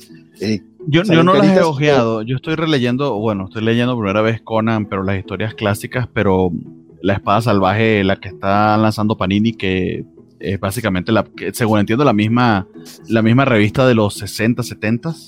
Yo lo estoy disfrutando mucho, eh, e inclusive los artículos eh, y la, la, historia de Roy Thomas de, de, todas las peripecias, las discusiones que tuvo con Stan, etcétera, yo las estoy disfrutando un montón. Sí, Sí, no son muy y ya voy, por el segundo tomo, me compré los cuatro finalmente y de verdad que bien, bien recomendable. Para Sí. entrarle a Conan me gustó, pero So- son, de hecho, los de Conan el Bárbaro clásicos los están publicando Planeta y Panini. La diferencia es que eh, eh, Panini está publicándolo en tomos un poco más delgados y trae eh, la versión del ómnibus de, de Marvel, la más actual, con el color original de Marvel eh, de los 70, mientras que Planeta tiene los derechos para la versión recoloreada de Dark Horse, que es un poquito previa. Pero eh, él es, eh, Planeta lo está publicando en versión ómnibus. Te sale más o menos, te sale el mismo precio si compras de manera individual los tomitos de, de Panini o el tomote de, de- Planeta. pero no son las mismas historias de la espada salvaje, son otras. Ah, no. historias. Eh, no, la espada salvaje no, eh, ni siquiera lo publica Planeta. No, no, pero es- pregunto, eh, las historias de clásicos de Conan no tienen nada que ver con las historias de la espada salvaje, ¿o sí? algunas se repiten. Como, como tampoco es que haya tantas historias de, de Robert D. Howard, algunas son adaptaciones, eh, algunas repiten adaptaciones, pero cambian este, al artista, porque en, en La Espada Salvaje de Conan es básicamente John Buscema, y aparte son en blanco y negro y sin censura, mientras que las de Conan el Bárbaro pues, están, están más edulcoradas porque salieron en formato cómic, no en formato revista. Las primeras 25, eh, salvo algunas intervenciones de Gil Kane, son de Barry Windsor Smith, entonces sí tienen sus diferencias cada una de las ediciones y no todas se repiten, pero sí, sí hay muchas. Por ejemplo, hay, hay versión en ambas de, de La Torre del Elefante o del Un extraño en la oscuridad, y o sea, sí hay algunas historias que se repiten. La, la más, la más clásica. Sí, Por sí, cierto, eh, bueno el arte de ese John Buscema, creo que va a llegar lejos. Sí, sí, sí. No mames, buenísimo. Pro- promete, promete el muchacho, promete. Promete el muchacho, sí. Y, y Mario, Mario Rodríguez llora eh, que Manhattan Project no, no lo concluyó Camite y dice que sí le llovió feo ahora con el anuncio de Cobra Kai. La neta es que sí. Y aparte, que lo anunciaron, digo, obviamente, supongo que, que no sabía ninguna de los dos editoriales, pero hicieron los anuncios mientras Camite anunció un cómic nuevo. Al día siguiente o el mismo día, Panini hizo este live con Leo Rabelli y anunció nueve títulos de Star Wars. Una serie que todo el mundo daba por muerta. De repente regresa a la franquicia y no regresa a un cómic. O sea, regresan todo High Republic, la- los, las cuatro series este, regulares y varias ediciones especiales. Entonces, si bien es el plan para todo lo que resta del año, o sea, no, no es que venga sin cascada de, "Ah". Bueno, no, sí, sí, ya regresa en, cas- sí en cascada porque básico. Sí, pero, pero Star Wars, precisamente, The Bad Batch y todo lo que se viene, la película de Taika Waititi, las series que van a salir en Disney Plus, eh, se viene cargadito. O sea, eh, Vale. está apostando Disney por un universo extendido de Star Wars del tamaño de, de- del MCU y ojalá que le salga. Entonces hay que montarse en ese hype también. Panini se perdió el mame de Mandalorian Sí. porque durante ese tiempo no, no publicó nada. De repente todo el mundo está hablando de Star Wars, menos ellos. Entonces sí era un poco triste. Ahor- Ahorita The Bad Batch no va a tener el mismo hype que Mandalorian, No, Pero porque como- sería animada. Pero, Pero como dices, viene el, el libro de Boba Fett, vienen varias cosas, entonces es buen momento para no perder esa franquicia. que por cierto, el libro de Boba Fett me enteré hace poquito, eh, puede ser que llegué muy tarde, que es dirigido por Robert Rodríguez, que va a ser, no sé si va a ser Sí. showrunner o va a dirigir o qué, qué es lo que va a hacer, pero eso me, me Sí, sí. Pues es que él fue el que hizo básicamente el piloto que salió en Mandalorian, ya ves que hay un capítulo de Boba Fett que lo dirige Robert Rodríguez. Era Eh, básicamente... esperemos, esperemos que esta vez no le, no le haga fo al presupuesto, porque simplemente le van a dar dinero y el pobre Robert Rodríguez cuando le dan dinero no sabe qué hacer aparentemente. Sí. Es muy gracioso que el mariachi sea mejor, la versión low budget, que la que cuando le dieron lana. Así pasa, así le pasa a él. Este, sí, eh, la segunda temporada de Mandalorian estuvo llena de pilotos, también estuvo el piloto de Ahsoka y así. eh, pero bueno. Pero bien hechecitos, bien metiditos en la historia. Sin... Eso, eso me gustó. eh, Ay, ya, ya, ya empecé con el hate. ¿Qué tenemos, Ramírez? ¿Qué tenemos? Ya, ya estamos por cerrar, compadre. Eh, bueno, eh, queremos comentar y queremos, porque al parecer a los dos nos llegó este- este- esta semana, el, el bonito Fuego Lento Ah, de sí, sí, sí. Ricardo Peláez, que viene, viene producido por Pura Pinche Fortaleza Comics y Animal Gráfico. Este, de hecho, eh, sí me puse a checar este, lo- en los agradecimientos. Yo fui el naco que en lugar de poner mi nombre puso la covacha MX, me dio un poquito de pena ya cuando lo vi, la neta. Este, pero sí, Sí, viene el buen, la- eh, sí viene Bernardo Orteaga, por ejemplo. Ah, pero, aparte- pero ellos preguntaron con qué nombre quiere salir. Pero bueno, Sí. tú pusiste la covacha, está bien. Fue la covacha quien apoyó a Fegolendo. Ahora te pregunto yo a ti, ¿te hicieron dedicatoria? Sí, sí, ¿Y sale para la covacha? No, ese sí, ese sí viene para Valentín. ah, no se alcanza a ver, no, sí, sí. para, para, los que no sepan, eh, bueno, no voy a dar mucho detalle del background del cómic, ahí sí Valentín es el experto, pero fue una campaña de Kickstarter. Es la segunda campaña de Kickstarter que yo fondeo personalmente, que nunca lo había hecho. Es la segunda, pero es la primera que me llega. Eso no habla muy bien de, la, oh. otra campaña, pero no vamos a hablar de eso porque sí me tiene un poquito decepcionado. Eh, y honestamente, después te cuál fue. Pero honestamente, eh, muy, muy, muy, muy buena la calidad de la impresión. Eh, y yo me metí en un, en un tier que tienes como categorías, ¿no? Que eh, te pueden acompañar de otro libro de la editorial y opté por este que había ganado un premio, donde migran las aves de Milo Sketch. Ah. Eh, Valentín también. No, Oye, este está. Yo, lo que. Adelante, adelante. Es que no, yo, yo lo pedí con el de Santa Madre. No, Madre Santa. Que aparte hice el oso de ponerle Muerte Querida, que es, un cómic de, Augusto Mora. Entonces cuando lo, cuando lo etiqueté hoy a, porque apenas hoy recogí yo mi paquete, dije, ah, sí, compré el de Fuego Lento y el de, y el de Muerte Querida. No, Muerte Querida era Madre Santa. Pero primero cuéntanos tú, ¿cuál es el que tú pediste, compadre? Eh, de hecho, deberías revisar por qué relacionas muerte querida con Madre Santa. Eso es algo que a tu terapeuta le debe parecer interesante. Eh, mi mamá falleció hace 13 años, podría tener algo que ver. ¡Ey! Que haga esa relación. Pero puede ser, puede ser. Eh, la madre, la madre santa esa, este, no se parece a mi mamá para nada, pero bueno. No, no, no, no, estoy, estoy, hablando nada más del título y de las palabras. No, no voy a hacer relaciones porque no conocía a tu querida madre.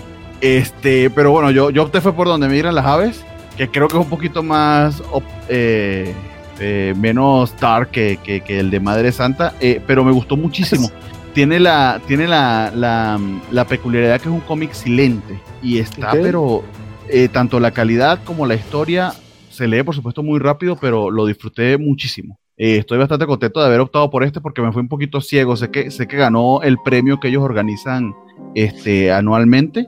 Es el último que pudieron organizar y, sencillamente opté por él por eso, porque me, me, llamó la atención el título y que había ganado ese premio, pero pero bien chido. Y a su vez también me acompañaron de este, esta grapita, esta sí no he tenido oportunidad de leerla. Eh, Lazarus, no, no conozco el, la serie, pero, pero además que me lo que me lo pusieran como extra porque que fue un regalo de parte de la editorial, me pareció un bonito detalle para los que fondeamos.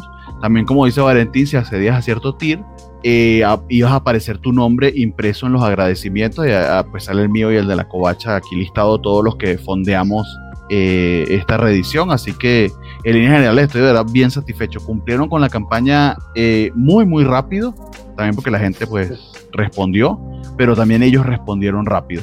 Están por entregarnos ya la copia digital. Fíjate, todo esto y creo que pagué 200 y algo de pesos. Este, la copia digital también están por entregarnos y ya van, ya van, mero mero a cumplir. Entonces, muy bien por, por, por pura pinche fortaleza, al menos eh, en cuanto a satisfacer a las personas que, que, que, colaboramos eh, cumplieron a cabalidad, honestamente. Otra cosa es la, historia. de hecho, creo que, creo que también es el primer cómic que fondeó tal cual. Bueno, que decir fondear es decir la verdad. Lo compré en preventa, es como yo lo veo.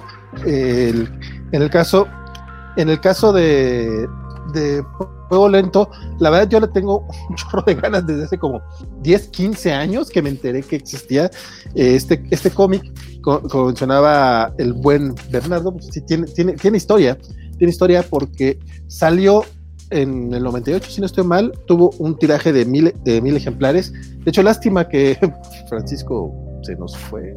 tenemos que hablar con Francisco a ver qué onda. Pero eh, Francisco sí tiene el cómic original. Eh, ese cómic se agotó así brutalmente. Era un momento en el que el, cómic independiente en México tenía un gran auge. Fue la época de, de Operación Bolívar, del Taller del Perro, de incluso el mismo, el mismo, el chamuco traía como, a ver, muéstralo tú compadre mientras yo hablo. No, esa es la idea. Este, como no tenemos aula digital porque eh, está por salir, me están cumpliendo con su. Pero aquí le podemos mostrar. Sí, sí. Este Pepe Quintero trae al Buba y muchas otras cosas. Entonces, este, este cómic sale en ese momento. Es un compendio de historias realmente eh, muy urbanas, muy de corte. Sí, creo que muy, muy, muy, muy para el corazón chilango. Ya, ya será, ya después hablaremos con, con Ricardo Peláez a ver si, si podemos hacer una entrevistilla. Este, después de, haberlo leído, yo no he tenido chance de leerlo, era lo que, lo, que les, lo que les decía. Yo opté por la opción de, les comentaba, de Madre Santa. ¿Por qué?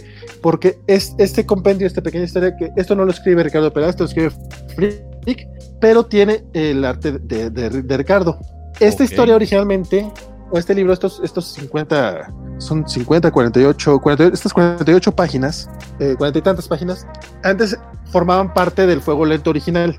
Eso, este era el tomo original. Pero pues, me imagino que por cuestiones de derechos y todo eso, eh, no pudieron volverlo a juntar. De hecho, este, este libro eh, salió una edición especial del 30 aniversario en 2018 y te daba la opción ahora para con fuego lento de comprar los dos eh, por 500 pesos. Entonces, la verdad, yo me fui por el tal de, de 500 varos. como menciona Bernardo, sí mandaron también este de Lazarus, que es de Logan Wayne. me caes muy bien, compadre. Y ahorita es todo lo que voy a opinar. Este, no he leído no, la historia. Yo no, lo he leído. Está, está gracioso el, el, coloreado de que tiene cierta, cierta, a ver si lo puedo Páginas cierta rotulado es rojo y la sangre es roja. Se parece al Blood, White and Red de, de Wolverine, al menos en esa historia. Sí. Este, el, el arte. No, no, lo he leído. El arte no está tan chido. No lo he leído, entonces si no lo puedo opinar todavía. Eh, es un cómic que salió en 2015, entonces, pero siempre se agradece algo extra, como bien menciona el buen Bernardo. Y a mí, aparte, me, llegó una postalita y. Ah, porque tú, porque tú fuiste a con dinero, amigo. Siempre el rico humillando al pobre.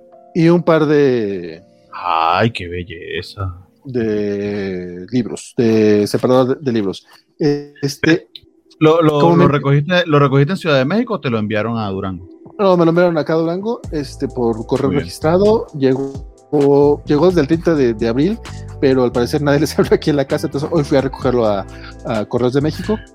Sin bronca, muy bien apaquetado. a, mí, a mí sí me da miedo mandar cosas por, por Correo de México. O sea, he recibido un par de libros de Book Depository, pero siempre me da miedito. Fíjate la verdad es que, eh, contrario a lo que todo el mundo dice, yo nunca he tenido broncas, ¿eh?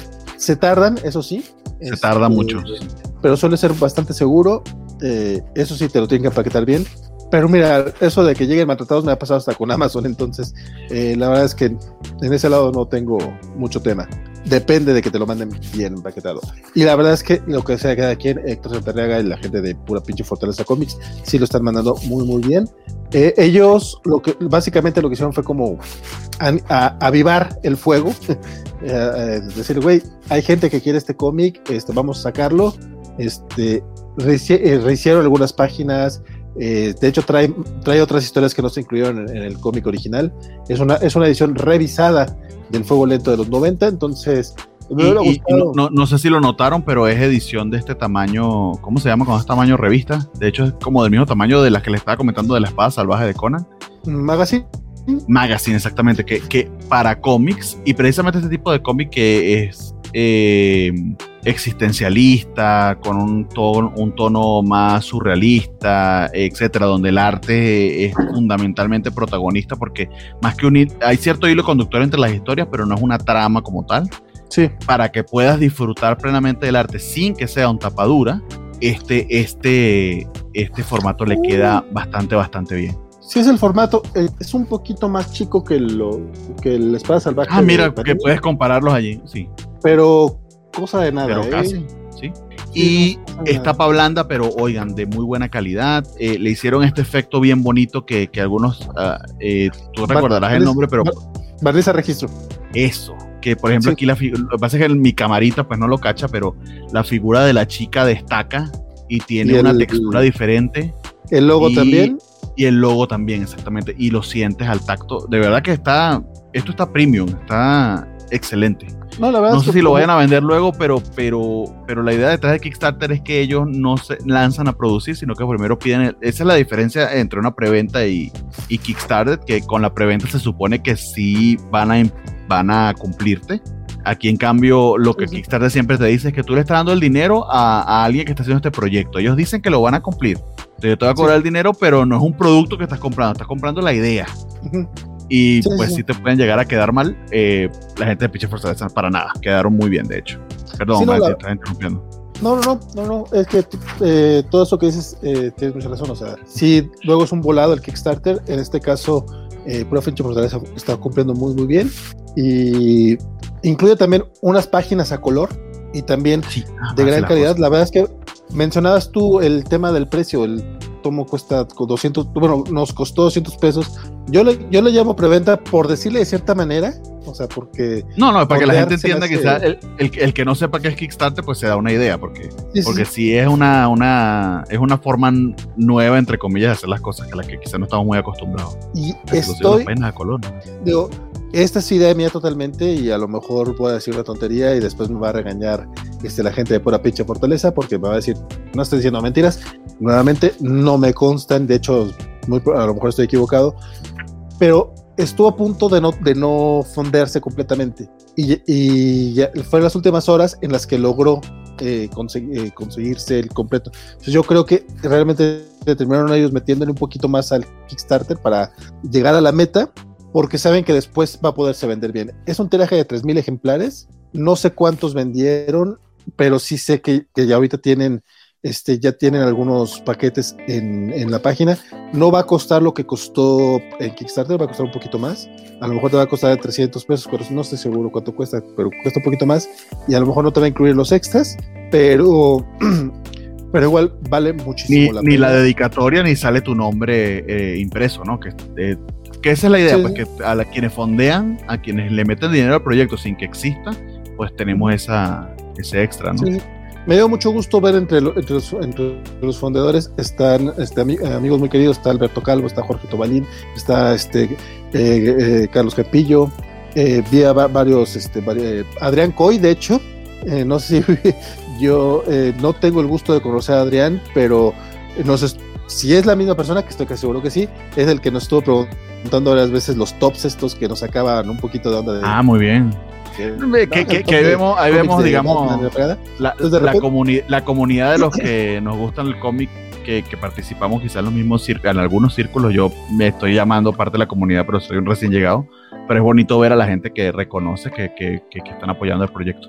Estoy viendo acá de respecto a lo que comentas, Valentín, y si su meta era 150 mil pesos y cerraron con 154 mil 428, eh, que está bien para hacer un primer. Kickstarter, aunque también tienes casos de casos, claro, hay casos que son el extremo como el de Keanu Reeves que se fundió 500 veces, No, no, Keanu Reeves. no te, vay- no, no te vayas tan más lejos. Este, hace unos meses, este, eh, Comicase lanzó su primer proyecto de, de Comicase Books, que es este artbook de, de Jan Basaldúa, y creo que fue a la semana o semanas ya tenían el, el total, y aparte lograron subir las metas para eh, y cada que llegaban a cierta meta liberaban más regalitos, más postales, más este calcomanías, más este bocetitos. Eso, eso es lo que, eso es lo que lo ll- llaman las rich goal o algo así. O sea que ayúdame a conseguir gente, porque si consigo gente que cubra una parte del costo, eh, cubro esto y luego puedo ofrecer algo más porque voy a tener un dinero extra.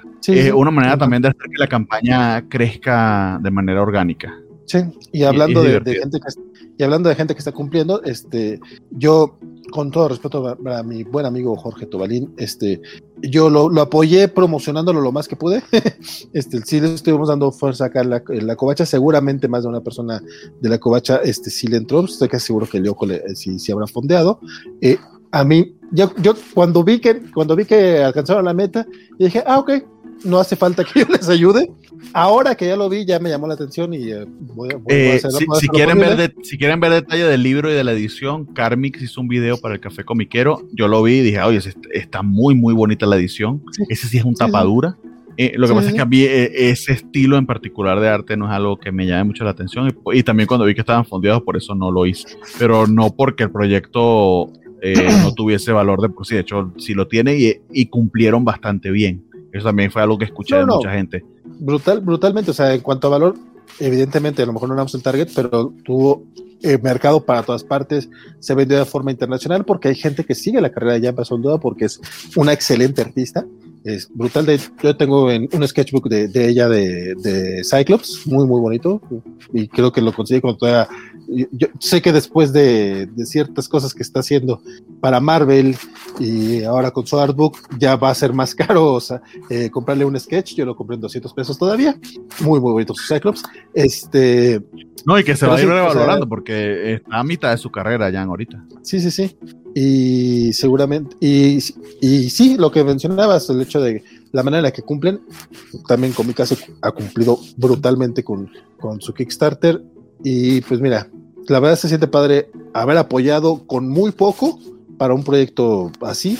Ojalá más gente lo conozca y más gente se anime. La verdad, eh, ya le, haremos una reseñita más completa, pero si queremos comentarlo ya que cayó justamente esta misma semana nos quedan los dos. Exactamente. Bueno, a mí sí me llegó hace un par de semanas, pero no tuvimos el, programa. Eh, y hablando de campañas de Kickstarter, le, había comentado a Valentín porque sé que él es eh, fan de Bond.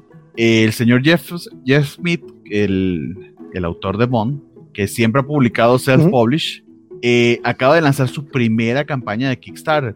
Campaña que en los primeros 20 minutos ya se fondió. Ahí también te habla del tema de los nombres, ¿no? sí, no, totalmente. Su, su, meta era de, bueno, aquí te la ponen en pesos, de 398 mil pesos y lleva por 2 millones 800. Eh, eh, también es el nombre de Jeff Smith, ¿no? Que la, gente que atrae, pero honestamente que está bien, bien eh, interesante la campaña. yo me metí, ya contribuí, me arrepentiré luego porque el tema es que no, no está incluyendo el envío, pero básicamente su última novela que en parte publicó como webcomic, pero él dice que durante la, durante la pandemia, el tiempo que estuvo encerrado, básicamente la reformateó. Es, es una, se llama Tuki la historia, pero fundamentalmente es la historia de unos neardentales eh, con el estilo muy propio de Jeff Smith. Y la campaña no es para un tomo, sino para los dos tomos eh, en pasta blanda de, Tuki. Eh, y ofrecía también su segunda novela después de, de Bond, que de hecho olvidé el nombre, pero que, que yo no la tenía, no la había conseguido. Si contribuyes, creo que son 40 dólares y luego te colocan el add-on de 20 dólares más, de 60 dólares en total, vas a tener las tres, las tres novelas.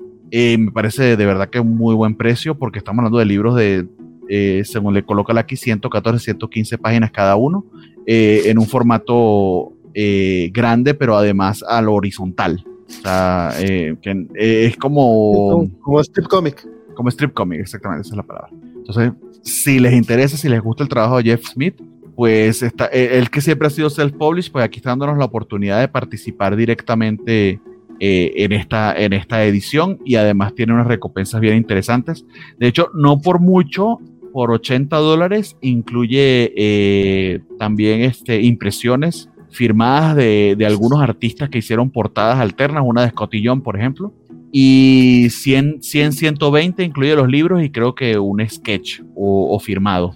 Que sé que quizás 120 dólares pues por libros no sea el gusto de todos, pero no está tan caro por tener algo firmado por Jeff Smith si eres muy fan de él. Entonces, aproveche que sigue la campana, la campaña, perdón, va a estar hasta por 25 días más, o sea, sí, lo ponen por, por 26 días, pero es que esto, se fondió ya. Entonces, capaz que nos salen eh, recompensas extra porque ya llegó, ultra llegaron a su meta. Fíjate que el tema, entiendo, entiendo un poco el tema de, de, de, fondear, de fondearlos porque es, es lanzarse a, es a tener la inversión inicial y todo ese rollo, pero me parece increíble que, que gente como Jeff Smith no puedan hacerlo como solitos, o sea, porque ya, ya, ya va, ya, ya ellos ya están, o sea, es como. sí, pero es lo, que siempre te he dicho, la, gente con dinero no utiliza su dinero, utiliza el de otros. de hecho, la clave para el negocio siempre es, para, un negocio la clave, esto es capitalismo 101, sorry, pero eh, si tú vas a meter dinero en una cosa para lograr sacar dinero, utiliza el dinero de otros. De hecho, así funcionan las compañías. cuando sale una compañía que se hace pública, eh, y que un montón de gente va a comprar las acciones porque vale mucho, como cuando se hizo público Uber o se hizo público Facebook, eh, es para conseguir dinero de otros y seguir trabajando, pero no el mío. O sea, el que invirtió primero, sencillamente agarran el capital que tuvo y que eso equivale a tantas acciones y ese es el dinero que tienes ahorita. Claro. utiliza el dinero de los demás. Y, y es un principio clave en el sentido de que si tienes gente que te lo va a comprar, utiliza esa gente que te lo va a comprar para meter el capital primero. Y así, básicamente, aquí estamos los fans. Don Félix nos, nos, dice que interesante proyecto, ¿cómo puedo sumarme? Compadre, no estoy seguro a cuál te refieres. Si te refieres al de Fuego Lento, eh, búscalos como pura pinche Fortaleza Comics, están en Facebook o en Twitter, eh, y ya tienen ellos este paquetes, tienen bundles con el, con el libro, que ya está fondeado, ya está impreso, entonces ya, ya, ya es casi casi nada más Creo que, creo que la campaña ya cerró, lo que no sé si van a haber ejemplares adicionales para, para Sí. adquirirlo, que creo que dijiste que sí. No, no, sí, sí hay, o sea, eso es lo que me refiero, que ya hay, hay paquetes ya listos para venta y para entrega aparte, o sea, ya no tienes que esperarte a que lo impriman, que fue rápido, fueron como tres meses, cuatro máximo lo que tardaron Sí, ellos ahí sí lo hicieron. Y la, la versión digital sale a la venta el próximo miércoles en Amazon. No sé en cuánto va a estar, pero va, ya va a haber versión digital a Es la una venta. opción también. Y este, el, si, te, si te refieres a las chicas de Basaldúa, que son el proyecto de Comicase Books, eh, también buscas revista Comicase, eh, o creo que es envío Comicase, algo así en Gmail, pero bú- búscalos a los de Comicase, lo- le están haciendo promoción y están Eh, por sacar. escri- este, escríbele a Tobalín, a, a Tobalín en, en Twitter, él te va a responder. Tiene problema. Sí, sí, sí.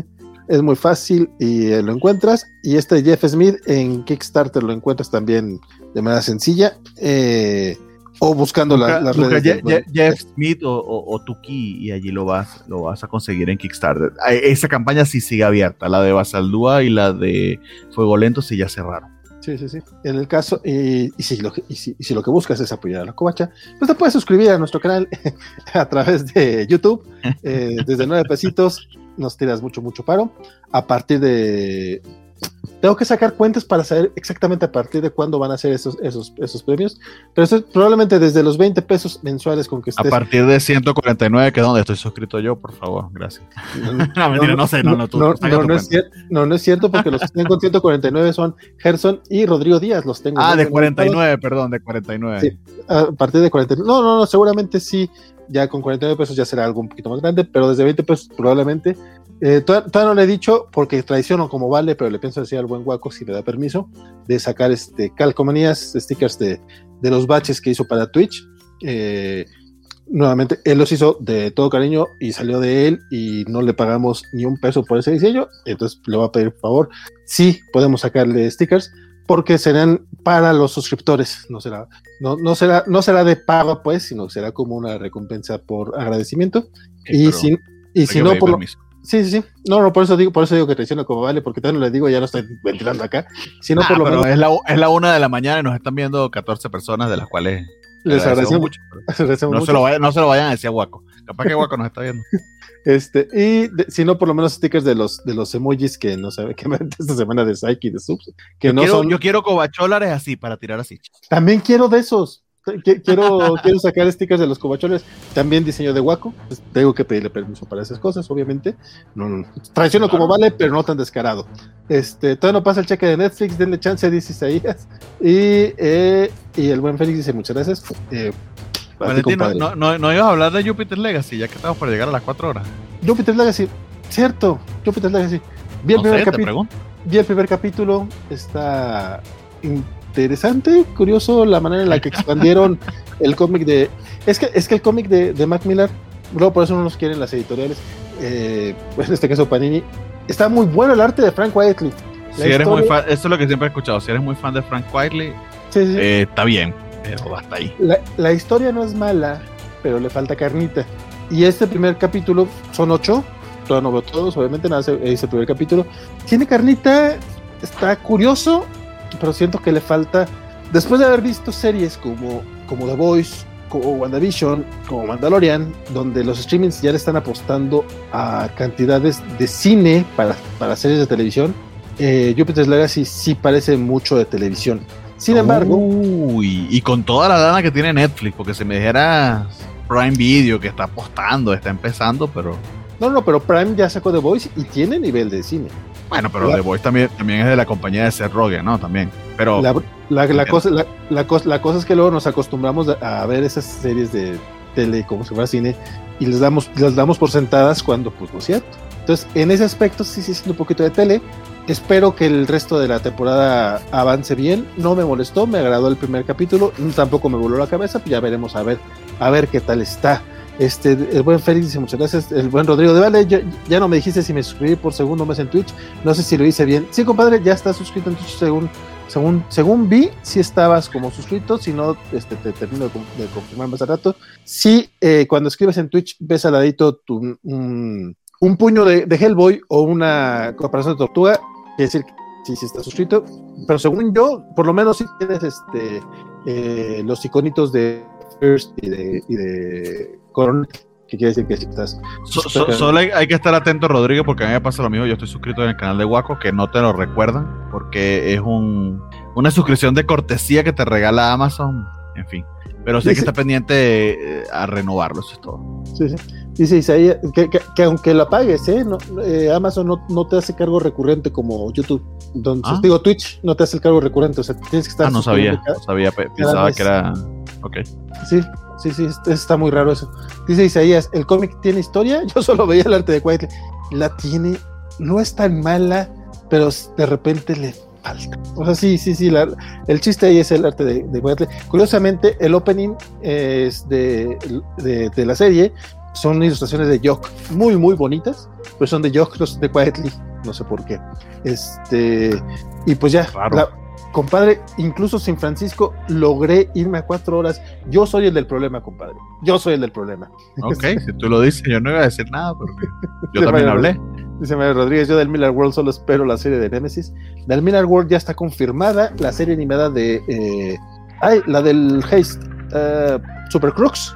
El, en diciembre, eh, no, en diciembre, en junio, sale, el- un- hay un teaser en, el- en un festival de animación.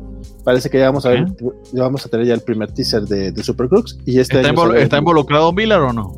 Porque Eh, voy a aplicar la de Alberto Calvo que él dice. Si está involucrado Miller, Sí, sí está involucrado. Él escribió los Ah. tres episodios de la serie animada. A mí no Ah. me molesta Miller, eh, la verdad es que No, no tengo ni idea. Eh, yo- a mí yo que no me llama mucho la atención, pero quizá le dé el beneficio de la duda. El fin de semana. Este, viene ah, en Jupiter Legacy no está involucrado más que como productor, creo. En Super Crooks, él escribió los 13 capítulos. El showrunner de Jupiter Legacy es el mismo showrunner de Daredevil, este Steven T. Knight. Entonces, y él escribe el primer capítulo. Ah, a mí me agradó, no me voló la cabeza. Y también viene eh, The Magic Order, ya está otra vez en producción. Y Miller está escribiendo un cómic de espías que seguramente después van a adaptar a, Netflix. Entonces vienen varias cosas de, de Mark Miller para los que son fans de, él. Eh, Den, Denme Starlight ya, dice Isaías, ojalá que sí. Eh, dice es que no, no ve los, los deseos de Waco. Compadre, nomás ponle sus. ah, Te debe aparecer la opción de suscríbete. Ya, ya te puedes suscribir incluso desde, desde aplicación. Eso sí, ya lo vi la otra vez. Me suscribí por, por error, me suscribí al canal de la Covacha porque yo me iba a suscribir otra vez el de Waco. Este, y yo dije, ay, ¿a poco ya puedes desde la aplicación? bueno, no, pero de- traiciono como Oye, mal, pero hoy anda, hoy anda las revelaciones contra Guaco. Menos mal que ojalá que no vea el caer. No, no, no, no es contra. Eh, Yo sé que no no. conta, estoy bromeando. Mira, Valentín, vámonos que se nos va a acabar la grabación. A las cuatro horas sí se. se Tienes toda la eh, razón. se- se- se Últimas palabras. Últimas palabras, compadre. No, no. eh, muchas gracias por los que nos vieron hasta ahora. Eh, ya averiguaremos a ver qué pasó con, con Francisco. Eh, a mí me pueden seguir en Twitter como Bartiak. A él lo pueden seguir en Twitter como BlackPaco05 para que no vaya a decir nada que lo estoy promocionando. Este, y ya, muchísimas gracias por acompañarnos. Eh, 50 programas, eh, de los cuales yo he estado creo que en 20. Entonces espero que lleguemos a los 100 para poder decir que estuve en 70. Perfecto. Muchas gracias a todos los que nos siguieron. Eh, ahorita todavía están platicando el buen Félix, Rodrigo y Isaías y a todos los demás que estuvieron a lo largo de esta, de esta transmisión, como el Jesús Monroy, estuvo Mr. Mike, estuvieron varios, varios, varios, Juan José Burciaga, Doctor McCoy, y a los que nos vayan a escuchar en podcast también, muchas gracias por estarnos escuchando. Déjenos sus comentarios también a través de nuestras redes sociales. Estamos en Facebook, Twitter, Instagram, YouTube, eh, TikTok, Twitch y Discord. Entonces, síganos en todas nuestras redes. Sigan, por favor, todo el contenido que estamos creando para ustedes y díganos qué les gusta, qué no les gusta, porque también si no les está gustando algo, se vale decírnoslo. Tírenos todo lo que ustedes quieran, y, pero déjenos comentarios y quiéranos. Como dicen por ahí, péguenos, pero no nos dejen. Ay, Muchas ay. Muchas gracias por estos 50 programas. Eh, Muchas gracias, Gracias. a Bernardo, a Francisco y a Armando que fueron parte eh, de, de- de este tiempo. Y pues todo lo que viene, Bernardo, porque la neta, pues viene todavía. Sale. Bye. Compadre, quítate, quítate los audífonos porque. Ah, yo le bajo volumen, mira. Chan, chan, chan. Adelante. Hasta la próxima semana.